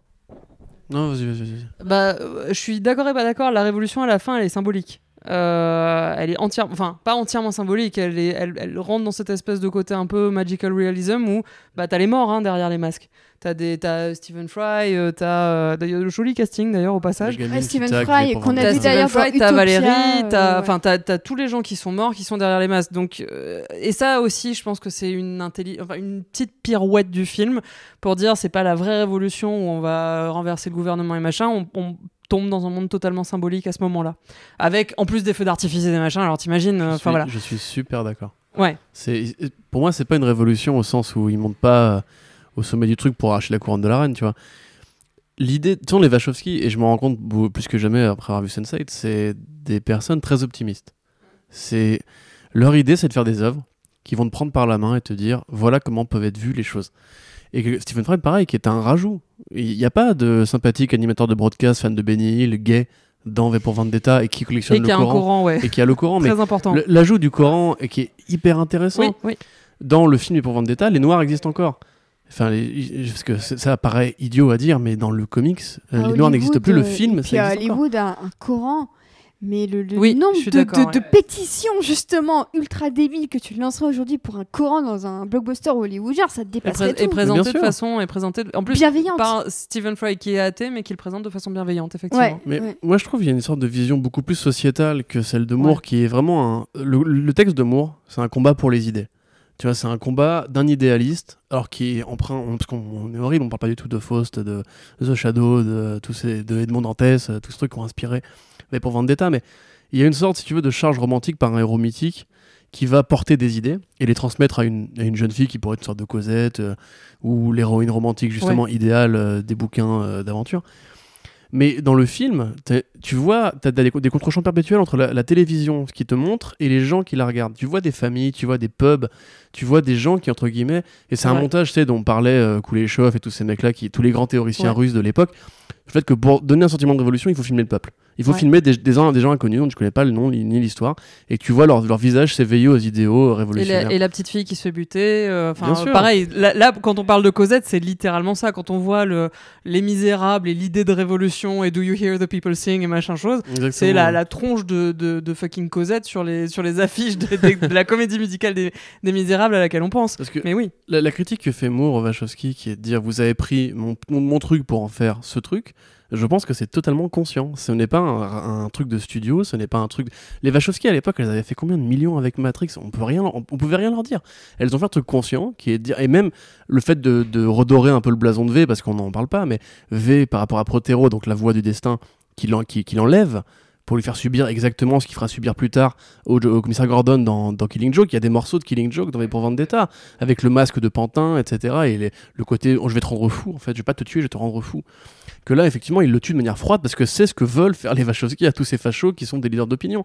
La façon dont, dont il est filmé, Protero, au début avec le montage entre les deux, le montage miroir, mais c'est c'est incroyable. Enfin, je, probablement, je suis pas du tout objectif en fait sur ce film, je me rends compte en parlant, mais en fait, si tu veux, moi, le film, il a, eu l'effet que le comics n'a pas eu. C'est-à-dire que quand j'ai lu le comics, je me suis dit, en fait, c'est beaucoup plus compliqué que ça, la Révolution. Alors, quand j'étais adolescent et que je l'ai vu avec mon père, bon, pour euh, anecdote personnelle, en fait, mon père m'en voir les Matrix Matrix quand j'étais petit. Et c'était le film où, si tu veux, quand on sortait de la salle, on pouvait débattre de ce qu'on avait vu, tu vois. Le, dialogue euh, de l'architecte et de Neo, que pour beaucoup de gens, tout le monde a dit, c'est de la branlette, ça n'a aucun sens. Moi, je suis sorti, on a parlé pendant une heure. On a parlé de révolution, d'identité, de la réalité, etc. Quand il a vu les, V pour Vendetta, il m'a dit, j'ai pas réussi à quitter le film pendant une heure. Et quand on l'a vu après en DVD, on en a parlé toute une soirée. Et on, s'est dit, mais c'est trop bien, tu vois. Et justement, j'ai pas vu du tout ce côté. euh, le, le néolibéral à la Macron, parce que c'est un peu ça, tu vois, aujourd'hui, tu as une lutte contre le néolibéralisme qui veut se faire le seul rempart contre le fascisme, et entre guillemets, tu devrais accepter que le fascisme, c'est le- c'est c'est l'ennemi des idéaux normaux d'un mainstream de pensée qui te dit, mais non, consomme, c'est pas grave, t'inquiète pas, etc. Et au final, quand tu arrives devant ce film-là, je trouve que t'as pas du tout cet idéal-là, t'as as un côté genre plutôt rendre le pouvoir au peuple. T'as une réplique de V qui vient du comics qui est, qui est de dire en fait les gouvernements ne devraient pas avoir. Enfin, les, les peuples devraient pas avoir peur de leur gouvernement, les gouvernements devraient avoir peur de leur peuple. Cette Bah, réplique. Mais, mais ça, ça c'est enfin Voilà. voilà, c'est une, une réplique magnifique. Et alors j'en avais parlé aussi un, un peu dans Hommage, mais euh, le film a été diffusé en Chine. euh, et avec cette réplique, et ça a fait, fait exploser euh, Weibo, le, le- le Twitter chinois en fait. Et oui, c'était et, et en fait ils étaient, ils étaient un peu en tremblant. Ils disaient Oh, mais comment on nous laisse voir ça en fait? Euh, alors je pense qu'après ils ont dû récolter euh, tous les tous les noms des gens qui ont tweeté là-dessus. non, enfin pour le coup, mais mais pour le coup c'est ça, c'est ça a inspiré chez les Chinois. Il y a ce côté, encore une fois, à, partir du moment où tu le dépolitises un petit peu et que tu le sors justement de cette Angleterre thatcherienne de anarchie versus fascisme, etc. euh, à partir du moment où tu où enlèves ça et que ça devient, bah, ça devient justement plus dans le monde des idées, puisque c'est ce que défend le film, pas Moore, mais c'est ce que défend le film. Euh, bah effectivement, ça trouve résonance et une très forte résonance auprès des Chinois Mais au point que ça, au point qu'ils se Mais- disent, mais est-ce qu'on a le droit de regarder ça? Mais pas que les Chinois, encore une fois. Le masque de Guy Fawkes, tu l'as vu dans le printemps arabe. Les Émirats arabes unis ont interdit l'importation de ce masque. Le Qatar a interdit l'importation de ce masque parce qu'ils ne voulaient pas que ça déclenche des envies de révolution chez les gens. Parce que juste la- le symbole de ce masque, grâce au film, est devenu un symbole de la révolution. Moi, personnellement, quand je l'ai vu, ce film, alors en le revoyant, effectivement, euh, cinématographiquement, il y a vraiment des problèmes parce que y- la conversion Blu-ray affreuse. Il y, a le, il y a le syndrome aussi des années 2000, Voilà, hein, dont on parlait déjà un peu pour. Avec les, et poignards qui font. C'est ça. Avec les Et- poignards et voilà. l'effet blanc, tout Parce bizarre. que, parce que James McTeague est un mec qui a beaucoup aimé Matrix, malheureusement, et du coup, il a voulu mettre des morceaux de Matrix dedans, et c'est très laid à regarder. Mais la scène, Ça, justement. ça le rend un peu super-héros là pour le coup, effectivement. Tout à fait, bah, carrément. ouais. En plus, il, il rajoute dans, dans le texte le fait que le virus qu'ils ont inculqué- un- inoculé à V l'aurait rendu surpuissant. Ouais, ouais, ouais. ce ouais, qui ouais. est d'une connerie, mais colossale. Bah, il lui file un badge qui l'aurait rendu fou. Il Mais n'y a pas de euh, virus. D'ailleurs, très rapidement, euh, niveau iconographie, euh, je, je sais qu'il y a ce truc qui m'a enfin, qui m'a beaucoup choqué en, en regardant le film. Euh, c'est que, donc là où, où il s'a- il s'amuse à faire des, des déplacements iconographiques euh, où euh, la voix euh, devient euh, le commentateur de Fox News, etc.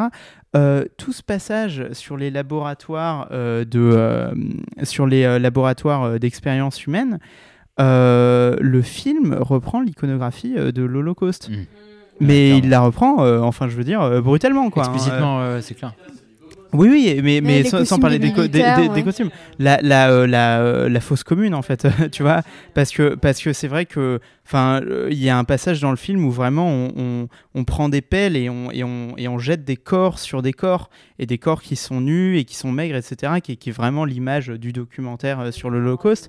Et, euh, et c'est vrai que ce, ce truc-là, c'est pas un, un saut qu'avait fait euh, le- l'œuvre originale d'Alan Moore.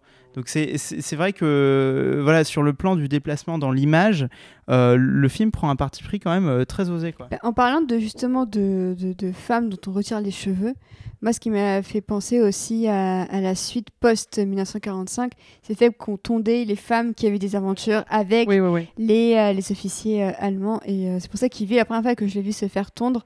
euh, J'étais au collège euh, et je savais ce qui s'était passé pour les femmes qui avaient collaboré, euh, entre guillemets, qui avaient des aventures avec les hommes allemands. Et, euh, et du coup, Evie m'a fait plus penser à une femme qui aurait une aventure avec un officier allemand, par exemple. Mais c'est le cas dans le comics, il me semble. Et, euh, et donc c'est intéressant parce que par rapport au bouquin, dans le film, Ivy travaille pour la télévision euh, anglaise. Donc elle travaille pour un média de propagande. Et l'un de mes passages préférés du film, c'est qu'elle dit, pendant un mensonge proféré par la télévision, non mais moi je sais quand est-ce que la présentatrice ment, c'est qu'elle elle, elle cligne des yeux. Et ça, c'est un passage que, que j'aime beaucoup parce que euh, on, voit que euh, malgré le fait qu'elle y travaille, euh, elle n'est pas dupe sur les intérêts, sur les intérêts qu'elle sert. En revanche, je trouve qu'elle a un tempérament en fait assez différent de celui du comics, dans le sens où dès le départ de l'histoire, qui est cette, cette scène d'ouverture qui est la même dans le comics où, où elle se fait alpaguer et agresser par les hommes du, du finger, du doigt. euh, fait alpaguer de- par le doigt. Elle par le doigt, ouais. Bah littéralement, puisque ils il, il lui promettent un viol, hein, concrètement, Oui, hein, c'est pas autre chose.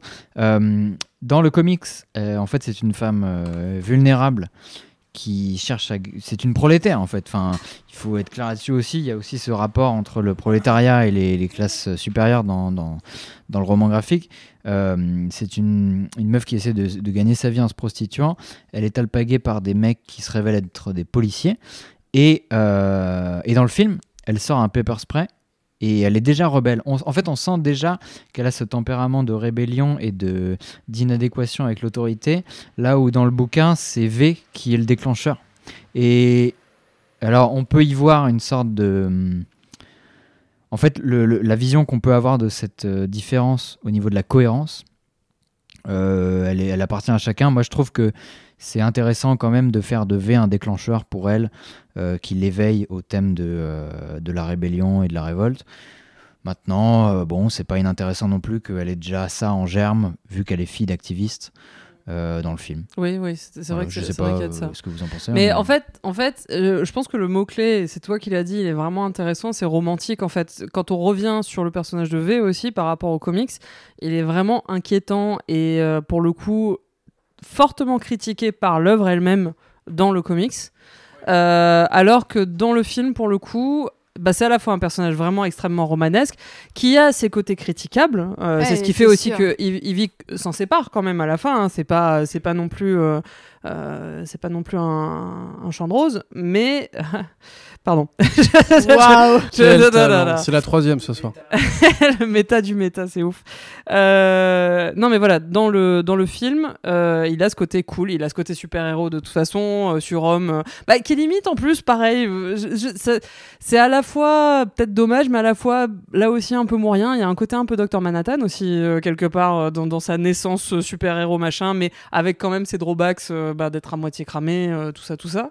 Euh, mais donc voilà, bref, le personnage romantique effectivement de, de V euh, marche dans le film et euh, est moins critiqué, même s'il fait des trucs un peu, un peu pas cool, euh, parce que ultimement, euh, enfin ultimement, il est pardonné hein, par le, par le, la narration. Euh, il a à la fois son, son enterrement dans la dignité et, euh, effectivement vers euh, en accomplissant son but ultime, au final de faire péter le, le Parlement. Euh, euh, et en plus, enfin, Ivy, elle a pas de ressentiment particulier envers lui parce que justement, elle a un peu dépassé ça. Euh, Parlement qu'il fait péter dès le début dans le roman graphique. C'est ça aussi où il y a un renversement. Je trouve que c'est que euh, son, son but ultime dans le film, c'est de, de tuer euh, le leader. Je sais plus s'il a un nom dans le, dans le roman. Sattler. Mais il a- il- c'est le même nom dans le comics? Il s'appelle juste Leader, je crois, dans le comics. Euh, D'ailleurs, qui est représenté de façon très différente aussi dans le comics, vu que c'est pas un personnage qui est proactif vis-à-vis de, son autorité, il, délègue beaucoup dans le comics, et en plus, euh, il y a tout ce, discours sur son amour euh, littéral et physique quoi, pour son ordinateur et son pouvoir. Là où dans le film, euh, en fait, c'est juste un- une espèce de, de- de figure de leader totalitaire. Bah. C'est là où on revient aussi quelque part à de la politique moderne et en fait de l'attaque à la personne. Et je trouve ça intéressant. C'est très personnalisé. C'est-à-dire, effectivement, il a un nom, ce qui est intéressant, Sutler. Il a son côté, le côté où on se fout de sa gueule parce qu'il boit un verre de lait tous les soirs, nanana. Alors, ça, je, je crois pas que c'était dans le comics, Non, il me semble non, pas. Euh, et il y a aussi un autre moment que je trouvais très intéressant. On parle de la voix du destin, de Protero, etc. Donc, qui est incarné euh, par, ce, cet ex- par Roger Allam, d'ailleurs, qui est un excellent acteur euh, britannique. Il y a un très beau casting britannique hein, euh, dans, dans ce Ah, film. Même, Pour le, euh, pour le coup, ils ont été gourmands. Graves oui, aussi, oui, oui, bah oui. Rupert Graves, qui a un, un- un petit rôle, mais voilà, on, on, a- marquant. on apprécie, de on apprécie toujours de le voir. C'est ça. Euh, le Silver Fox. Euh, non, et donc Protero, pour en revenir à Protero, euh, on se rend compte que c'est pas juste une voix qui incarne le pouvoir et machin. Il est dans sa douche et il répète ses, ses paroles en mode ouais, j'y crois, j'y crois, ouais, vas-y, vas-y, défonce-les, vas-y. euh, Enfin, genre.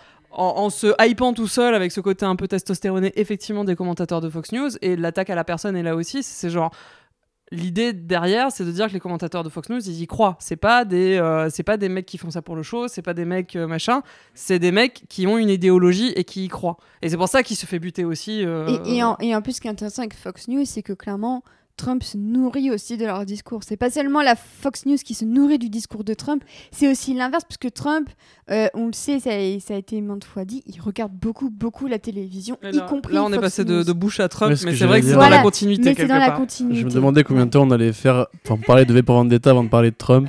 Voilà, eh, c'est désolé. Non, mais donné, il fallait bien en parler, mais c'est vrai que c'est Oui, intéressant ce, carrément. que, ce que tu dis sur euh, le fait qu'il se répète ses paroles. On a l'impression que c'est des boniments qui se répètent à longueur de journée pour se convaincre. Euh, Mais, c'est pour dire aussi que c'est ça, c'est à la fois c'est incarné par des personnes, donc moins par des idéologies, on est d'accord pour le coup de conservateurs versus libé- libéraux, parce que euh, c'est personnalisé, euh, c'est... comment dire C'est pas des institutions, c'est pas des gens qui sont des pantins. Bah, en fait, dans le comics, Ivy, c'est le pantin de V, on peut, on peut le dire jusqu'à un certain point, évidemment, jusqu'à ce qu'elle se- s'en affranchisse, et pendant longtemps, en fait. Euh, Enfin, il lui fait vraiment du brainwashing euh, violent, de mon souvenir en tout cas. non, vraiment, oui. Ouais, ouais, non, mais c'est ça, c'est, elle, elle en souffre quand même pas mal. Euh, et donc voilà, tu parles de, voilà, de, de- du leader qui a son, sa, sa relation avec son ordinateur. Euh, la voix du destin, je pense qu'elle est pas incarnée, il me semble, dans le, dans le comics aussi. Bah si, c'est Protero justement. Ah, d'accord. Oui, d'accord, c'est Protero mais aussi. qui est beaucoup plus désincarné, qui est Oui, pas aussi bah, qui, est, qui est le fruit d'une institution, qui est le fruit ouais. de, voilà, du, de- on va dire de. C'est ça. Mais c'est pour ça, c'est pour ça, c'est le il est- côté. Il est manipulé aussi. Oui, mais c'est le côté manipulé que je trouve intéressant. C'est-à-dire que là, on passe de euh, fruits d'institutions aux fruits de superstructures, euh, gens dont euh, les autre chose les dépasse en fait. Et là, on est à c'est des gens qui ont fait des choix et des, des sales choix. Bah, la différence, elle est hyper formelle, c'est que dans le comics, euh, Protero, c'est un mec qui est couvert par trois vigiles et que V va assommer pour euh, enlever le mec et après le mettre en face de ses comptes des conséquences de ses choix parce que ça reste quand même un mec qui a participé en tant qu'institution capitaliste à la vente des pilules qui ont, euh, etc. Ouais. Oui, Euh, oui, oui. Alors qu'à l'inverse, dans le film, c'est un homme seul et c'est un euh, patron d'entreprise, c'est un patron de chaîne, c'est un producteur d'émissions qui dit, mais justement, tu, tu parlais de ça et je trouve ça extrêmement vrai. Il dit au téléphone, l'Angleterre vaincra parce que je l'ai dit. England prevails because I say so. Tu vois, est-ce qu'il prouve le pouvoir que prête Levachowski à ses leaders d'opinion que sont des mecs comme euh, Infowars et compagnie. Mais, euh, Mais ils ont, ils ont, elles ont raison quand, on- quand elles écrivent ça. Enfin, elles ont raison de décrire ça comme ça et ce côté personnalisé aussi, puisque de toute façon, c'est la politique moderne. C'est comme ça qu'elle, c'est comme ça que ça se passe. mais bien sûr. on remonte un peu à, enfin en France en tout cas à Sarkozy, mais effectivement depuis, euh, enfin Bush, Trump, Trump c'est l'incarnation de la personne politique en fait, de, Exactement. du- de- Et- de et la personnalité, parce qu'il y a rien qui justifie.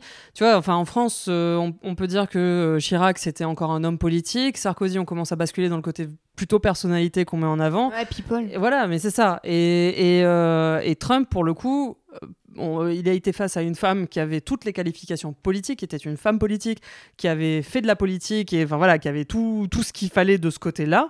Et c'est quand même lui qui a gagné parce qu'il avait plus, la plus grosse personnalité, en fait. Oui, puis, le- puis le- la dialectique qui parle au peuple. C'est-à-dire que quand tu prends justement Protero qui. euh, et enfin, c'est incroyable justement de se dire que quelque part, là en l'occurrence, les Wachowski ont vu un truc que Moore n'avait pas vu.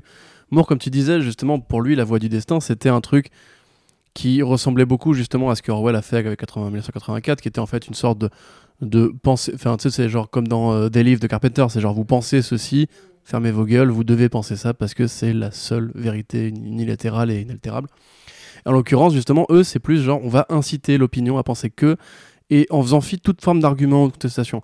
Le, discours qui ouvre le film, donc de Protero, et qui est justement extrêmement euh, significatif puisque c'est de l'exposition euh, pure juste, c'est du, scénario euh, à 101, où, la presse explique le film comme dans Retour à le futur, comme dans tous les films que tu as vus à ce niveau-là. Et t'arrives en fait dans ce truc-là, il t'explique que les Américains sont en pleine peste, que les Asiatiques n'existent quasiment plus, que la guerre nucléaire s'est abattue, etc.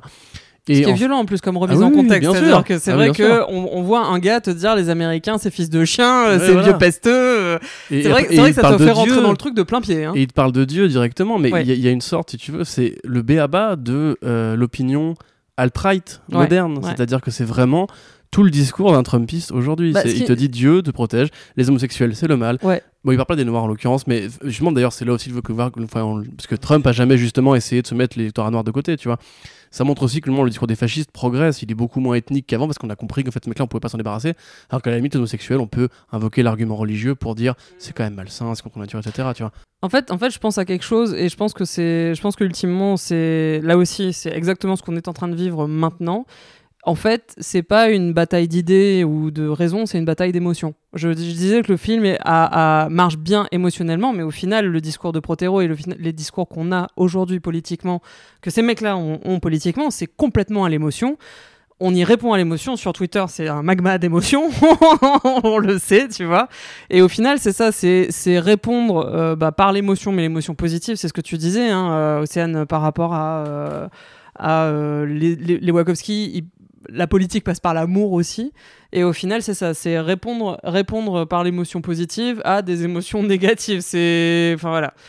C'est vrai que c'est vrai que c'est, c'est- j'ai- j'y avais pas pensé comme ça, mais c'est vrai que cette thématique-là, on va la retrouver aussi dans, dans Cloud Atlas. Enfin, c'est un truc qui est aussi très très Wachowskien. Ce qui se voit aussi beaucoup dans la différence entre les, les, les, les représentations de la télévision, entre le, le, roman, le roman graphique et le, et le film, la mini-série, qui est que, euh, le, effectivement, le, dans le roman graphique, même, même, même au niveau de l'ambiance, euh, il, y a, cette espèce d'ambiance de fascisme euh, qui est quasiment imposée aux citoyens.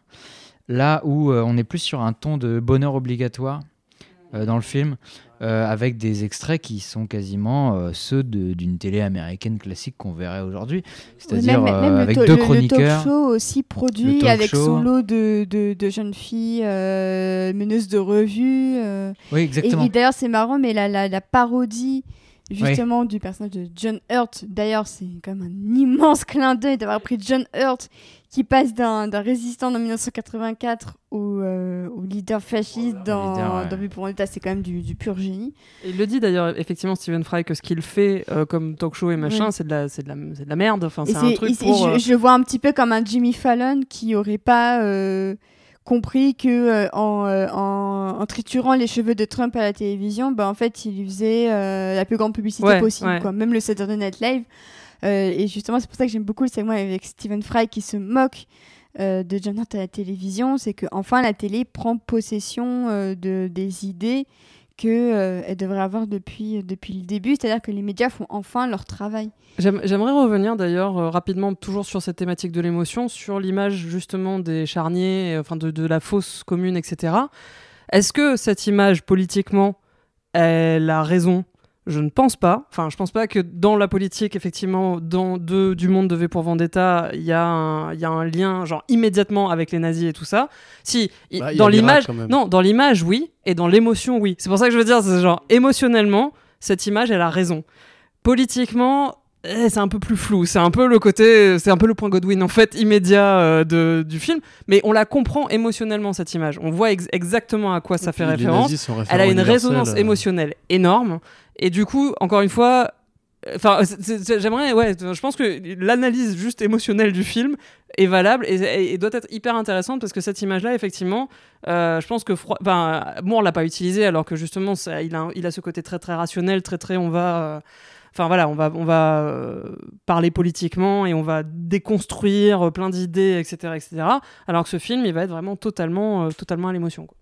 bah oui, alors justement sur le plan des, des, images euh, qui changent un petit peu de sens, qui se déplacent un petit peu, etc., euh, qui deviennent un peu complexes. Euh, c'est vrai que le- l'exemple que tu cites précisément, Océane, moi justement, je trouve qu'il fonctionne pas. C'est-à-dire que le, le moment où Stephen Fry fait cette émission télé où il se moque du leader, à, la limite, pour moi, ça peut fonctionner sur un plan très cynique pour montrer que ça marche pas et qu'il se fait emprisonner et que- et qu'en fait c'est une tentative ratée. Mais justement, étant donné que les, les Wachowski ont choisi de déplacer le propos euh, non pas sur le fascisme totalitaire du XXe siècle, mais sur l'extrême droite euh, capitaliste libérale du XXIe, euh, en, en fait le truc fonctionne pas parce que Bush, Bush, il y a 10 ans euh, de euh, télé qui se fout de sa gueule. Trump, il Oui, y a Saturday Night Live et tout ça. oui. oui, euh, Bush, tout le monde s'est foutu de sa gueule. Trump, tout le monde s'est foutu de sa gueule. Sarkozy, tout le monde s'est foutu de sa gueule. Macron, tout le monde s'est foutu de sa gueule. Trump, Trump s'en Oui. plaint. Trump s'en plaint publiquement, ah oui, alors que pourtant il a participé à cette mascarade avant son élection. C'est ça le basculement, c'est que d'un seul coup la télé, qui était un outil du pouvoir en place, devient un outil du contre-pouvoir en place. C'est ça. Oui, Donc oui, c'est oui. c'est pour ça que limite le fait que euh, d'un seul coup la télé décide de parodier le leader, ça me fait vraiment penser à du Saturday Night Live ou même à du talk show où on voit Jimmy Kimmel parler du fait que euh, Trump euh, fait des lois archi dures sur la santé aux États-Unis et qui du coup menacent la santé de, de ses enfants.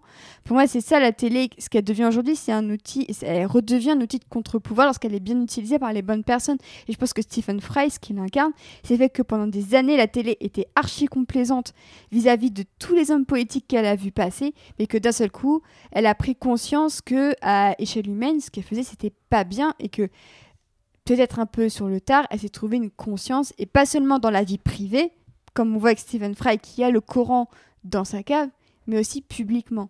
Même si ça, si ça sonne comme un, comme un, comme un cri, euh, un ultime cri, euh, quasiment un suicide, euh, un suicide public, quoi. Ouais, ouais, ouais, ca- carrément. Mais c'est, c'est vrai que je trouve qu'en fait, le, déplacement de l'image euh, affaiblit l'image parce qu'en fait, euh, dans, dans, le, dans le contexte d'un fascisme euh, à la euh, 1984, où vraiment l'État contrôle tout, il n'y a aucun discours critique, il n'y a aucun contre-pouvoir, etc., tu peux voir ce côté, euh, le présentateur télé euh, qui est diffusé sur toutes les petites lucarnes euh, de, euh, du pays, etc., il se moque. Et t'as as ces plans, justement, euh, vous citiez euh, Kuleshov, etc., euh, euh, où, tu, où tu vois euh, le, petit peuple qui s'illumine parce qu'on s'est moqué euh, du grand leader à la télé et c'était du jamais vu. Et c'est vrai que pour moi, ça, ça marche moins dans une analogie libérale parce que euh, Trump, si je veux, je peux, je peux me foutre de la gueule de Trump. Si je veux, je peux at Trump sur Twitter et lui dire fuck you, you're a bastard. Si je veux, je peux insulter Emmanuel Macron sur Twitter. J'en ai le droit et pourtant, on est dans une, on, demeure dans une société particulièrement inégalitaire. Euh, mal, bien euh, malgré le fait qu'elle soit libérale. Je trouve qu'on en a de moins en moins le droit. En fait. Non, euh, alors il a, je pense, je suis assez d'accord parce que c'est vrai que euh, d'une part effectivement il y a une, c'est toi qui l'as dit, hein, il y a une certaine publicité qui est faite et à rendre sympathique. après ça c'est une, c'est une, c'est une- thématique qui est assez vieille, hein, euh, qui remonte aussi au, au guignol de l'info, le manger des pommes et tout ça. C'est dans les dans, dans les faits, on n'est pas sûr que ça ait eu, autant que ça ait permis vraiment d'élire Chirac. Par contre, son image publique s'en est retrouvée vraiment améliorée. Euh, bon, là, on remonte à Chirac, mais je pense aussi à l'humour comme arme. Le problème, c'est qu'elle est utilisée aussi avec bah, tous les mêmes pépés de frog. Enfin, je veux dire, les, les mecs d'extrême droite, ils rigolent aussi. Hein. Donc, c'est effectivement là où je suis d'accord, ça marche moins. Je pense que dans l'économie du film, la seule façon dont la scène marche, c'est par contraste en fait avec la scène immédiatement qui suit et qui est là aussi un rappel de, enfin, qui est, toujours dans cette histoire de, de parallèle et de, et de structure en réseau. Euh, donc l'immédiat euh, visage ensanglanté de Stephen Fry par rapport parce que cette scène est une rupture de ton inimaginable effectivement on a le truc complètement bénil on a les petits effets genre blup etc alors que bon le film est lourd jusqu'ici et euh, c'est plus pour le coup dans l'économie globale du film que la scène marche mais suis d'accord avec toi politiquement mais c'est là où encore une fois politiquement le film il est flou hein. Euh, on a beau dire il, a raison Moore de dire que c'est genre libéraux versus conservateurs euh, et machin Mais là, effectivement, on repart à un truc beaucoup plus, euh, beaucoup plus vieux. Enfin, on fait l'aller-retour, mais c'est voilà, on, on baigne dans un certain flou politique. Juste, euh, petite parenthèse, qu'on évite quand même de faire l'analogie euh, de mal traduire libéralisme chez Oui. les Américains que par libéraux en France. Ça, ce n'est pas le même concept vrai, du tout. hein. Ce serait plus. euh, bah, avant que les économistes arrivent, libéraux, ça avait un autre sens, hein, entre guillemets. C'était plus euh, les idéaux libertaires d'une société de centre droit, pas forcément liés à l'économie, quoi. Mais euh, enfin, je vous écoute parler depuis tout à l'heure et je trouve qu'on va très loin. et c'est passionnant, mais à la fois, en fait, juste, personnellement, je voulais juste revenir juste sur euh, le côté, parce que c'est super intellectuel tout ça, le côté juste, en fait, bêtement, comme tu disais tout à l'heure, il y a John Hurt dans le film. Moi, je voulais juste déclarer mon amour à John Hurt, voilà, Et Euh, il fanboy. nous manque, hein, il nous qui, manque. qui est malheureusement disparu il y a pas très longtemps et que, qui était un acteur extraordinaire. Mais pas que lui, enfin, je veux dire, on parlait tout à l'heure du casting, Hugo Weaving, euh, je trouve qu'il fait un travail extraordinaire en V.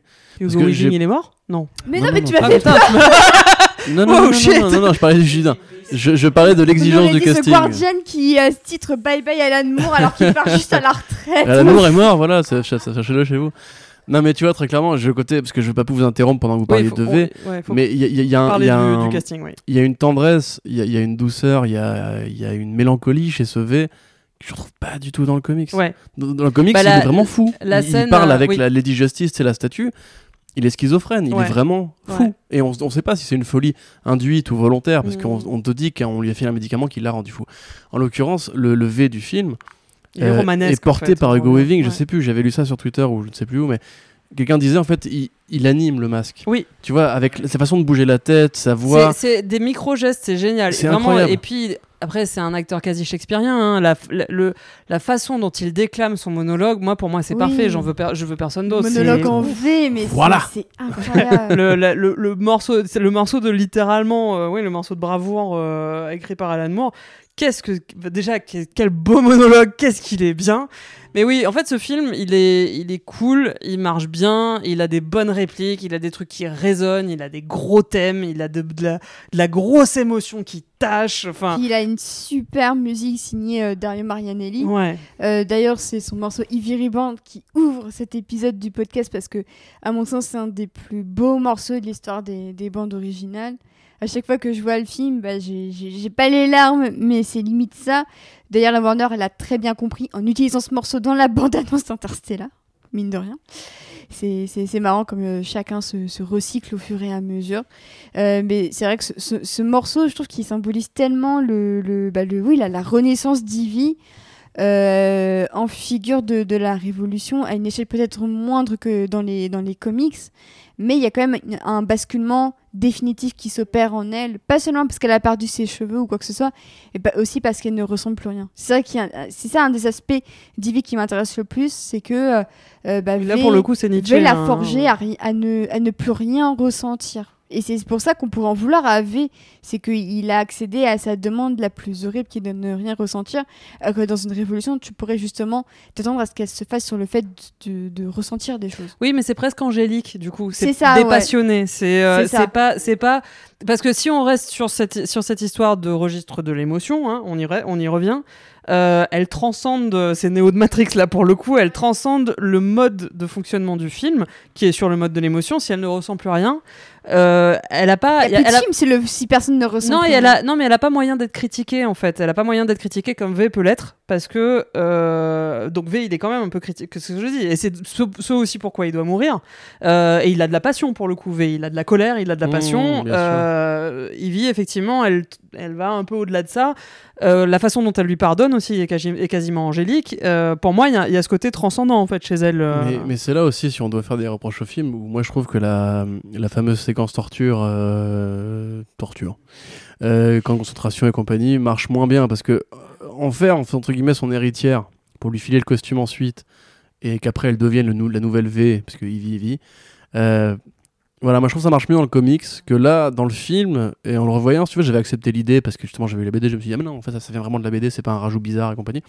En le revoyant, je me dis, ouais, d'accord, ok, tu l'as libéré, bon, six mois de torture, euh, elle a bouffé de la merde que les rats voulaient pas.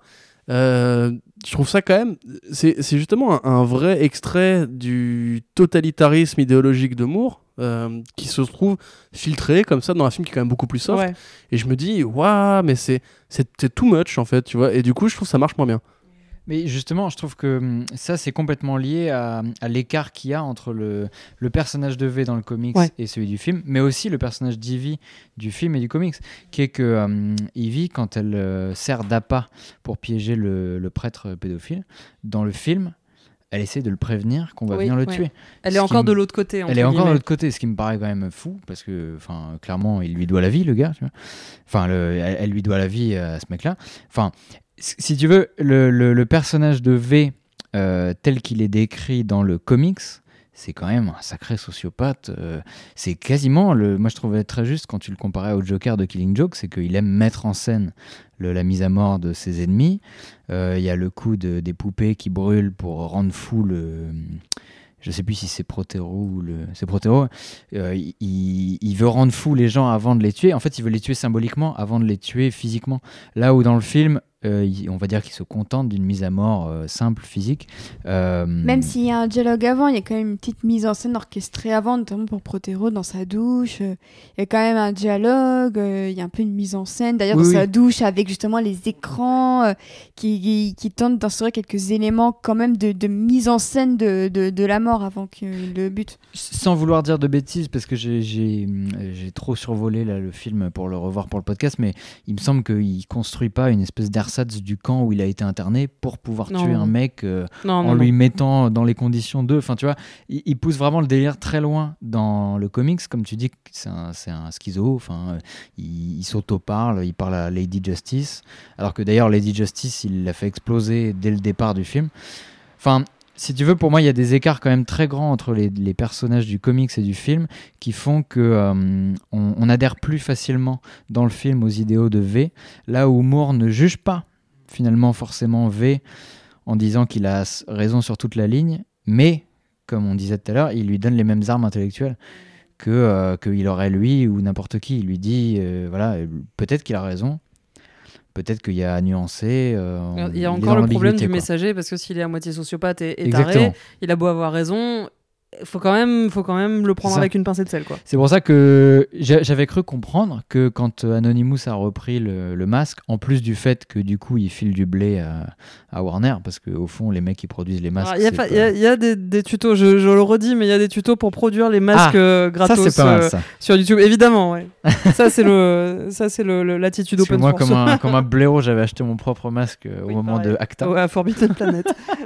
Mais, euh, mais voilà, il a, il, a, il a toutes les raisons de de- d'avoir des doutes sur cette histoire d'Anonymous qui revendique en plus des choses avec lesquelles il n'est pas forcément d'accord. hein, le- Je crois, euh, je crois qu'il est plutôt content. hein, euh, Il est content enfin, que ça se soit matérialisé. de, de ce qui en ressort en tout cas, moi. Euh, j'ai le souvenir que dans la fin du mouvement Anonymous, euh, c'était quand même pas très clean non plus euh, sur euh, ce qu'ils étaient prêts à faire euh, aux libertés individuelles. Oui, Enfin, parce que euh, on a on a le même problème là aussi avec les gilets jaunes, c'est que et, encore une fois, et derrière un symbole, tu peux foutre en fait pas mal de trucs. Oui, oui, oui. Puis les Anonymous, tout le monde les a fantasmés. euh, On va hacker le- les députés américains qui violent des gosses, et etc. En fait, pas du tout. hein, Ouais. C'est juste les mecs qui ont, qui ont attaqué des serveurs à un moment X ou Y et qui n'ont pas fait grand chose. Voilà, il s'était il s'était fixé comme but à un moment donné de, de faire chier les scientologues. euh, Oui, après, mais- ils- il y en a une partie qui s'est reconvertie en gamergater qui ont plutôt doxé des meufs. Voilà, enfin c'est bon. ça, exactement. Et en plus, voilà, donc c'est pas vraiment devenu très pro. Par contre, juste, euh, moi, l'imagerie justement de V pour de V- du film pour Vendetta, où il est attablé euh, devant la télévision, où il explique aux gens qu'ils votent mal et que c'est leur faute, tout ça, et euh, avec ce masque et cette intonation du waving. euh, plus que les Anonymous, même si entre guillemets c'est un rebond obligatoire, je la retrouve dans une œuvre que j'aime beaucoup, en tout cas pour la première saison, euh, qui s'appelle Mr. Robot de Sam Esmail. Évidemment, oui. Euh, le plus bel hommage avait pour Vendetta et à Fight Club qu'on trouve dans la culture moderne pour la première saison, encore une fois, même si la 2 c'est bien aussi. Parce que tu as vraiment cette même image avec le masque de Monopoly qui est un hommage évident à Guy Fawkes, mais transposé dans un vrai contexte antilibéral, anticapitaliste. Et enfin, c'est évident que Sam Esmail a vu V pour Vendetta, c'est évident qu'il a compris et lu V pour Vendetta, je pense. Euh, et je trouve que si tu veux, justement, c'est la preuve, contrairement à ce que dit Moore, que le message a porté ses fruits. Parce que quelque part, après, ce message-là s'est rematérialisé, rematérialisé pardon, dans une œuvre qui est beaucoup plus frontale par rapport au capital, qui est beaucoup plus frontale par rapport au présent de la politique et au lien avec la Chine et compagnie, et qui est beaucoup plus frontale sur le fait qu'est-ce que vous pouvez faire aujourd'hui pour continuer cet héritage-là. Et euh, voilà, c'est en fait, moi j'ai un peu été le, fil- le fil rouge de genre je vous conseille une œuvre qui est en lien avec le truc là. Je vous conseille Mr. Robot Ouais. saison 1 euh, Ouais. pour le truc. Et euh, du coup, est-ce que certains ont quelque chose à ajouter sur euh, V pour Vendetta avant qu'on clôture cette première partie, peut-être? Ouais, bah, ju- juste le, le- le tout petit truc sur, euh, sur la, la forme du message. C'est vrai qu'en en fait, euh, bah, ju- justement, ta comparaison avec Mr. Robot, elle me permet de voir ça euh, assez clairement. C'est le. Le film transporte euh, le comic book euh, V pour Vendetta dans, le- monde réel, en fait, tu vois, en, faisant cette comparaison avec Bush, cette modernisation des thèmes, etc. Euh, le film permet de, transporter le propos révolutionnaire dans le vrai monde, et c'est ce que fait euh, Mr. Robot encore plus. Et en fait, Mr. Robot, c'est un peu l'accomplissement à la fois de Fight Club et de V pour Vendetta dans le monde réel, parce que c'est vrai que Mr. Robot, c'est quasiment une série programmatique. T'as as, une saison, t'as envie de faire la révolution dans la vraie vie aujourd'hui. Et euh, euh, là où V pour Vendetta en comic book, et voilà, c'est pareil, là je, le vois assez clairement, c'est hum, c'est plus un poème, tu vois. C'est une jolie poésie. Et c'est euh, d'a- d'ailleurs la, la métaphore musicale est filée tout au long du comic book et je, je trouve qu'on ressent la musique encore plus fortement dans le comics qui paradoxalement euh, n'a pas de musique mais, mais en revanche on l'entend tu vois. On a d'ailleurs on a un chapitre musical entier fait, hein, oui, dans, le dans le piano, comic book avec, euh, avec une chanson d'ailleurs euh, je vous encourage à aller la chercher sur YouTube parce qu'elle a été reprise par des potes d'Alan Moore à l'époque. Donc c'est quasiment canonique et la chanson est très très bien. Euh, et, et en, fait, le, comic book a le, rythme d'une sorte de valse. Et t'es t'es dans une torpeur continue où les choses avancent.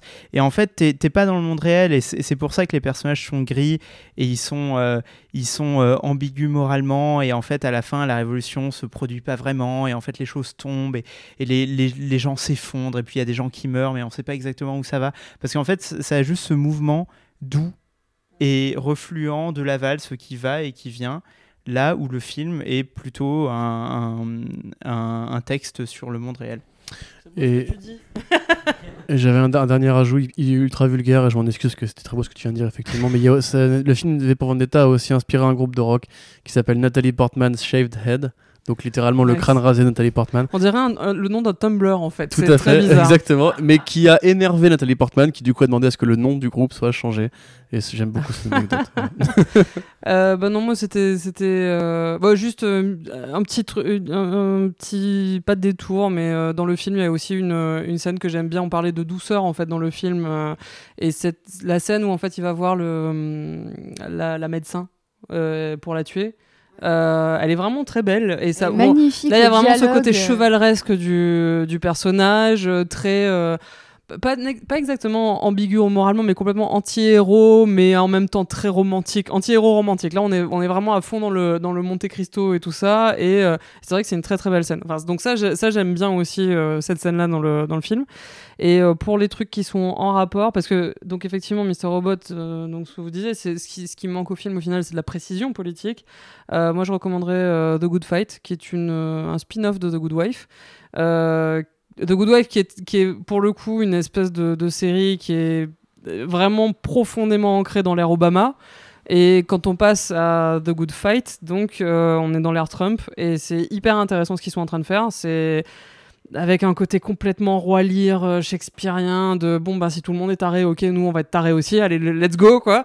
Et cette précision politique que je trouve chez Moore, moi je la trouve là dans The Good Fight, je trouve qu'ils sont assez balèzes là-dessus. On reste quand même dans des, des histoires de démocrates versus euh, conservateurs, hein, faut pas déconner, on est aux CBS, États-Unis. euh, All Access. Voilà, euh, ça va, ça va pas aller très loin dans la critique anti- anticapitaliste en soi, mais par contre pour ce qui est l'analyse de l'analyse politique de ce qui se passe effectivement aux États-Unis dans l'ère Trump, c'est assez fascinant. Et puis aussi bah, Cloud Atlas parce que je trouve que c'est un peu un, un chef-d'œuvre de montage euh, notamment et très très très très belle musique, BO de ouf. Franchement, oui, c'est un. Enfin, moi, je- c'est un film. C'était mon film de 2014, je crois. c'était en 2013. 2013. 13 2013. 13. Bon, personne n'est d'accord. Qui va dire 13 Mais en tout cas, 2013. c'était. Il y avait, il y avait, il y Ouais, avait- clairement. non mais il y avait, voilà, il y avait rien cette année-là. 1800. Euh, c'était vraiment le meilleur film de 2013 et il était vraiment putain de bien. Donc si on aime bien les Wachowski et euh, un peu ce qu'ils font de, alors c'est moins la révolution tout ça, c'est plus, euh, Enfin voilà, une espèce de, de combat bah, qu'on retrouve un peu dans Sense8 aussi, genre combat global contre les forces du mal. Ouais, avec, euh, Ouais, bien, aidé par Tom Twaker et justement par Ouais. James Mattig aussi. hein. C'est vraiment, euh, c'est vraiment un, un catchwork, euh, en tout cas pour Sense8 et, euh, et aussi pour Claude Atlas. C'est vraiment, moi je les vois comme un catchwork, donc les sœurs Wachowski plus James Mac- Mattig. Malgré ce qu'on a dit de V pour Vendetta, il a quand même dû mettre ça en scène et je trouve qu'il s'en sort pas si mal. Et euh, Tom Twaker qui a aidé les Wachowski sur euh, Claude Atlas et aussi sur Sense8. Je plus sois euh, Claude Atlas et Sense8, puisque pour ceux qui ont 20 ans comme Benjamin et qui pensent que la révolution est encore à mener contre nos amis libéraux et Trumpistes et compagnie, arrêtez. Enfin, faites la révolution si vous voulez, mais juste le message de Sense8 et Claude Atlas, c'est plus vis ta putain de vie, sois putain d'heureux, aime les gens par-delà les corps, par-delà les ethnies, par-delà les religions, Sois par-delà pas les un langues connard. et sois pas un connard et combat justement les le forces du mal au quotidien. Ne te cherche pas à essayer d'arracher une affiche, elle sera encore là demain l'affiche. Juste combat au quotidien et répands l'amour autour de toi. Et c'est vraiment le message de Sense8 qui est une série qui a été boudée pour de mauvaises raisons. Euh, c'est vraiment genre qu'est-ce que l'amour dans une société moderne avec toutes les contraintes du capital, de- des divergences d'opinion, etc. Et voilà, continuez la, la saga des Wachowski comme ça et essayez d'encourager pour qu'elle revienne un jour s'il vous plaît. Corentin guillotiné à la Révolution, c'est bon. non, euh, je voulais noter pour le dernier truc que euh, Moore il a trouvé un truc de fou qui me qui me blow my mind, qui est que euh, la cinquième de Beethoven, euh, qui s'écrit avec un V, elle fait donc trois courts et un long, qui est la lettre V en morse, et ça, ça me ça me rend fou. tu vois. Ça me rend fou parce que je suis allé sur internet, mais comment ça se fait? Et personne n'est capable de dire si c'est lié ou pas. Et du coup, je me suis dit, putain, mais le mec, en fait, il avait déjà les prémices de From Hell avec le réseau symbolique et Prométhée et tout. Et voilà. Cellule de V, c'est la numéro 5, c'est V en latin. Oui, d'ailleurs j'adore ce plan dans le film. Ce plan où on passe devant Ouais. chaque cellule jusqu'à arriver devant le V. et Bah, on ça, se dit, ça, ah ça aussi, ça montre qu'ils ont compris un truc chez Alan Moore. tu vois. Ouais, ouais, ouais. Parce que ça, je vois. Ouais, non, et je le vois... non, et tu le vois pas aussi peu. dans les autres. euh, Ah si? Il n'y a pas ce plan sur la porte euh, V1. Ce mec ment. Ah, on, a, on a, on a, le- on a le écoutez, on a, on a la source pendant qu'on- sous les yeux. Pendant qu'on vérifie, je voulais juste dire effectivement que la plupart des films qui adaptent du Alan Moore, ils, ils pigent pas en fait l'importance de, de, sa- de ces symboliques, de ces images.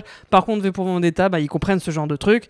Donc connement, euh, le plan effectivement sur euh, la porte avec marqué V pour un 5, c'est vraiment euh, bah, amener au grand public de dire Eh, regardez Voilà, voilà ce à quoi Alan Moore a les pensé. Quoi. racines un peu de, de la révolution, mine de rien. les racines de la vendetta. Alors actuellement ils sont en train de chercher. Alors pendant qu'ils cherchent, euh, juste deux trois petites choses à vous dire. Euh, donc cette première partie se conclut après V pour Vendetta. Donc on vous retrouve très bientôt pour la deuxième partie consacrée cette fois à Watchmen, le film de Zack Snyder et nos espoirs slash théories sur la future série de Demon in Love qui sort euh, d'ici la fin de l'année sur HBO. Oui. J'ai raison, Edu va s'excuser tout de suite. Ah, Bah, en, Continue, a- chaque en attendant, Dessiner des nouvelles planches. il va dessiner des nouvelles planches. Donc, euh, effectivement, on découvre que l'ajout de la lettre V est un ajout des sœurs Wachowski et de James McTeague. C'est assez génial. euh, Ils sont en train de daber sous, sous nos yeux ébahis.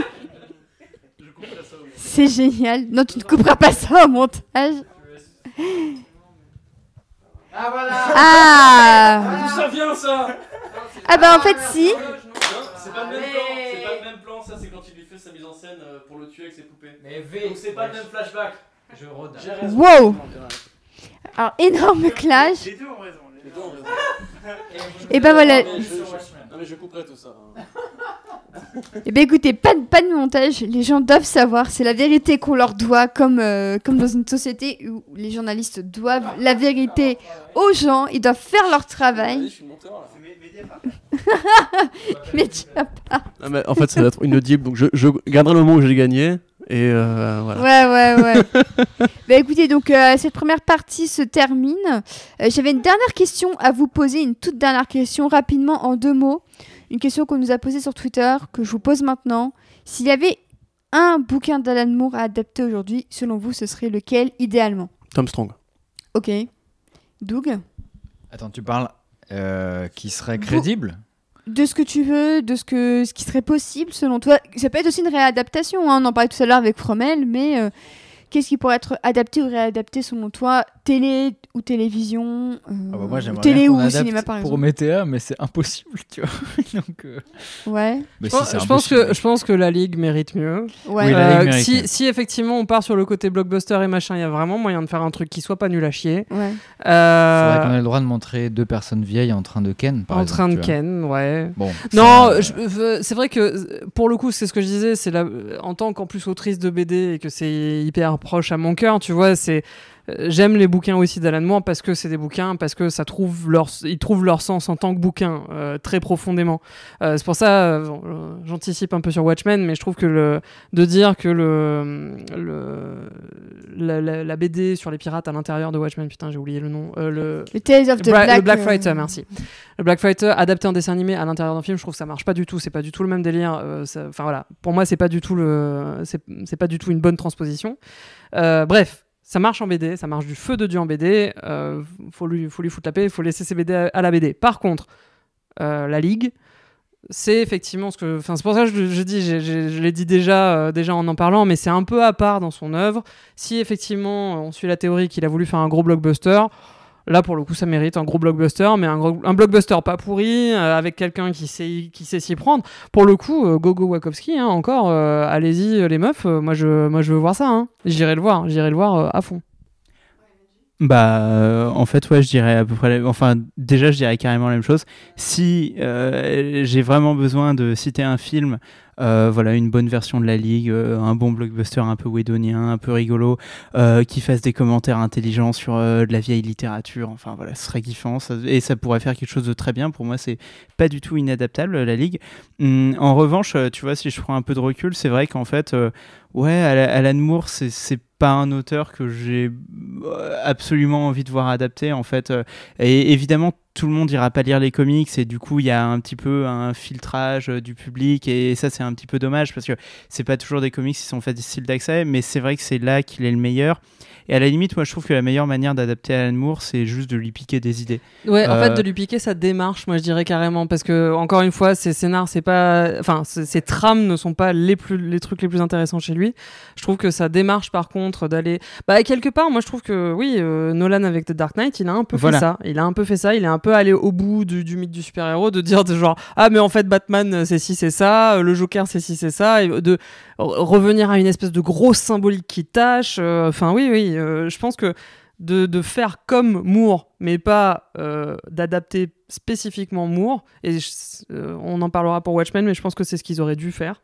Moi, je pense que c'est effectivement la, meilleure démarche à avoir, en tout cas. Vo- Voilà, pour, moi, en, fa- en fait, ouais, la meilleure adaptation, c'est The Dark Knight, c'est l'exemple que j'avais cité, qui lui, pique ses idées, en fait, euh, sans, euh, sans demander pardon, quoi, tu vois, c'est l'idée, euh, le, les mauvais artistes empruntent, les bons artistes volent, et de toute façon, on sait qu'avec Alan Moore, il y aura aucun souci niveau propriété intellectuelle, parce que même quand on adapte V pour Vendetta, il retire son nom et il a pas besoin de thunes, donc Christopher Nolan, il, prend un Joker qui raconte plusieurs fois ses origines et qui ment, donc ça c'est The Killing Joke. Euh, il prend euh, le, euh, le, le symbole est plus fort que l'homme et en fait le symbole survit derrière l'homme qui meurt ou qui est bafoué, etc. qui est V pour Vendetta. Et donc bah voilà, c'est la bonne manière d'adapter Moore. Piquer lui toutes ses idées, mais laisser tranquille les œuvres originales. Mais sinon, moi, en fait, je pensais à une, à une série en fait qui serait une sorte de suite de Watchmen, mais dans le présent. Et je sais pas, je pensais à un mec que j'aime bien qui a fait The Leftovers pour la faire. Ah et ouais en fait, je me, je me dis Ah, que ce ça serait peut-être pas truc. dégueu parce que sur HBO et tout, tu pourrais placer un truc pas dégueu. Puis en et- plus, t'aurais une musique de Trent Reznor là, ouais, voilà, avec un euh, propos politique sur le présent, Trump, les. Et avec vois. une meuf noire en vigilante quand Mais même sur pourquoi HBO pas en Enfin, est-ce que, est-ce que je suis 2019. fou? Est-ce que c'est une bonne idée? Je sais pas. On, verra. voir. On L'avenir va nous voir. le dira. L'avenir nous le dira. Et ben, euh, en attendant, on vous quitte pour cette première partie. Ah, Doug, tu voulais rajouter un C'est truc ton frangin qui veut parler. là. Allez. Non, euh, Ah bah non, ah bah ok. non euh, je pensais aussi à Premier Contact de Denis Villeneuve, qui a la même vision du temps que Alan Moore, c'est-à-dire le temps simultané et le Clairement. rapport du langage à la Adapté de, la, de, de nouvelles de Ted euh, Chiang. euh. Mister Nobody? Oui, exact. Oui, c'est vrai. Enfin, en fait, oui, euh, je rejoins complètement ce que vous dites sur le fait de piquer le propos de Moore euh, pour faire des œuvres originales, parce qu'au final, il aura rien à dire sur le fait qu'on lui pique ses idées, et vu que c'est son but, c'est qu'elles se répandent et qu'elles donnent naissance à d'autres choses. Voilà. Voilà. Et ben, on vous laisse du coup Et les avec, droits euh, de Fromel et la Ligue appartiennent désormais à Disney. Donc Mina est une princesse Disney, c'est ça que t'es en train de dire? Non, Ivy non, non. est une princesse Disney. Non, ils, ils ont plus les droits, ils les ont perdus. Ah merde. Non, V maintenant c'est sur le domaine euh, de l'achat. Mais Fromel c'est pareil, c'est ils ont pas renouvelé en fait. La Ligue non plus? On va les Ouais, laisser mais débattre, il- hein. ça, ça a été annulé. Il y aura pas, il y aura pas de série de la Ligue. Falloir Non, non, non, non, parce que j'ai fait la news sur la Ligue et j'espérais que ça devienne une série, mais non, ils la feront pas. C'est fini. C'est bon, vous avez fini de débattre. Oui, bien Je sûr, peux tu, bah, tu conclure en y beauté. aller. euh. On va vous, on va vous live tout et ça maintenant, la bataille. Euh, donc, on, euh, on a désormais conclu cette première partie sur les œuvres d'Alan Moore. Donc, on espère que vous a plu. 3 heures et demie de podcast pour cet été, c'est quand même pas si mal que ça. Donc, on vous retrouve euh, très bientôt pour une deuxième partie consacrée cette fois à Watchmen, l'adaptation du film de Zack Snyder et euh, la, future, la future série de Damon in Love donc sur HBO. Euh, D'ici là, on vous recommande bien évidemment la lecture des œuvres originales, donc Fromel, euh, disponible. euh, alors, elle est disponible, disponible chez quel Chez Delcourt en France pour, euh, pour Fromel. Euh, on vous recommande V pour Vendetta disponible chez Urban Comics. Et on vous recommande. Alors, quelle, quelle édition recommandée euh, pour, euh, pour la Ligue des Gentlemen Extraordinaires? Sachant que moi, j'ai une vieille édition de Panini Comics. En tout cas, pour les deux premiers volumes de ce que nous dit Douglas, c'est chez Panini Comics avec de très belles couvertures. Hein, on peut, peut pas le nier. Donc, on vous retrouve euh, d'ici peu sur nos ondes pour l'épisode consacré à Watchmen. D'ici là, pour passer un très bon été. Euh, ciao Au revoir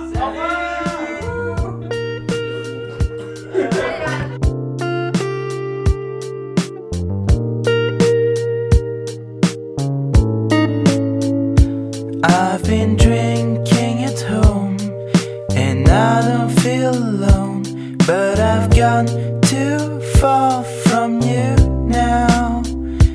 Cause I don't, I don't feel good enough to call you.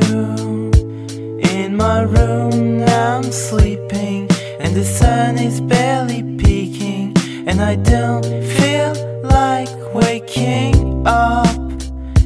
Cause I know, I know that you're still not coming back. But I never think it's true. Cause we were never anything, me and you. Get older. But day after day, I know where my emptiness